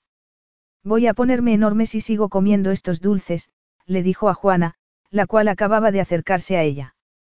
Juana esbozó una leve sonrisa, pero sus ojos reflejaron cierta preocupación. Rachel, Lorena Ortega acaba de llegar y quiere conocerte, comentó, esbozando una mueca. Lorena es la madre de Diego. Tuve que invitarla a la fiesta, claro está, pero me dijo que no iba a venir. No puedo creer que finalmente haya aparecido por aquí. Supongo que sabes que Diego y ella no se llevan bien. Nunca tuvieron una buena relación, ni siquiera cuando Diego era un niño, y claro, después del accidente, bueno, no es ningún secreto que Lorena adoraba a Eduardo y rechazaba a Diego. El problema es que ha pedido verte a solas, pero tú no tienes por qué acceder. Quise advertirle a Diego de que ella estaba aquí, pero Federico se lo ha llevado para enseñarle su nuevo juguete y, conociendo a mi marido y su obsesión por los coches, podrían estar horas. No tengo ningún problema en conocer a la madre de Diego, contestó Rachel, encogiéndose de hombros. En realidad sintió mucha curiosidad por conocer a Lorena Ortega. Siguió a Juana por un pasillo y ambas entraron en lo que supuso era el despacho de Federico. Lorena, esta es Rachel, la presentó Juana. La madre de Diego debió haber sido una belleza de joven. Todavía conservaba unas clásicamente esculpidas facciones y una envidiable estilizada figura. Pero la expresión de su cara era muy seria y estaba esbozando una mueca. Rachel se percató de que estaba ebria. Observó cómo se bebió de un trago una copa y cómo la dejó sobre una mesa con la mano temblorosa. Así que tú eres la mujercita de Diego, comentó Lorena, mirándola de arriba abajo. A continuación emitió una amarga risotada. ¿Y estás embarazada? Bueno, me sorprende que no haya pasado antes. La lista de amantes de mi hijo es legendaria. Tras decir aquello, agitó la mano para indicarle a Rachel que se sentara. Se sirvió más brandy a sí misma. ¿Te gustaría beber algo? No, gracias, contestó Rachel, llevándose instintivamente una mano a la tripa. No eres más que una niña, dijo Lorena, frunciendo el ceño. Una niña a la que, sin duda, sedujo un hombre que debió haber actuado de otra manera. Eso no es cierto, respondió Rachel con firmeza. Diego no me sedujo. Yo sabía lo que estaba haciendo. Tu fidelidad es conmovedora, pero me temo que no será correspondida. Yo tenía más o menos tu edad cuando conocí al padre de Diego. Era joven, ingenua y me enamoré perdidamente. Pero Ricardo era un playboy y un oportunista. Él no me quería a mí, sino que quería mi dinero. Mi padre descubrió sus intenciones de inmediato, pero ya fue demasiado tarde. Yo estaba embarazada y loca de amor por Ricardo. Me sentí muy agradecida cuando me ofreció casarse conmigo. Lorena hizo una pausa para dar un sorbo a su bebida. Al principio yo no sabía nada de sus otras mujeres, espetó. Pero según fueron pasando los meses y mi embarazo avanzó. Ricardo no se preocupó en ocultar sus frecuentes visitas a Buenos Aires. Siempre he pensado que si solo hubiera tenido un hijo, si solo hubiera tenido a Eduardo, tal vez habría sido capaz de mantener el interés de Ricardo, confesó. Pero qué hombre quiere hacerle el amor a una mujer cuyo cuerpo está hinchado y feo. Yo no tuve un bebé, tuve dos, y dar a luz a Diego casi me mató. Pero no puede echarle la culpa a Diego de eso, ni tampoco de la infidelidad de su esposo, contestó Rachel, impresionada ante todo aquello. ¿Cómo puede nadie culpar a un bebé de nada? añadió. Pero entonces recordó lo casi resentida que se había sentido ella misma con el bebé que llevaba dentro de sí cuando, al enterarse de que estaba embarazada, había tenido que renunciar a su trabajo y a Piran. Pensó que gracias a Dios había entrado en razón. Si solo hubiera tenido a Eduardo, murmuró Lorena. Entonces miró fijamente a Rachel. Diego es como su padre, recuérdalo. Nunca le has sido fiel a ninguna mujer durante mucho tiempo y eres tonta si crees que va a comenzar a serlo ahora. Siempre fue muy imprudente, mientras que Eduardo fue el mejor hijo que una madre puede desear. Pero ahora Eduardo está muerto, por culpa de Diego. Él le mandó a la muerte. ¿Qué quiere decir? Quiso saber Rachel. Sintió cómo se le aceleró el corazón. Pero entonces oyó un ruido tras ella y se giró. Diego entró en el despacho. Hola, madre, dijo, mirando la botella de brandy vacía que había sobre la mesa. Veo que has estado celebrando mi boda. Es demasiado esperar que hayas estado bebiendo a mi salud. Tal vez haya estado compadeciendo a tu esposa por su elección de marido, espetó Lorena. Supongo que sin duda le habrás advertido de que soy un mujeriego como mi padre, ¿verdad? Bueno, esa es la verdad, ¿no es así, Diego? Contestó Lorena, mirando a su hijo. A Rachel le impactó percatarse del resentimiento que reflejaron los ojos de la mujer. Ricardo y tú estáis cortados por el mismo patrón, continuó Lorena. Tu padre incluso murió en los brazos de una de sus cortesanas. Siempre supe que las sustancias prohibidas lo mataría. Diego se acercó a Rachel y la abrazó por la cintura. Ella agradeció aquel gesto y sintió cómo la calma que transmitió él la tranquilizó. Me voy a llevar a Rachel a casa, comentó Diego. Ha sido una velada muy larga y estoy seguro de que está cansada. Entonces guió a Rachel hasta la puerta del despacho, donde se detuvo y miró a su madre. Mi hijo es tu nieto, madre. ¿No crees que deberías tratar de olvidar el pasado y ser parte de la vida del bebé? Lorena emitió una sonora risotada. Jamás olvidaré nada, dijo.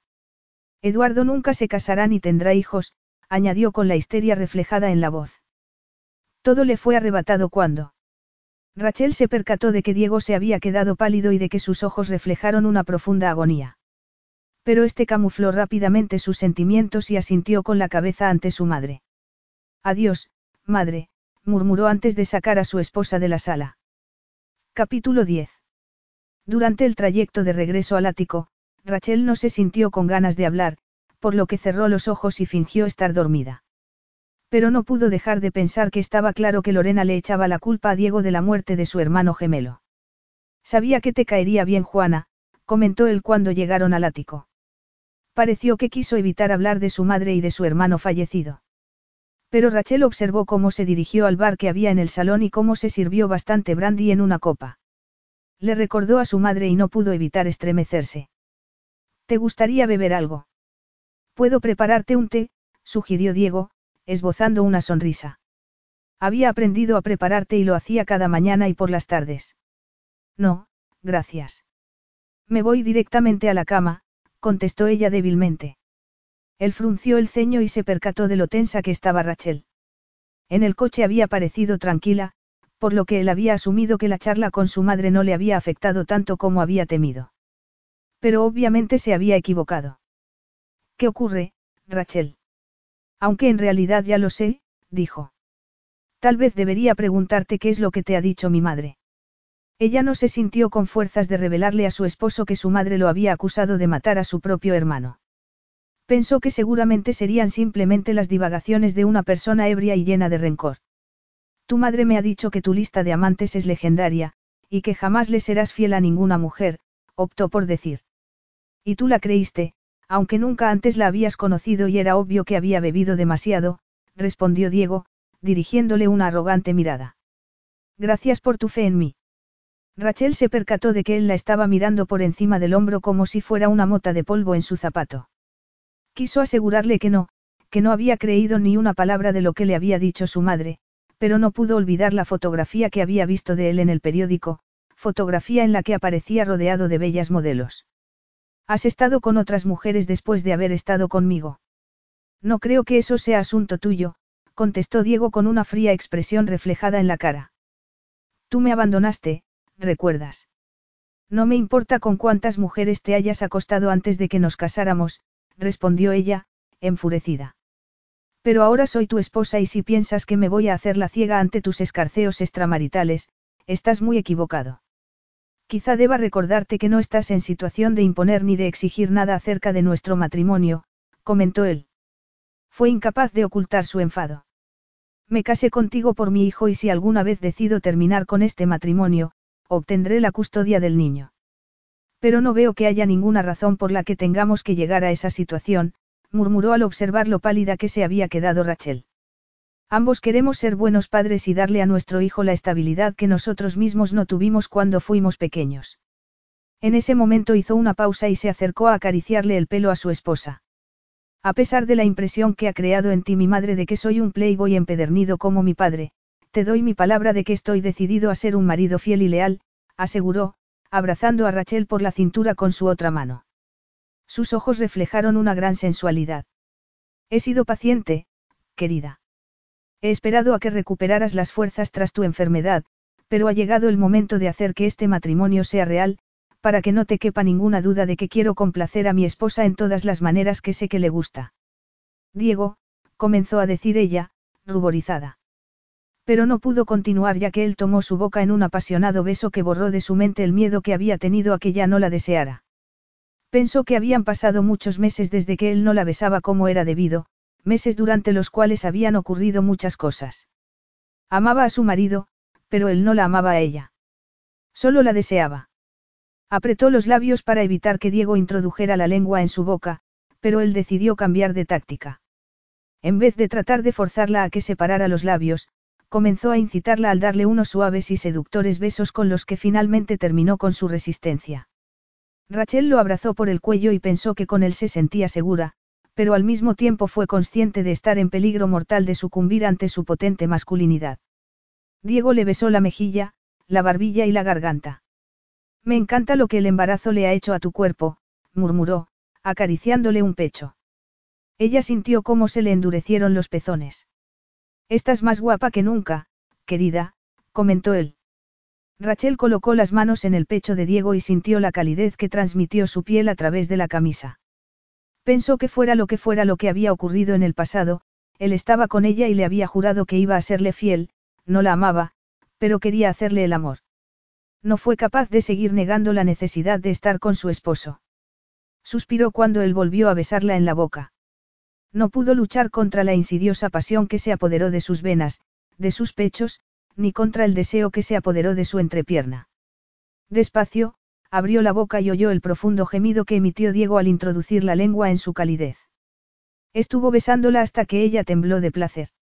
Entonces la tomó en brazos con mucha naturalidad y la llevó al dormitorio principal, donde la dejó sobre la cama. Ella le acarició el pelo y lo incitó para que se colocara sobre su cuerpo.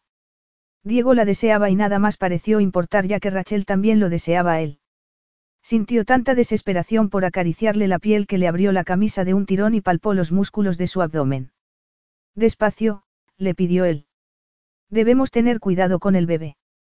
Pero Rachel no quiso tener cuidado. El bebé estaba a salvo dentro de su cuerpo y ella se sintió invadida por una intensa necesidad. Se tumbó de lado para que Diego le bajara la cremallera del vestido. Contuvo la respiración cuando él le bajó la delicada tela por los hombros y expuso su sujetador negro de encaje. Bella, gruñó Diego, observando cómo los pezones de ella se marcaron por debajo del encaje. Entonces le desabrochó y le quitó el sujetador. Gimió al cubrir aquellos magníficos pechos con las manos. Hacía mucho que no estábamos juntos y te deseo ardientemente, le advirtió. En ese momento bajó la cabeza y se introdujo uno de los endurecidos pezones de su esposa en la boca. Las sensaciones que provocó en ella la llevaron a levantar las caderas en una abierta invitación. Cuando tomó su otro pezón con la boca y jugueteó con él con la lengua, Rachel gimió de placer y sujetó contra su pecho la cabeza de su marido para que continuara dándole placer. Sintió cómo el calor se apoderó de su entrepierna. Estaba desesperada porque la tocara en el centro de su feminidad. No me lo quites, imploró cuando él comenzó a deslizarle el vestido por debajo de las caderas. Parezco una ballena. No es cierto. Tienes un aspecto exquisito, contestó Diego, dejando caer el vestido al suelo. A continuación acarició la tripa de su esposa de manera posesiva. Dios, Rachel, llevas a mi hijo en tus entrañas y jamás estarás más guapa de lo que lo estás ahora, añadió, besándola.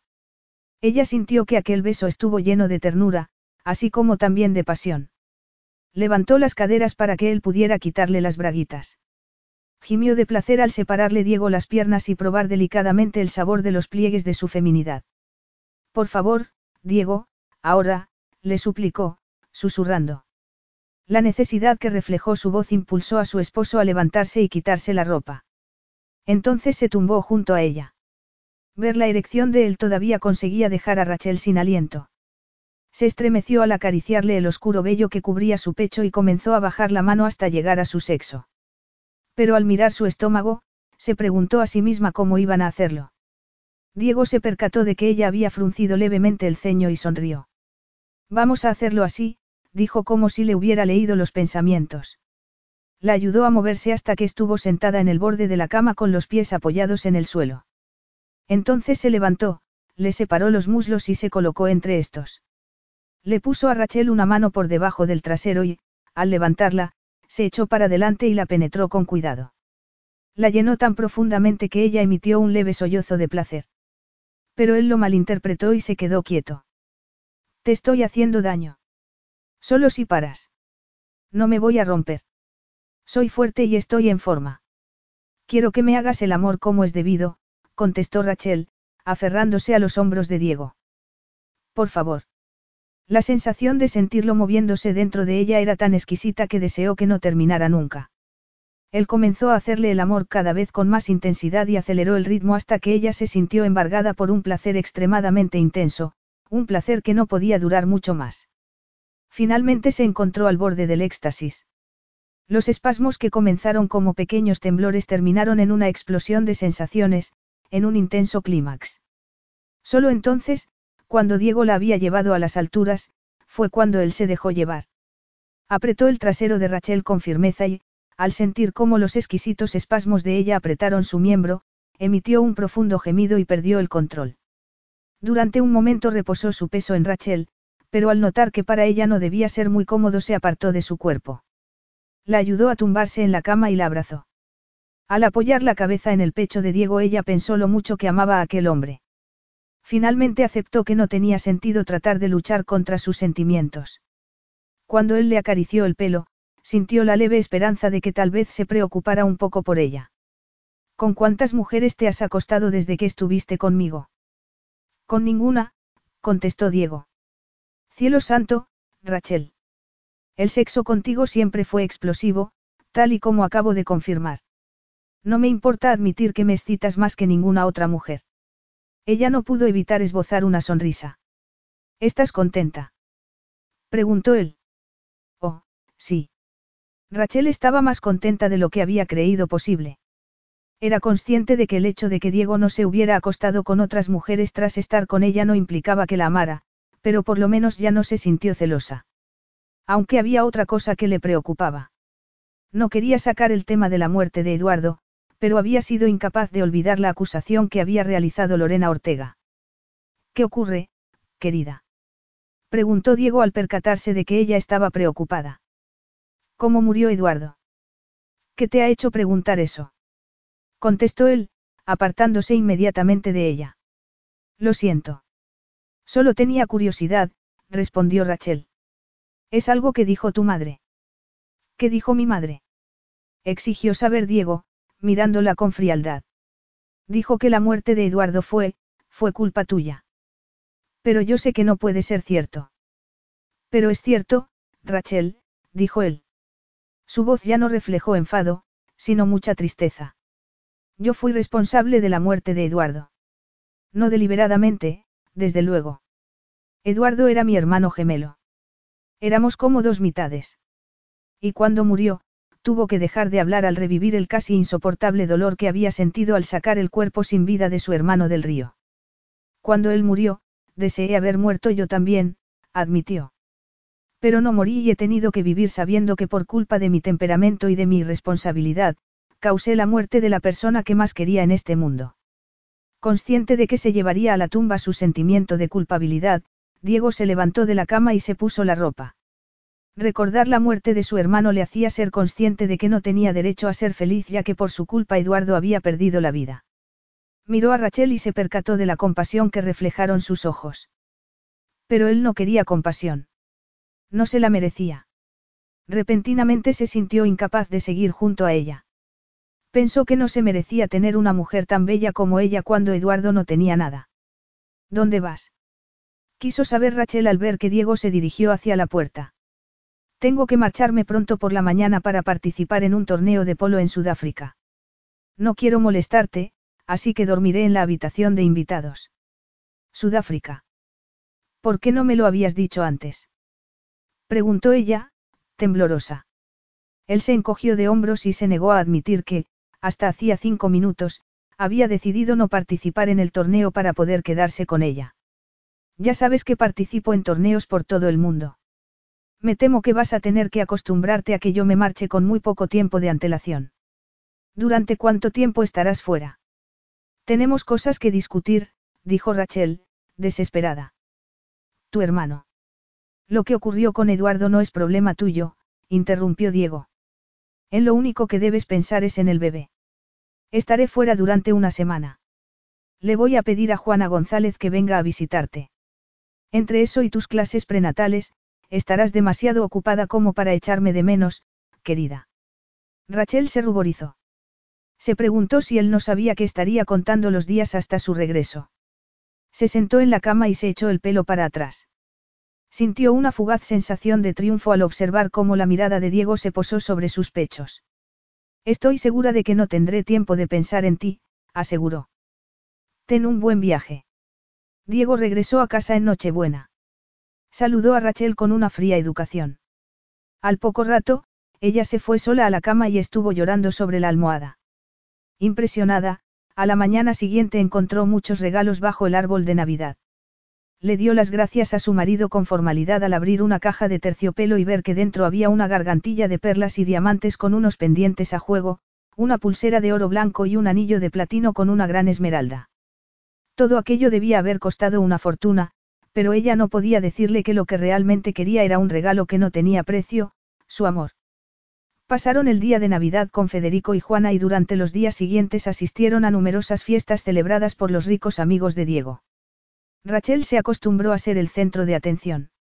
Pero los amigos de él no sabían que cuando regresaban al ático, Diego siempre desaparecía en su despacho y dejaba claro el hecho de que estaba evitándola. Tampoco sabían que dormían en habitaciones separadas. Una vez que pasaron las fiestas de Navidad. Diego normalmente se marchaba en helicóptero a su rancho al amanecer. Rachel pasaba los largos días hablando con Juana, la cual la visitaba con frecuencia o la invitaba a ir a su casa. Asistía a clases de preparación para el parto y compraba ropita para el bebé. Le impresionó la cantidad de parafernalia que se necesitaba para un bebé. Pero el calor y la humedad de la ciudad la dejaban exhausta. Embarazada ya de 36 semanas, pensó que si le crecía la tripa un poco más, explotaría. Quizá Diego pasaba tanto tiempo en la estancia Elvira para evitar verla andando como un pato por el ático. Él había dicho que su embarazo le resultaba atractivo, pero ella no se sentía bella en absoluto, sino que se sentía enorme y muy sentimental, lo que explicaba su tendencia a llorar cuando nadie la veía. Una mañana al despertarse, sintió gran añoranza de estar con caballos. Le había pedido en varias ocasiones a Diego que la llevara a la estancia Elvira, pero este siempre había puesto alguna excusa. Ignorando el dolor de espalda que la había despertado a primera hora de la mañana, decidió llamar al chofer para que la llevara a la estancia. Diego había pasado la mañana en el prado entrenando a unos potros de cuatro años para que se habituaran al mazo y a la pelota que se utilizaban en el polo. Pero en aquel momento el sol de mediodía estaba calentando demasiado y había que darles un descanso a los potros mientras se dirigió con su ayudante. Carlos, hacia los establos para dejar allí los caballos, este divisó algo en la distancia. Jefe, creo que tenemos visita. No tenemos ninguna cita para hoy, contestó Diego. Pero al seguir la mirada del muchacho se quedó impresionado. Santa Madre. Esa mujer podría poner a prueba la paciencia de un santo. Entonces se acercó a ella a toda prisa sobre el caballo. ¿Qué estás haciendo aquí? Exigió saber al detenerse frente a Rachel. Le pareció que ella estaba encantadora vestida con un elegante vestido de tirantes amarillo. Deberías haberte quedado en la ciudad. El bebé. No salgo de cuentas hasta dentro de un mes, contestó Rachel. Durante las anteriores semanas la preocupación de Diego por el bienestar del bebé la había vuelto loca. En la ciudad hace mucho calor. Quería respirar aire puro y sentir la brisa en la cara. Esto es precioso, murmuró. Aquí también hace calor, gruñó Diego impacientemente. Y veo que no has tenido el suficiente sentido común como para ponerte un sombrero. Será mejor que vayas a la casa. A Beatriz, el ama de llaves, le hará mucha ilusión conocerte. Ya la he conocido, respondió Rachel. Cuando llegué, uno de los muchachos que trabajan en el rancho me enseñó los establos y la casa. Pero Beatriz ha salido. Me ha dicho que iba a visitar a su hermana, la cual vive en otra granja. Él asintió con la cabeza. Me había olvidado. Va a visitar a su hermana cada semana, comentó. Tengo que llevar el caballo a los establos. Podrás ir andando hasta la casa. Te veré allí tan pronto como pueda. Estaré bien, le aseguró ella con firmeza. Decidió no comentarle que le dolía aún más la espalda que aquella mañana. Capítulo 11. Cuando Diego entró en la vivienda de la hacienda, no había rastro de Rachel. Buscó por todas las habitaciones de la planta inferior de la casa, pero no la encontró. Entonces subió apresuradamente las escaleras que llevaban a la segunda planta. Pensó que no quería estar allí, en aquella casa que le traía tantos recuerdos de su niñez. Lo que quería hacer era encontrar a Rachel y regresar con ella a la ciudad. Rachel, la llamó con impaciencia. Estoy aquí. Él siguió el sonido de aquella voz y se detuvo en la puerta del dormitorio que había frente al dormitorio principal. ¿Qué haces aquí? exigió saber. Frunció el ceño al observar cómo ella estaba sacando ropa de una maleta y metiéndola en unos cajones. Estoy deshaciendo las maletas, contestó Rachel alegremente. He traído suficientes cosas conmigo como para que podamos quedarnos durante un par de días.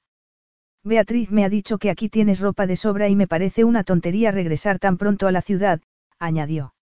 No le confesó que había planeado poner sus cosas en el dormitorio principal para que él se diera cuenta de que quería dormir a su lado, pero que en el último minuto no se había atrevido.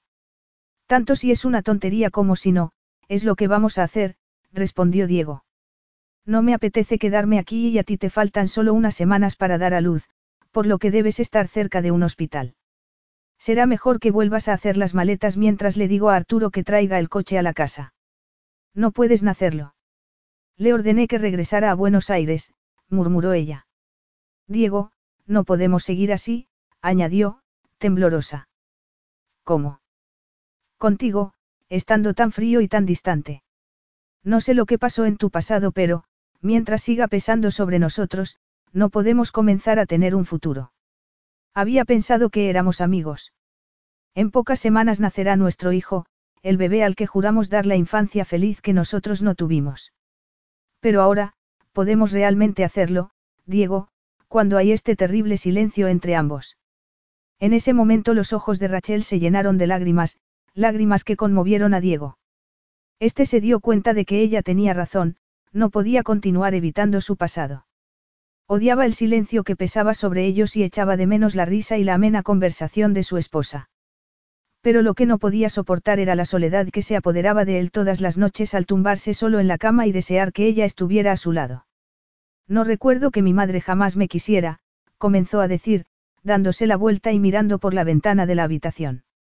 Ella adoraba a Eduardo, pero según yo fui creciendo y mi apariencia física se pareció cada vez más a la de mi padre, pareció odiarme más. Mi madre había amado a mi padre, pero la infidelidad de éste le rompió el corazón y la dejó muy resentida. Diego hizo una pausa antes de continuar hablando. Mi abuelo, Alonso, siempre creyó que mi padre se había casado con mi madre por dinero. Tras el amargo divorcio de mis padres, convenció a su hija para que volviera a utilizar su apellido de soltera, y ella también nos cambió el apellido a mi hermano y a mí. Pero aunque yo llevaba el apellido Ortega, el apellido de la familia, mi abuelo, al igual que mi madre, pensaba que mi parecido con mi padre iba más allá de la simple apariencia física. Nunca ocultó el hecho de que pretendía dejarle la estancia Elvira solamente a Eduardo. Eso debió haber sido duro, comentó Rachel en voz baja.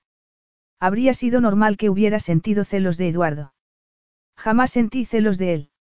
Eduardo era mi hermano gemelo y formaba parte de mí. Pasábamos juntos todo el tiempo y compartíamos todo.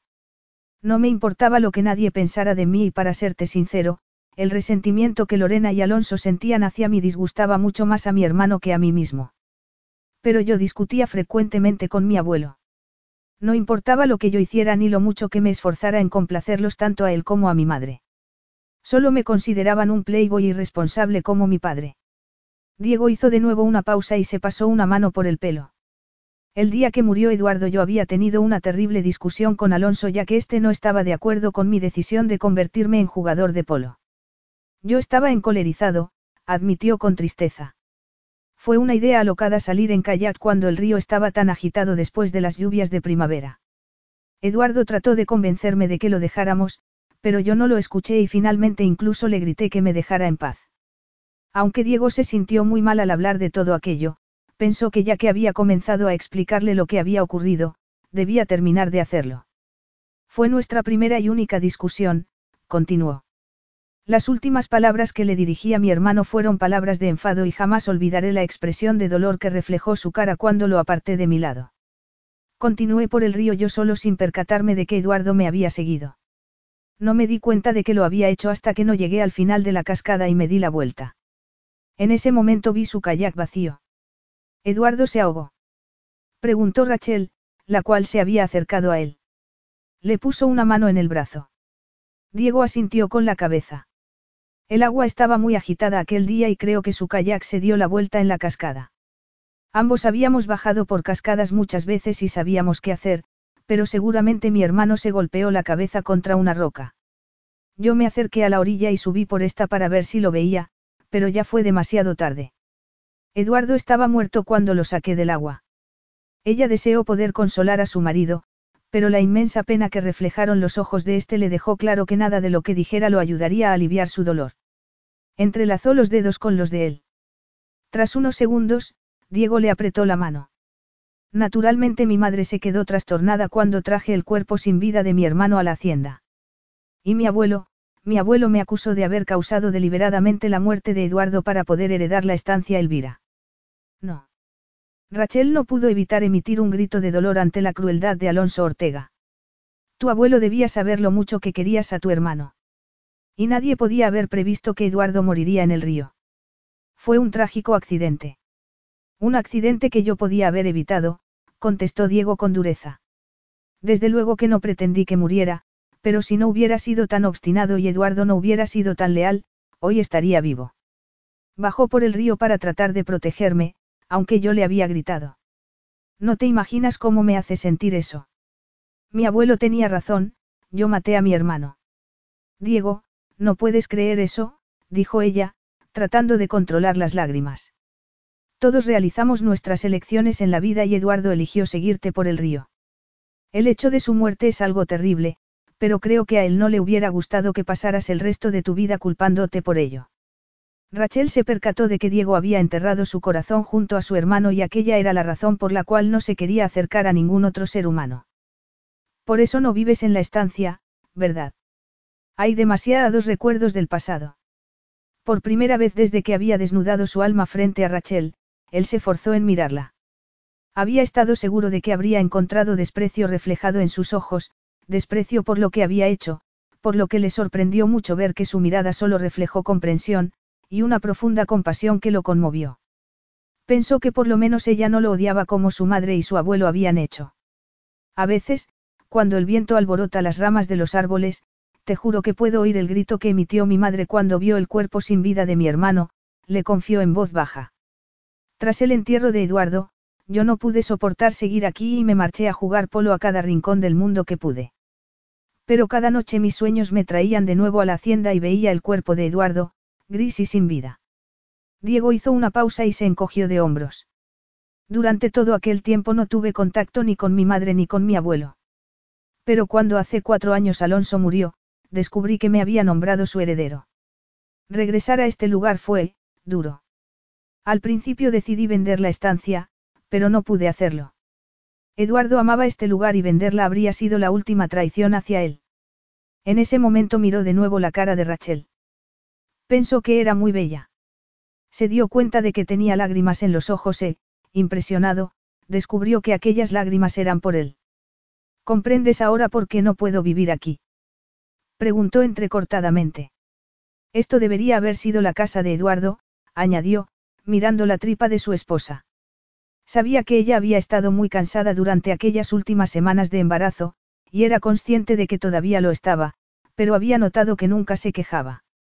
Como tampoco se había quejado acerca de tener que ir a vivir a un país extranjero para ella y comenzar una nueva vida. Nunca le había dicho lo mucho que la admiraba por la manera en la que estaba soportando todo. Rachel, dijo al observar lo pálida que se había quedado y el gesto de dolor que reflejó su cara. Lo siento. Sé que esperabas quedarte aquí. No pasa nada. Creo que te equivocas al culparte de la muerte de Eduardo y también creo que él habría querido que estuvieras aquí, contestó ella con delicadeza. Pero comprendo por qué prefieres regresar a la ciudad y siento haber mandado de vuelta a Arturo. Rachel logró esbozar una leve sonrisa, pero volvió a sentir una extraña sensación en su estómago, igual a la que había sentido hacía unos segundos. Contuvo la respiración al sentir como un intenso dolor la traspasó, un dolor tan agudo que le hizo doblarse. ¿Qué ocurre? Exigió saber Diego. ¿Te duele algo? No es nada, respondió ella, enderezándose al pasar el espasmo. Creo que debe haber sido una de esas contracciones previas que dan como en preparación a las contracciones de verdad. La encargada de las clases de preparación al parto dijo que puedes tenerlas semanas antes del parto. Se les llama contracciones Brastonix. Santa Madre. No me importa cómo se las llame, espetó Diego. Simplemente no quiero que las tengas aquí, a kilómetros de distancia de un hospital. Espera mientras voy a telefonear a Arturo. Me he dejado el teléfono móvil en los establos y el único teléfono de la casa está en la planta de abajo, explicó. Entonces se dirigió a la puerta del dormitorio y allí se detuvo. Rachel, gracias. Ella comprendió de inmediato que él le estaba dando las gracias por no pensar que era un asesino, tal y como habían hecho su madre y su abuelo. Ve a telefonear, le dijo, conteniendo las lágrimas. En cuanto se quedó sola, otra contracción se apoderó de su estómago. Le dolía muchísimo la espalda y sintió otra contracción más, mucho peor que las dos anteriores. Se mordió el labio con tanta fuerza que se hizo sangre. Trató de respirar con calma. Pero cuando finalmente la contracción pasó, se percató del calor que sentía entre las piernas y el pánico se apoderó de ella al darse cuenta de que había roto aguas. Arturo tardará un rato, informó un enfurecido Diego al regresar al dormitorio. Ha habido un accidente en la autopista y dice que el tráfico es un infierno, añadió, tratando de comprender qué ocurría al ver a Rachel echada sobre la cama con la cabeza apoyada en las almohadas y las piernas levantadas. Dios. ¿Qué estás haciendo? Diego, creo que estoy de parto, contestó ella con el pánico reflejado en la voz. No, querida, son solo las contracciones previas, aseguró él. No sales de cuentas hasta dentro de cuatro semanas. Pero el bebé viene ya, contestó Rachel, invadida por el dolor. He roto aguas. Voy a dar a luz, lo sé, añadió, mirando a Diego con la desesperación reflejada en la cara. Tengo miedo, no podemos llegar a ningún hospital. Querida, aunque estés de parto, como es tu primer bebé no nacerá tan rápido. Todos los libros lo dicen, trató de tranquilizarla él. Arturo llegará pronto y te llevaremos a un hospital. Como respuesta, ella emitió un grito que impactó mucho a Diego, el cual observó cómo se puso muy tensa y sintió cómo le agarró la mano con fuerza. Pero nuestro bebé no ha leído el libro, sollozó Rachel cuando por fin pudo hablar. Diego, por favor, por favor, tienes que quitarme las braguitas. El terror que reflejó la voz de ella forzó a Diego a controlar su propio miedo. Pensó que tenía que ayudar a su esposa. Le subió el vestido hasta la cintura y le quitó la prenda de ropa interior que le había pedido. Santa Madre, puedo ver la cabeza, dijo, impresionado. Rachel, tengo que llevarte al hospital. El helicóptero. No voy a dar a luz en un helicóptero. Espetó ella, sintiendo como otra contracción le causaba un increíble dolor. Oh, Diego. Esto es culpa mía. No debía haber venido. He puesto al bebé en peligro. Aquí no hay nadie que pueda ayudarme y yo no puedo dar a luz sola. No vas a dar a luz sola, querida, contestó él. Voy a telefonear a los servicios de emergencias, pero, si no llegan a tiempo, seré yo el que te ayude a dar a luz. ¿Podrás? Preguntó Rachel con la voz temblorosa. Yo puedo hacer lo que sea, respondió Diego. Confía en mí, corazón mío. Desde aquel momento en adelante, Rachel perdió la noción del tiempo y el mundo se convirtió en una nube de dolor. El único contacto que tuvo con la realidad fue la voz de Diego animándola a empujar y diciéndole que era la mujer más maravillosa del mundo. Quiero empujar, gruñó al sentir cómo el dolor se hizo más intenso. Diego, no puedo soportarlo. Tranquila, querida, dijo él con mucha delicadeza, tratando de controlar la emoción que sintió al darse cuenta de que su hijo estaba a punto de nacer. Empuja. Rachel, empuja.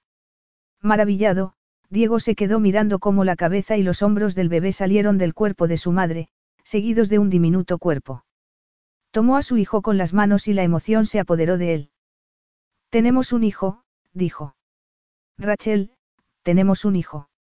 En ese momento la miró y vio las lágrimas que le cayeron por las mejillas. Sin decir nada, ella tendió los brazos y él le puso en las manos al hijo de ambos. Rachel miró a su bebé y se sintió invadida por una ola de amor que terminó con las dudas y miedos que había albergado durante su embarazo. Pensó que nada era más importante que su hijo. Se lo llevó al pecho y sintió una gran alegría cuando el pequeñín comenzó a mamar. Aunque había sido concebido por accidente, era el bebé más querido y adorado del mundo. A continuación miró a Diego y le dio un vuelco el corazón al ver que éste tenía los ojos húmedos. Se percató de que estaba emocionado. Le habían hecho demasiado daño, pero ella no sabía cómo curarle. Nuestro hijo te debe la vida, aseguró. Los ojos de Diego reflejaron un gran dolor. No pudo apartar la mirada de Rachel. Esta tenía el pelo empapado en sudor y parecía estar completamente exhausta, pero la sonrisa que esbozó al mirar a su hijo fue la cosa más bonita que él había presenciado jamás. Pensó que aquella mujer era increíble. Había tardado demasiado tiempo en apreciar la suerte que tenía al tenerla en su vida, pero entonces recordó que no se la merecía ya que Eduardo no tenía nada. Rachel notó que Diego comenzaba a alejarse de ella y volvía a esconderse tras las barricadas que había formado alrededor de su corazón. Deseó acercarse a él y asegurarle que ella nunca le haría daño como le habían hecho su madre y su abuelo. Pero no hubo tiempo ya que en ese momento oyeron las pisadas de los médicos subir por las escaleras. Ha tenido un parto increíblemente rápido para ser el primero, comentó uno de los médicos tras cortar el cordón umbilical y limpiar al bebé. ¿Cómo van a llamarlo? No estoy segura, murmuró Rachel, acariciando las sonrojadas mejillas de su pequeño. Quiero que tenga un nombre argentino, añadió. Tú eliges, le dijo a Diego, esbozando una tímida sonrisa. Alejo es un nombre bonito y con mucha personalidad, comentó Diego. Alejo Ortega, dijo Rachel. Sonrió ante el pequeñín que dormía en sus brazos. Es perfecto. ¿Estás contento? Le preguntó entonces a su marido. Pero la emoción que habían reflejado los ojos de Diego en el momento del nacimiento de Alejo había desaparecido. La sonrisa que esbozó al acercarse a ella fue fría e impersonal. Desde luego que estoy contento, contestó, acariciándole la mejilla con los labios. Me has dado un hijo. ¿Qué más puedo querer? Rachel quiso gritar que a ella, que la podría querer a ella. Pero no dijo nada y rezó para que él pensara que sus lágrimas eran de alegría por haber tenido a su hijo. Capítulo 12. Aunque Alejo parecía gozar de buena salud a pesar de ser un bebé prematuro, los médicos estuvieron de acuerdo en llevarlo a un hospital de Buenos Aires lo antes posible. Rachel no discutió aquello. El bienestar de su bebé era lo más importante. Sabías dónde querías nacer, ¿verdad, mi ángel? Le dijo a su pequeñín mientras iban en la ambulancia. Ahora simplemente tendremos que convencer a tu padre de que debes crecer en la estancia Elvira.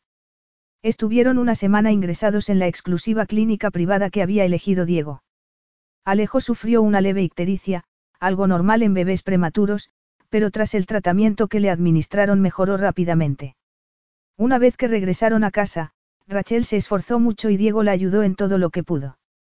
Pero después de un mes prácticamente sin dormir, ella estaba muy cansada, delgada y ojerosa. Le afectó mucho cuando la pediatra le dijo que debía complementar la nutrición de Alejo con biberones.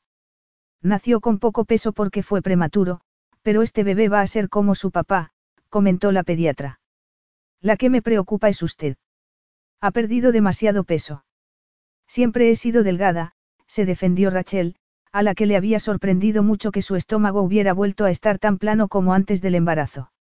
Estaba siempre muy preocupada por su hijo y, la decepción que sintió al saber que no podía alimentarlo como era debido con su propia leche, empeoró cuando Diego anunció que había contratado una niñera.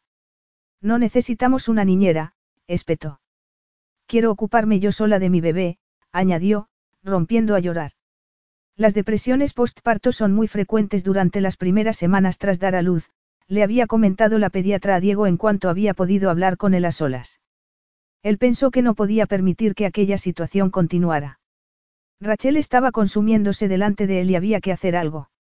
Inés le dará a Alejo la cena y se ocupará de él durante las noches, le explicó a su esposa. ¿Por qué no puedo darle yo de cenar? Exigió saber Rachel, odiando la idea de que otra persona se ocupara de su hijo. Porque por las noches te peinarás, te maquillarás, te vestirás con la nueva ropa que te he comprado y saldremos a cenar, contestó Diego con la determinación reflejada en los ojos. No eres simplemente una madre, querida. También eres una esposa y tienes un marido que quiere pasar tiempo contigo.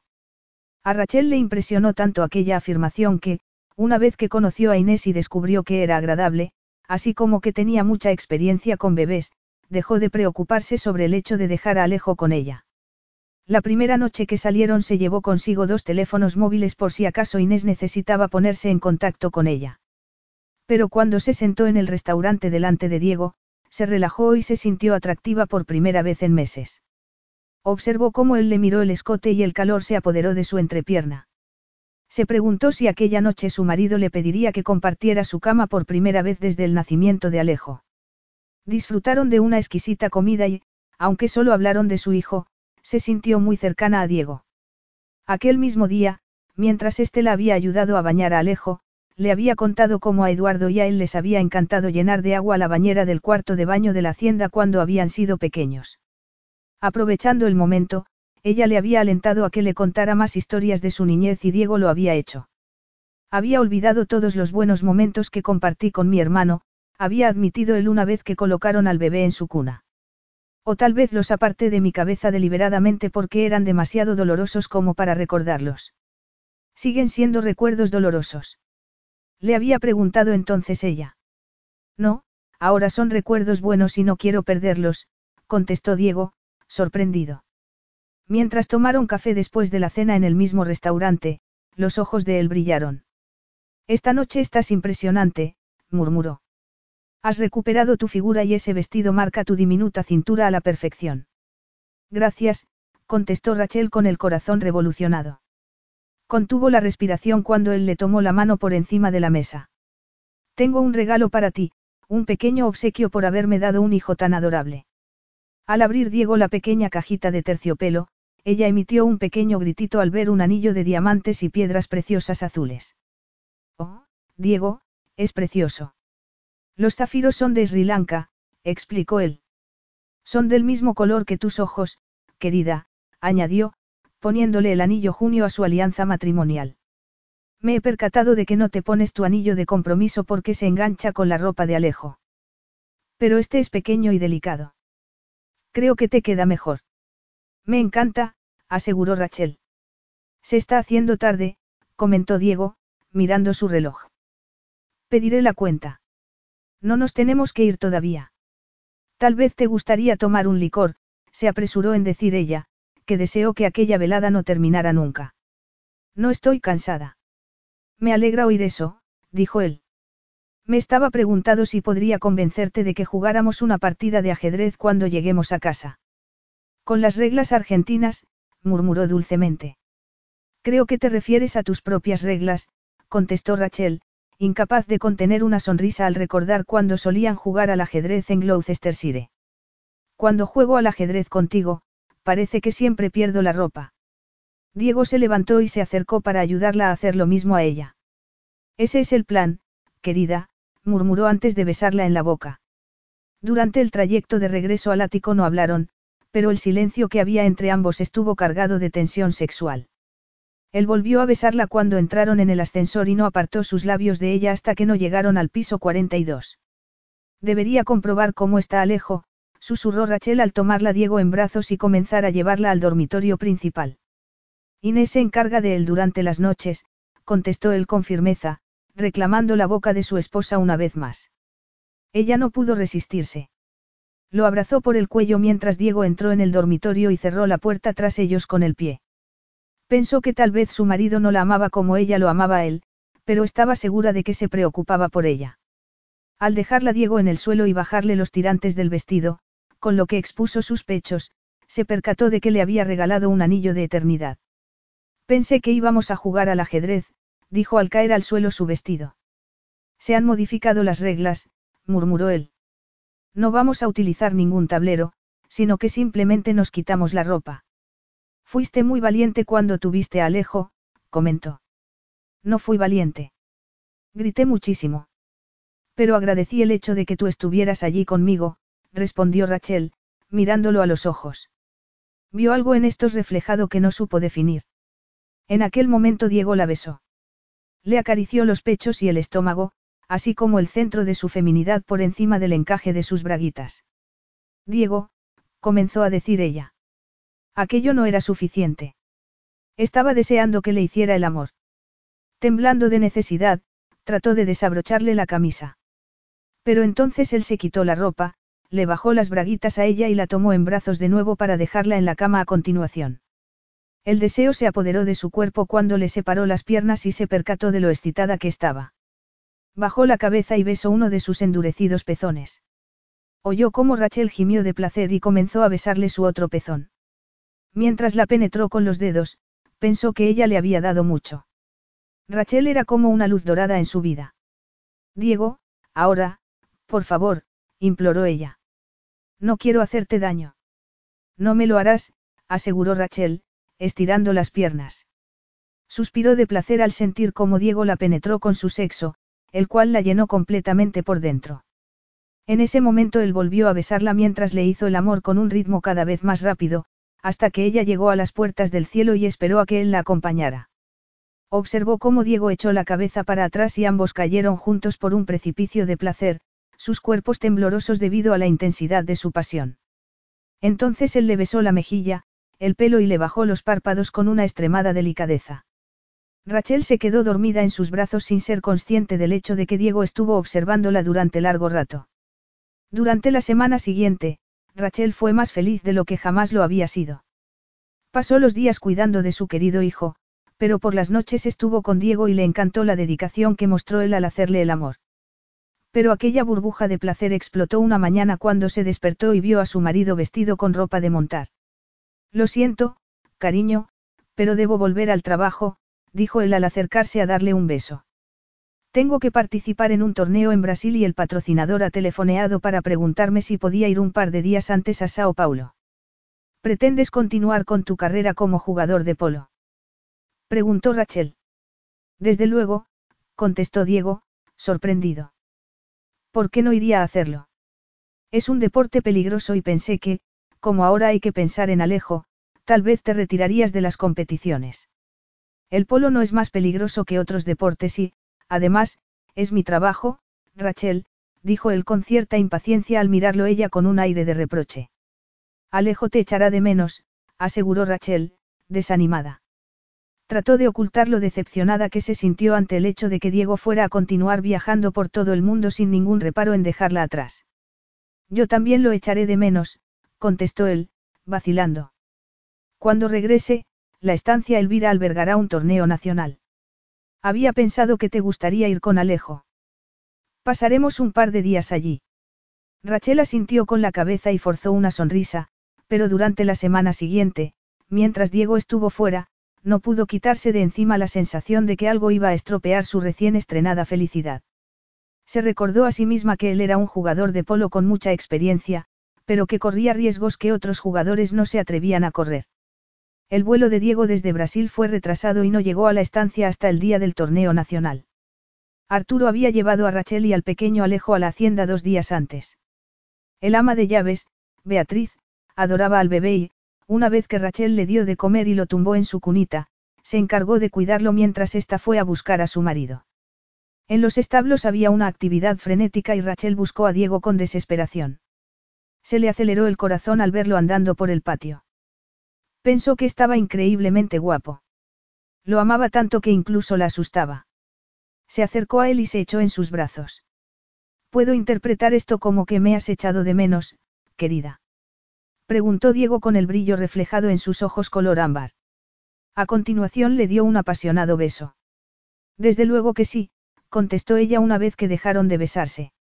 Rachel, tenemos que hablar, dijo entonces él con una seria expresión reflejada en la cara. Pero ahora no, añadió, esbozando una mueca. Tengo que marcharme. Tras decir aquello, le dio un fugaz beso en los labios a su esposa y se digirió hacia su caballo ya que iba a participar en un partido de polo. Ella se quedó mirándolo y sintió como toda la emoción que había sentido al verlo se desvaneció. Pero se dirigió hacia el campo donde iba a celebrarse el partido. Observar a Diego jugar fue emocionante y aterrador al mismo tiempo. Este era un jugador sensacional, aunque en ocasiones le pareció que sus acciones rozaron la imprudencia. El accidente ocurrió demasiado rápido. Rachel observó cómo el caballo de Diego chocó contra otro caballo. Su marido salió volando por los aires y finalmente cayó al suelo como a cámara lenta, con tan mala suerte que su caballo cayó sobre él. Aterrorizada, ella trató de acercarse a Diego, pero uno de los trabajadores, Héctor, se lo impidió. Los médicos ya están con él. Usted no puede hacer nada, señora Ortega. Regrese a la hacienda y yo le informaré en cuanto tenga noticias de cómo está. No puedo dejarlo, gritó Rachel, desesperada. Quiero estar con él. Pero Héctor negó con la cabeza y ella se sintió enferma de miedo. Tengo que ir con él, insistió. Vaya con su hijo, señora, le dijo Héctor con dureza. Iré a informarle en cuanto tenga noticias. Otro de los trabajadores del rancho la acompañó a la casa. Rachel no opuso ninguna resistencia ya que sabía que Héctor tenía razón, no había nada que pudiera hacer por Diego. Una vez en la casa, el tiempo comenzó a pasar extremadamente despacio. Media hora. Una hora. Mientras Beatriz lloraba en silencio, Rachel cambió a Alejo y se forzó en sonreír para él. Invadida por el miedo, se repitió a sí misma una y otra vez que Diego no podía estar muerto. Cuando oyó un coche acercarse a la vivienda, se apresuró en acercarse a la puerta principal. Sus piernas amenazaron con fallarle cuando vio a Diego entrar en la casa. Este tenía la camisa llena de polvo y un gran moretón en una de las mejillas. Pero por lo demás, parecía estar bien. Hola, querida, saludó él. Al percatarse de lo asustada que había estado ella, sintió un dolor en el corazón que no tuvo nada que ver con el accidente que había sufrido. Cuando había caído al suelo y se había percatado de que su caballo iba a aplastarlo, en lo único en lo que había pensado había sido en que no le había dicho a Rachel lo que significaba para él. Pensé que habías muerto, susurró ella. Vi cómo el caballo cayó y pensé que te había aplastado. Lo vi caer y tuve tiempo de echarme a un lado, contestó Diego. Estoy bien. Solo tengo un par de costillas magulladas y unos cuantos moretones, pero nada por lo que preocuparse. ¿Te duele el moretón de la mejilla? Quiso saber Rachel, acercándose a él. Un poco, pero sobreviviré. Rachel. Cuando vi, cuando pensé, comenzó a decir ella, pero tuvo que dejar de hablar al sentirse invadida por la emoción. ¿Cómo se te ocurrió hacerme pasar por algo así? Le gritó debido a lo mal que lo había pasado. Me di cuenta de la manera en la que estabas montado, sin preocuparte en absoluto por tu seguridad. Sé que todavía te culpas por la muerte de Eduardo. Fue un trágico accidente, Diego. Pero no fue culpa tuya, aunque pareces decidido a ser un mártir durante el resto de tu vida. Rachel hizo una pausa para tomar aire y sintió todo su cuerpo tembloroso. En ocasiones desearía no amarte, comentó. Pero te amo, cielos. Te amo. Al percatarse de las chispas que reflejaron los ojos de él, supo que había llegado demasiado lejos. Probablemente Diego estaba furioso con ella. Con lágrimas en los ojos, se dio la vuelta y comenzó a subir las escaleras, pero antes de que llegara al final, él la alcanzó y la tomó en brazos. Pero ella no pudo soportar enfrentarse a su marido, no cuando le había revelado sus sentimientos, por lo que le dio con los puños en el pecho, enfurecida. Márchate. Déjame en paz. No puedo hacer eso, querida. Jamás volveré a dejarte, le prometió Diego, subiendo a la planta de arriba con ella todavía en brazos. Entonces se dirigió al dormitorio principal y abrió la puerta con la pierna. Tú eres mi esposa y jamás volveremos a separarnos, ni siquiera durante una noche, aseguró con la emoción reflejada en la voz. Tras decir aquello le dio un apasionado beso, un beso que denotó posesión y determinación. Rachel le devolvió el beso con ardor mientras las lágrimas le cayeron por las mejillas al recordar el terror que había sentido al haber creído que había perdido a su marido para siempre. Necesitó saborearlo, comprobar que realmente estaba allí y que no era producto de su imaginación. Diego le acarició el cuerpo. La tomó por el trasero y la apretó contra su pelvis para a continuación acariciarle las caderas, la cintura, y cubrirle los pechos con las manos. Una intensa excitación se apoderó de ella cuando él le desabrochó los botones de su vestido de tirantes y expuso sus pechos. Sentir cómo Diego le acarició la desnuda piel de sus senos fue una sensación exquisita y deseó a su marido con todas sus fuerzas. Pero se recordó a sí misma que nada había cambiado y la voz de su conciencia entró en lucha con la ferviente necesidad de que la poseyera. Diego. Él apartó la boca de la de ella, que se estremeció al sentir cómo comenzó a acariciarle con los labios la barbilla para a continuación bajar hacia su cuello. No quiero tener sexo contigo. Yo tampoco quiero tener sexo contigo, Rachel. No. Contestó ella, sintiendo la profunda agonía de aquel rechazo. En aquel momento él le tomó la cara con las manos y la miró fijamente a los ojos. Lo que quiero es hacerte el amor, dijo. Pero primero tengo que decirte que, te quiero, querida. Te amo, Rachel. Tú eres mi vida, mi amor. Tras confesar aquello, le secó las lágrimas con la boca. Ella tembló al notar la ternura y el amor que reflejaron los ojos de su marido. Si te soy sincero, creo que me enamoré de ti cuando le ayudé tras la caída que sufriste de tu caballo, continuó Diego. Nunca antes había conocido a nadie como tú y el mes que pasamos juntos en Hardwick fue el más feliz de mi vida. Cuando me dejaste, me demostraste lo diferente que eras de mis anteriores amantes. Me dolió mucho, confesó. Me puse tan furioso ante el hecho de que tuvieras el poder de hacerme daño que me marché a Nueva York decidido a olvidarte. Pero no pude dejar de pensar en ti cuando me enteré de que habías tratado de ponerte en contacto conmigo, utilicé un viaje de negocios que tenía que hacer a Londres como excusa para verte. Y me encontraste embarazada de siete meses de un niño que te negaste a creer que fuera tuyo. No mereciste mi enfado ni mis estúpidas acusaciones, querida. Cuando me calmé me di cuenta de que habías dicho la verdad cuando habías asegurado que eras virgen, tras lo cual me enfadé conmigo mismo por no haber sido más delicado aquella primera vez. Diego hizo una pausa y miró a su esposa. No llores más, mi corazón, dijo con dulzura. No quiero volver a hacerte llorar. Sentí que era un error amarte ya que le robé su futuro a Eduardo. Mi propio sentimiento de culpa se vio reforzado por mi madre y mi abuelo, los cuales me acusaron de ser responsable de la muerte de mi hermano. Jamás podré dejar de pensar que si hubiera controlado mi mal genio aquel día, Eduardo todavía estaría vivo. Pero tú has logrado que me dé cuenta de que mi hermano no querría que perdiera mi vida recriminándome a mí mismo por lo que ocurrió y negando lo que alberga mi corazón. Al darse cuenta de que las pestañas de Diego estaban húmedas. Rachel comenzó a llorar de nuevo. Pensó que él había estado muy solo en su vida, pero que jamás volvería a estarlo. ¿Qué alberga tu corazón? Le preguntó, susurrando. A ti, contestó Diego. Le tembló la voz debido a la emoción y abrazó a su esposa. Alejo y tú sois las razones de mi existencia y os amaré a ambos hasta el día en que me muera. Oh. Diego, Rachel se puso de puntillas, lo abrazó por el cuello y le dio unos desesperados besos en sus húmedas mejillas, en su amoratada cara, y alrededor de sus sensuales labios. Te amo tanto que me duele, añadió, besándole la boca. Se sintió embargada por la alegría cuando él le devolvió el beso con una delicada pasión que prometió amor y compromiso para la eternidad. Hazme el amor, suplicó. Emocionado, Diego se rió. Incitó a Rachel a tumbarse en la cama y la cubrió con su musculoso cuerpo. Lo haré con placer, mi amada.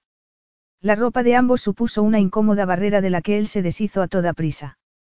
Con el deseo reflejado en los ojos, miró el pálido y delicado cuerpo de su esposa. A continuación le separó los muslos y se colocó entre estos. Te amo, mi Rachel, le susurró en la boca al penetrarla. Repitió aquellas palabras una y otra vez. Le hizo el amor con el corazón, con la mente y con el cuerpo, así como con todo el amor que tenía dentro, hasta que ambos alcanzaron el clímax del placer. Entonces se quedaron tumbados en la cama en los brazos el uno del otro. Creo que deberíamos fijar aquí nuestra residencia, en la estancia Elvira. Sería bueno para Alejo crecer en este lugar, murmuró Diego, sintiendo cómo le dio un vuelco el corazón al ver la felicidad que reflejó la cara de ella. ¿Estás seguro?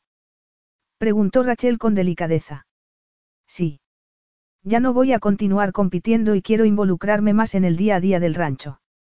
Además, una vez que hayas visto el regalo que te he comprado, dudo que sea capaz de separarte de los establos. Ella sonrió.